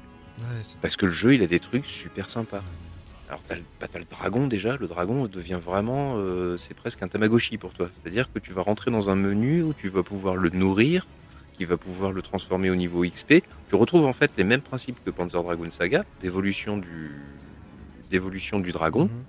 Mais là, ça devient quasiment un jeu à part entière. C'est-à-dire que tu vas vraiment monter ton, ton dragon comme tu montes un personnage dans un RPG. Tu vas lui mettre une. euh, là où tu mets une armure différente ou un casque, etc., qui va te donner des points de défense, d'attaque et des spécialisations. Tu vas faire pareil sur le dragon. Grâce à sa nourriture, grâce à différents points de compétences que tu vas plus ou moins développer, et ton dragon va évoluer. Autre petite fissure intéressante, tu as l'assistance du dragon, c'est-à-dire que tu vas pouvoir être secondé d'un deuxième dragon avec toi. Il est autopiloté, mais tu vas pouvoir le faire aller euh, soit devant toi, soit derrière toi en fonction d'où viennent les ennemis, et il va pouvoir t'aider dans la destruction des ennemis. D'accord. Sympa comme idée, hein Ouais, ouais. mais ouais, mais encore une fois, ascenseur émotionnel, grosse idée de merde. Alors qu'est-ce qu'ils ont fait concrètement? Déjà, tu dois acheter les dragons, avec soit la monnaie du jeu, qui coûte une blinde, genre, euh, genre, genre beaucoup, ou soit tu peux l'acheter avec de l'argent réel. On dirait tout simplement, euh, bah voyez le scandale de Battlefront 2 Bah Crimson Dragon l'avait fait bien avant l'heure. c'était juste un peu moins cher, c'est tout. mais c'était vraiment le même principe de merde. Et en plus de ça, par-dessus ça, en fait, il y a un tel déséquilibre dans le jeu, parce qu'il n'a pas du tout été rééquilibré, ce qui, ce qui fait que en fait, les dragons, plus tu mets cher dans le dragon, plus il va être ultra puissant. Si tu en mets un faible, bon, il va t'aider un petit peu. Si tu en mets un très fort, bah là, le jeu, ça devient comme Afterburner Climax, euh, tu roules sur le jeu, t'as même plus besoin de jouer. De temps en temps, tu appuies sur haut ou bas pour mettre le dragon euh, d'assistance devant ou derrière toi, et le reste, il pulvérise tout le monde. T'as même pas le temps de viser des fois, que l'autre, il a déjà déglingué tous tes ennemis. Ça veut dire que tu les as achetés ces dragons? Non, non, le, le- oui, j'en ai acheté un, mais je l'ai pas encore utilisé parce que j'ai pas eu le temps. Mais il y en a en fait un, une espèce de tutoriel Ah d'accord. ouais. qui te montre les fonctions avancées, donc il te file un dragon par défaut. Mais non, non, non, non, ça va, j'ai déjà foutu 15 balles dans ce jeu, je vais pas non plus payer pour avoir un dragon tout pété, quoi. La merde. Là, je, on, on- on- on fait un litchi ou un truc comme ça si vous voulez que je fasse ça. donc voilà, donc encore une fois, ascenseur émotionnel. Une bonne idée à la base, mais quand on l'exécute, c'est une idée de merde. Ah ouais, c'est quand même dommage. C'est quand même dommage. Surtout que le jeu, il a été quand même prévu en 2011 à l'origine. Il a été ensuite prévu en 2012 pour sortir avec la One, avec la, la sortie de la One. Et puis finalement, il est sorti en 2013 seulement. Donc, au niveau report, ils ont eu de quoi s'amuser normalement. Tu vois, ils ont eu le temps de revenir sur le jeu, ils ont eu le temps de faire, de rééquilibrer ça. Ils ont eu le temps tout simplement de voir tous les défauts que je suis en train de vous énumérer. C'est impossible qu'ils soient pas passés devant. Qu'ils qu'ils se soient pas dit, c'est peut-être un peu de la merde ce qu'on est en train de faire là, les gars. hein. Ouais, t'as peut-être pas tort, hein, mais bon, on va le sortir quand même, on verra bien. On va le foutre à 15 balles, euh, 20 balles à l'origine. On va le mettre à petit prix, ça pardonnera. J'avais noté que le réalisateur euh, Futatsugi, euh, en fait, il espérait en vendre euh, des- des palettes, enfin j'exagère en disant ça, mais il pensait que ça allait très bien se vendre pour qu'il puisse euh, faire une suite et, euh, en, en RPG. Hmm, c'est ce que j'avais lu également. Il voulait même refaire le remake de Panzer Dragon euh, premier du nom, Tout à fait. dont il est aussi le réalisateur, hein, c'est le même, en HD. Voilà. Bah du coup, euh, Ah, l'espoir fait vivre. hein. Il y a un peu de ça, ouais. Bon, c'était, c'était- c'est une belle, c'est- pas une réussite, on va dire. Mais sincèrement, testez-le. Testez-le quand même. Surtout si vous êtes fan de Panzer Dragoon, il y a ce petit côté trip nostalgique qui va faire que vous allez lui laisser une petite Ah, ah, chance. tu veux sympa. dire un petit peu un miroir déformant de Panzer Dragoon, comment la série aurait pu mal finir? Voilà, exactement. Comment aurait pu finir la série si, si, si jamais dans Panzer Dragoon 2, vous savez, quand il a essayé de faire voler le dragon, bah il s'était pété la gueule. Non, il, il aurait vraiment volé, mais le, vi- le- le rayon l'aurait touché quand le village s'est fait détruire. Voilà, où il serait mangé le premier rocher qui vient. Oh, j'ai évité le laser. Ah, la montagne. Boum. Boum. Ah, merde. Bah voilà, donc ça donne, ça donne Crimson Dragon. Mais euh, il y a eu pire. Connaissez-vous, messieurs, la société Tiger? Oh, mais oui, mais oui. la force dans ta poche. Ah bah oui, la force, la force est dans ta poche, tu m'étonnes. Enfin, pour ce dont on va parler, il va falloir une grosse poche quand même. hein. Alors pour ça, il faudra sûrement faire un peu de montage, mon petit Ace, désolé, mais je vais vous envoyer des images pour que vous compreniez très exactement de quoi je parle. Vas-y. Parce que je suis même pas sûr de pouvoir le décrire Bah, correctement, en- vous bah, allez m'aider. En gros, pour, le- pour les gens qui ne connaissent pas Tiger, c'est une société qui est spécialisée dans les jeux électroniques. En gros, des, Game Watch. des Game Watch, pour faire simple. Et ils ont eu beaucoup de licences. Du Street Fighter, du Sonic, les trucs comme ça. C'est ça, exactement. Et ils ont créé euh, en 1995, si je ne dis pas trop de bêtises, en 1995, ils ont créé leur console portable à jeux interchangeables. Euh, Game.com, donc qui est une, euh, qui est, euh, d'un point de vue technique assez révolutionnaire, car elle a un écran tactile, une connexion euh, à Internet dans les années 90. Sauf que la machine est une merde et il faut pas y jouer parce que ça ne sert à rien. Ouais. Mais moi j'ai encore pire que ça, Oh, parce que j'ai même pas le côté internet ni quoi que ce soit. oh là là. Je vous présente, messieurs, dames, roulement de tambour, je vous présente la Airzone. Oh là là. Qu'est-ce que c'est que ce truc la Airzone Vous allez me Mais- dire. Mais on parle de Panzer Dragoon. Est-ce que ça aurait un rapport avec euh, Panzer Dragoon? J'aurais aimé te dire non, en fait c'est une grosse blague, mais en fait malheureusement si, ça existe. Il y a un rapport. Puisque tout simplement, l'Air Zone, qu'est-ce que c'est? C'est une manette reliée, qui fonctionne à pile, reliée à un superbe casque 1990 signature, avec juste une petite lentille au niveau de l'œil droit. Vous voyez ce style qui vous donne un style futuriste de la mort donc en gros, t'as la tête avec un bandeau de pirate, mais au lieu que ça te cache l'œil, bah en fait c'est un petit miroir. Un côté Vegeta là. Ça a l'air tout pourri. Et en fait, cette console est une console à cartouche de jeu interchangeable, contrairement au Game Watch qu'il faisait. Oh, Oh putain, le con. Petite spécificité, dans la cartouche se trouve un miroir et un écran. Oh les cons. Vous le voyez le côté Virtual Boy là qui arrive là? Vous le voyez? Oh les cons. Vous allez le voir jusqu'au bout, puisqu'en fait, le comment dire, le, le- graphiquement, on est vraiment au niveau du Virtual Boy, c'est-à-dire que on a un, un écran 2D qui avec un système de miroir, le petit miroir que vous avez devant votre œil, vous donne un effet en 3D. Oh les cons. vous la voyez là? Vous la, vous la sentez ma grosse arnaque là? Arrêtez. Arrête. Et donc je vous le donne en mille, Panzer Dragon a été adapté sur ce genre de jeu. Hmm. Donc très concrètement, ça donnait en fait, bah, désolé pour les auditeurs, mais c'est l'image que je vous ai envoyée juste après. En fait, ça donne un Game Watch Panzer Dragon. On voit le, le, le, le, le- le- comment dire? On voit le dragon de dos. Il y a une espèce de pseudo défilement, on va dire, d'éléments qui défilent pour donner comme un, défilement à l'horizontale, comme un space arrière. Et, et en plus, tu as la possibilité quand même de tourner la caméra, comme dans les premiers Panzer Dragon. Oui, oui, oui, oui, vous avez cette possibilité. Sincèrement, je pense que je vais vous mettre le lien en description ou quelque part. Il y a une vidéo YouTube qui vous montre exactement comment ça fonctionne, enfin comment, comment le jeu se joue très exactement, puisqu'il y a eu plusieurs versions de cette euh, superbe console qu'est la Airzone, et dont une itération que l'on peut filmer. Et Non mais permet- faut, faut pas mon- faut, il faut pas montrer ça. Si, si, il faut montrer ça. Faut toujours Non. se... Si, si, il faut toujours se souvenir des erreurs du passé pour ne jamais les recommettre par la suite. Mais, mais non. Si, ni- si, si, si, si, je te promets. Arrête. Faut- faut- Mais tu me fais mal. Faut archiver la Switch parce qu'il faut jamais reproduire un truc pareil. je suis désolé, c'était facile. On, met- on mettra le lien de la vidéo. Euh, Je vous mettrai cette petite vidéo. Je vais la mettre, euh, je vais la mettre dans le Discord pour que vous puissiez voir un petit peu ce que c'est que ce, ce- ce merdier. Mais avouez quand même qu'elle est belle, ma petite trouvaille, quand même. Hein? Vous l'aviez pas vu venir, celle-là? Ça, c'est collector. hein. T'es en- t'es en train de me dire que Mini c'est pas la pire chose qu'ait fait Panzer Dragon? Ah non, ah non, non, non, non, non. Regardez ce beau graphisme, regardez un peu cette splendeur 3D. Hein? Alors, Panzer Dragon Mini, on le revoit à la hausse, hein, finalement. Ça, c'est beau. hein. C'est beau. hein. Ah, je le revois grave à la hausse là. Ah bah, c'est le jeu de l'année, hein. C'est un Game of the Year, à côté. La mini, c'est terrible à côté. hein. C'est- magique même. hein. C'est- C'est fou. C'est fou. Donc voilà ce que j'ai réussi à vous dégoter quand même comme petite, euh, comme petite merdouille. Ah, fallait bien que j'en trouve une. Vous voulez une petite merdouille? Saviez-vous qu'il y a un film d'animation euh, Panzer Dragon Ah merde, c'est la même merdouille. Oh merde. Je me suis tapé une demi-heure avec euh, en japonais non sous-titré tout à l'heure pour voir ce que c'était exactement. Ah bah, c'est dommage, il y, a, il y a une version anglaise euh, sous-titrée.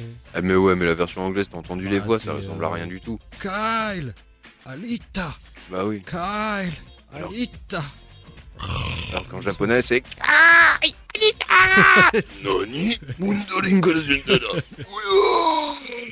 C'est tellement mauvais. Mon dieu, ce que c'est mauvais. C'est pour ça que j'ai pas osé la regarder en fait. J'ai- J'étais jusqu'au bout. Faites Et peur. puis je l'ai vu en japonais, euh, franchement, euh, je suis une bête en japonais, j'ai tout compris à ce qui se passe. quoi. Non, mais... Donc il y a un côté, il y a un côté fan service quand même. Oui, il y a, il y a- il y a plein, de- il y a plein de passages. Pour donner une idée, euh, Ace, et pour vous donner une idée, euh, amis auditeurs, euh, vous vous souvenez de ces dessins animés du milieu des années 90 qui commençaient à mélanger l'image de synthèse totale dégueulasse tirée de PlayStation 1 et on y mettait en plus par-dessus des dessins de personnages en, en 2D, en, tra- en- en système d'animation traditionnel. Ouais. C'est ben voilà, vous avez exactement Panzer Dragoon, le dessin animé. Le tout avec un cara design qui, qui est quand même passé par un balai à chiottes, hein, qui a quand même été fait avec un balai à chiottes. Putain, Kyle, il est, il est, il est pas, il est pas terrible, hein, le Kyle. hein. Euh, Ouais, du fan service, on va dire, sur les Panzer Dragoon, notamment un passage avec où c'est carrément le premier niveau du jeu, du premier Panzer Dragoon, les ruines. Mais au-delà de ça, bah, c'est bien caca quand même. hein. C'est surtout très con, on s'en fout. euh, on- on s'en fout qu'il ait une copine. En plus, sa copine, elle a pas de chance, elle est aveugle et elle se fait enlever par le dragon noir. Elle a quand même vraiment, vraiment pas de chance. Ah, c'est ballot, hein. Euh, Kyle, il est, il est une mèche à la Jace et les conquérants de la lumière, on se comprend pas pourquoi. C'est ça, c'est à ça que je j'arrivais pas à refoutre la main dessus. C'est Jace et les ouais. conquérants de la lumière avec ses cheveux Bah bicolores. ouais, enfin bon, à la limite, pourquoi pas, j'ai rien contre les cheveux bicolores, mais bon, voilà, c'est pas le personnage que j'imaginais en y jouant. Encore une fois, tu vois, euh, bon, l'imagination c'est mieux des fois, et, mais sans scénario, euh, c'est plié, c'est torché, ça veut rien, ça n'a pas de sens. Euh, Il y a quelques phases, ouais, en effet, qui, des vrais, euh, des vrais, euh, des vrais clins d'œil au, au jeu d'origine. Quand tu passes dans les ruines, euh, Mm. comme tu disais. euh, Mais voilà quoi. Et puis euh, là, il y a un moment où j'ai quand même flippé. Je me suis dit attends, euh, sa copine là, euh, Alita, elle va se faire, euh, elle va se faire. euh, je peux pas dire le mot, mais elle va se faire 1-1 par des tentacules. euh, tu sais genre, c'est pas possible quoi. J'ai cru, que- j'ai cru aussi que c'était un épisode du Rotsuki Doji. J'ai un petit Ouais, peu flippé sur C'est l'occasion. très quoi. bizarre. J'ai eu un peu peur. Mais de quoi il parle? Alors, Urotsuki Doji, bon, je te l'écrirai parce que c'est compliqué à écrire, mais tu verras ce que c'est. Vous faites peur Bon les gars, il est temps de, de, de- de conclure, de faire notre petite, euh, notre petite conclusion. Alors qu'est-ce que bah, la Panzer Dragoon, euh, qu'est-ce que au final, qu'est-ce que ça représente, euh, qu'est-ce que ça aura Bah, laissé euh, Ah, Pour moi, ça aurait été une chouette découverte euh, dans le cadre du podcast. Ça fait plaisir. de Ça, ça, ça me fait plaisir. Rail Shooter qui, euh, franchement, je comprends pourquoi ils ont marqué les fans de la Saturn, très clairement.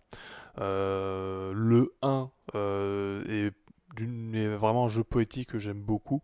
Le 2 est vraiment plus dans l'ambiance Sega avec un côté plus arcade, plus assumé, plus action. Donc euh, vraiment très chouette. Et j'ai euh, hâte de continuer l'aventure Panzer Panzer Dragoon Saga. Puisqu'en plus, c'est assez rare que Sega fasse du RPG. Parce que c'est beaucoup plus euh, un studio typé arcade. Et euh, j'ai sûrement randonné sa chance à Horta qui m'a déçu. Dans le côté où j'ai pas ressenti le, côté Panzer Dragoon justement que j'avais aimé dans le premier. Mais euh, ouais, définitivement une licence qui, mis à part le mini, mais c'est un spin-off qui a pas été fait par le même studio. Donc on va, on va, on va pas vraiment le compter. Euh, c'est une licence qui, euh, qui a quasiment fait un sans faute quoi. Et, c'est assez triste malheureusement que ça, ça une licence qui soit pas plus connue du grand public euh, et que ce soit pas plus mainstream parce que euh, bah, c'est des bons jeux et euh, quand c'est des bons jeux c'est bien quoi et ça fait du bien d'y jouer. Donc je recommande même pour les gens qui n'ont pas connu à l'époque d'y jouer parce que ça reste sympathique et c'est pas très long. Donc vous, perdez, vous perdrez si le pire le jeu vous vous n'avez pas la licence vous aurez perdu une heure une à deux heures à faire les, deux- premiers jeux.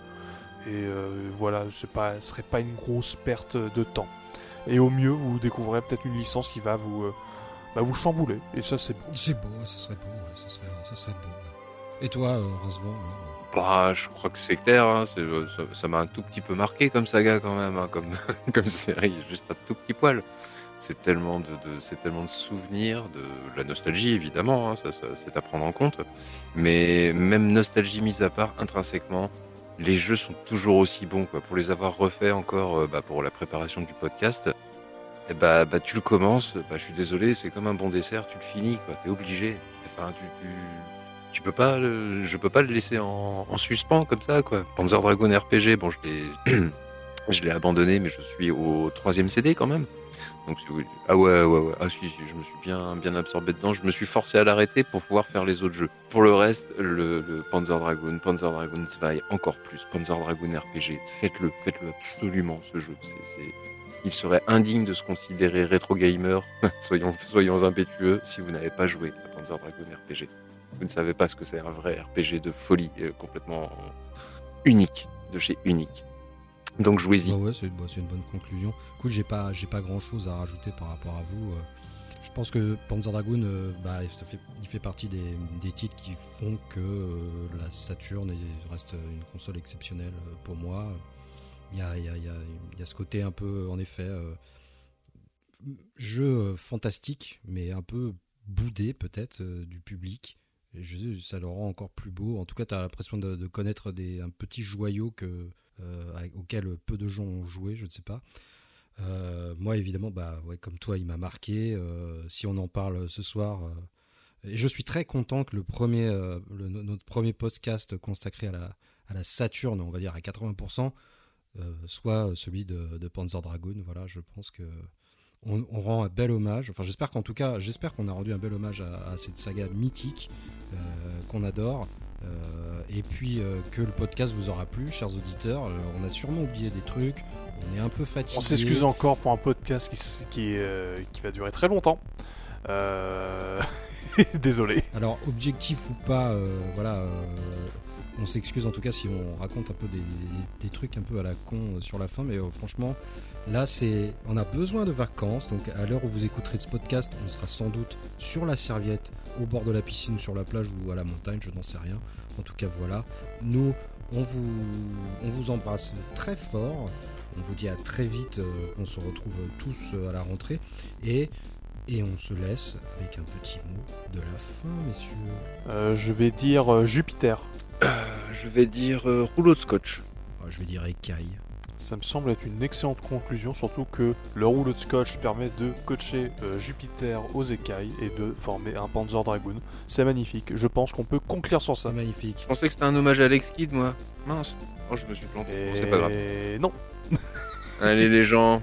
On vous fait des gros bisous, on vous dit des bonnes vacances, rendez-vous à la rentrée. N'hésitez pas à nous contacter si vous avez euh, d'autres- des commentaires à faire, positifs, négatifs, pas trop violents s'il vous plaît, soyez indulgents. Nous ne sommes pas des professionnels, sauf pour les transitions bien entendu, mais n'hésitez pas à nous contacter. À la prochaine. Merci à vous, des À bisous, très bye bientôt, bye. des bisous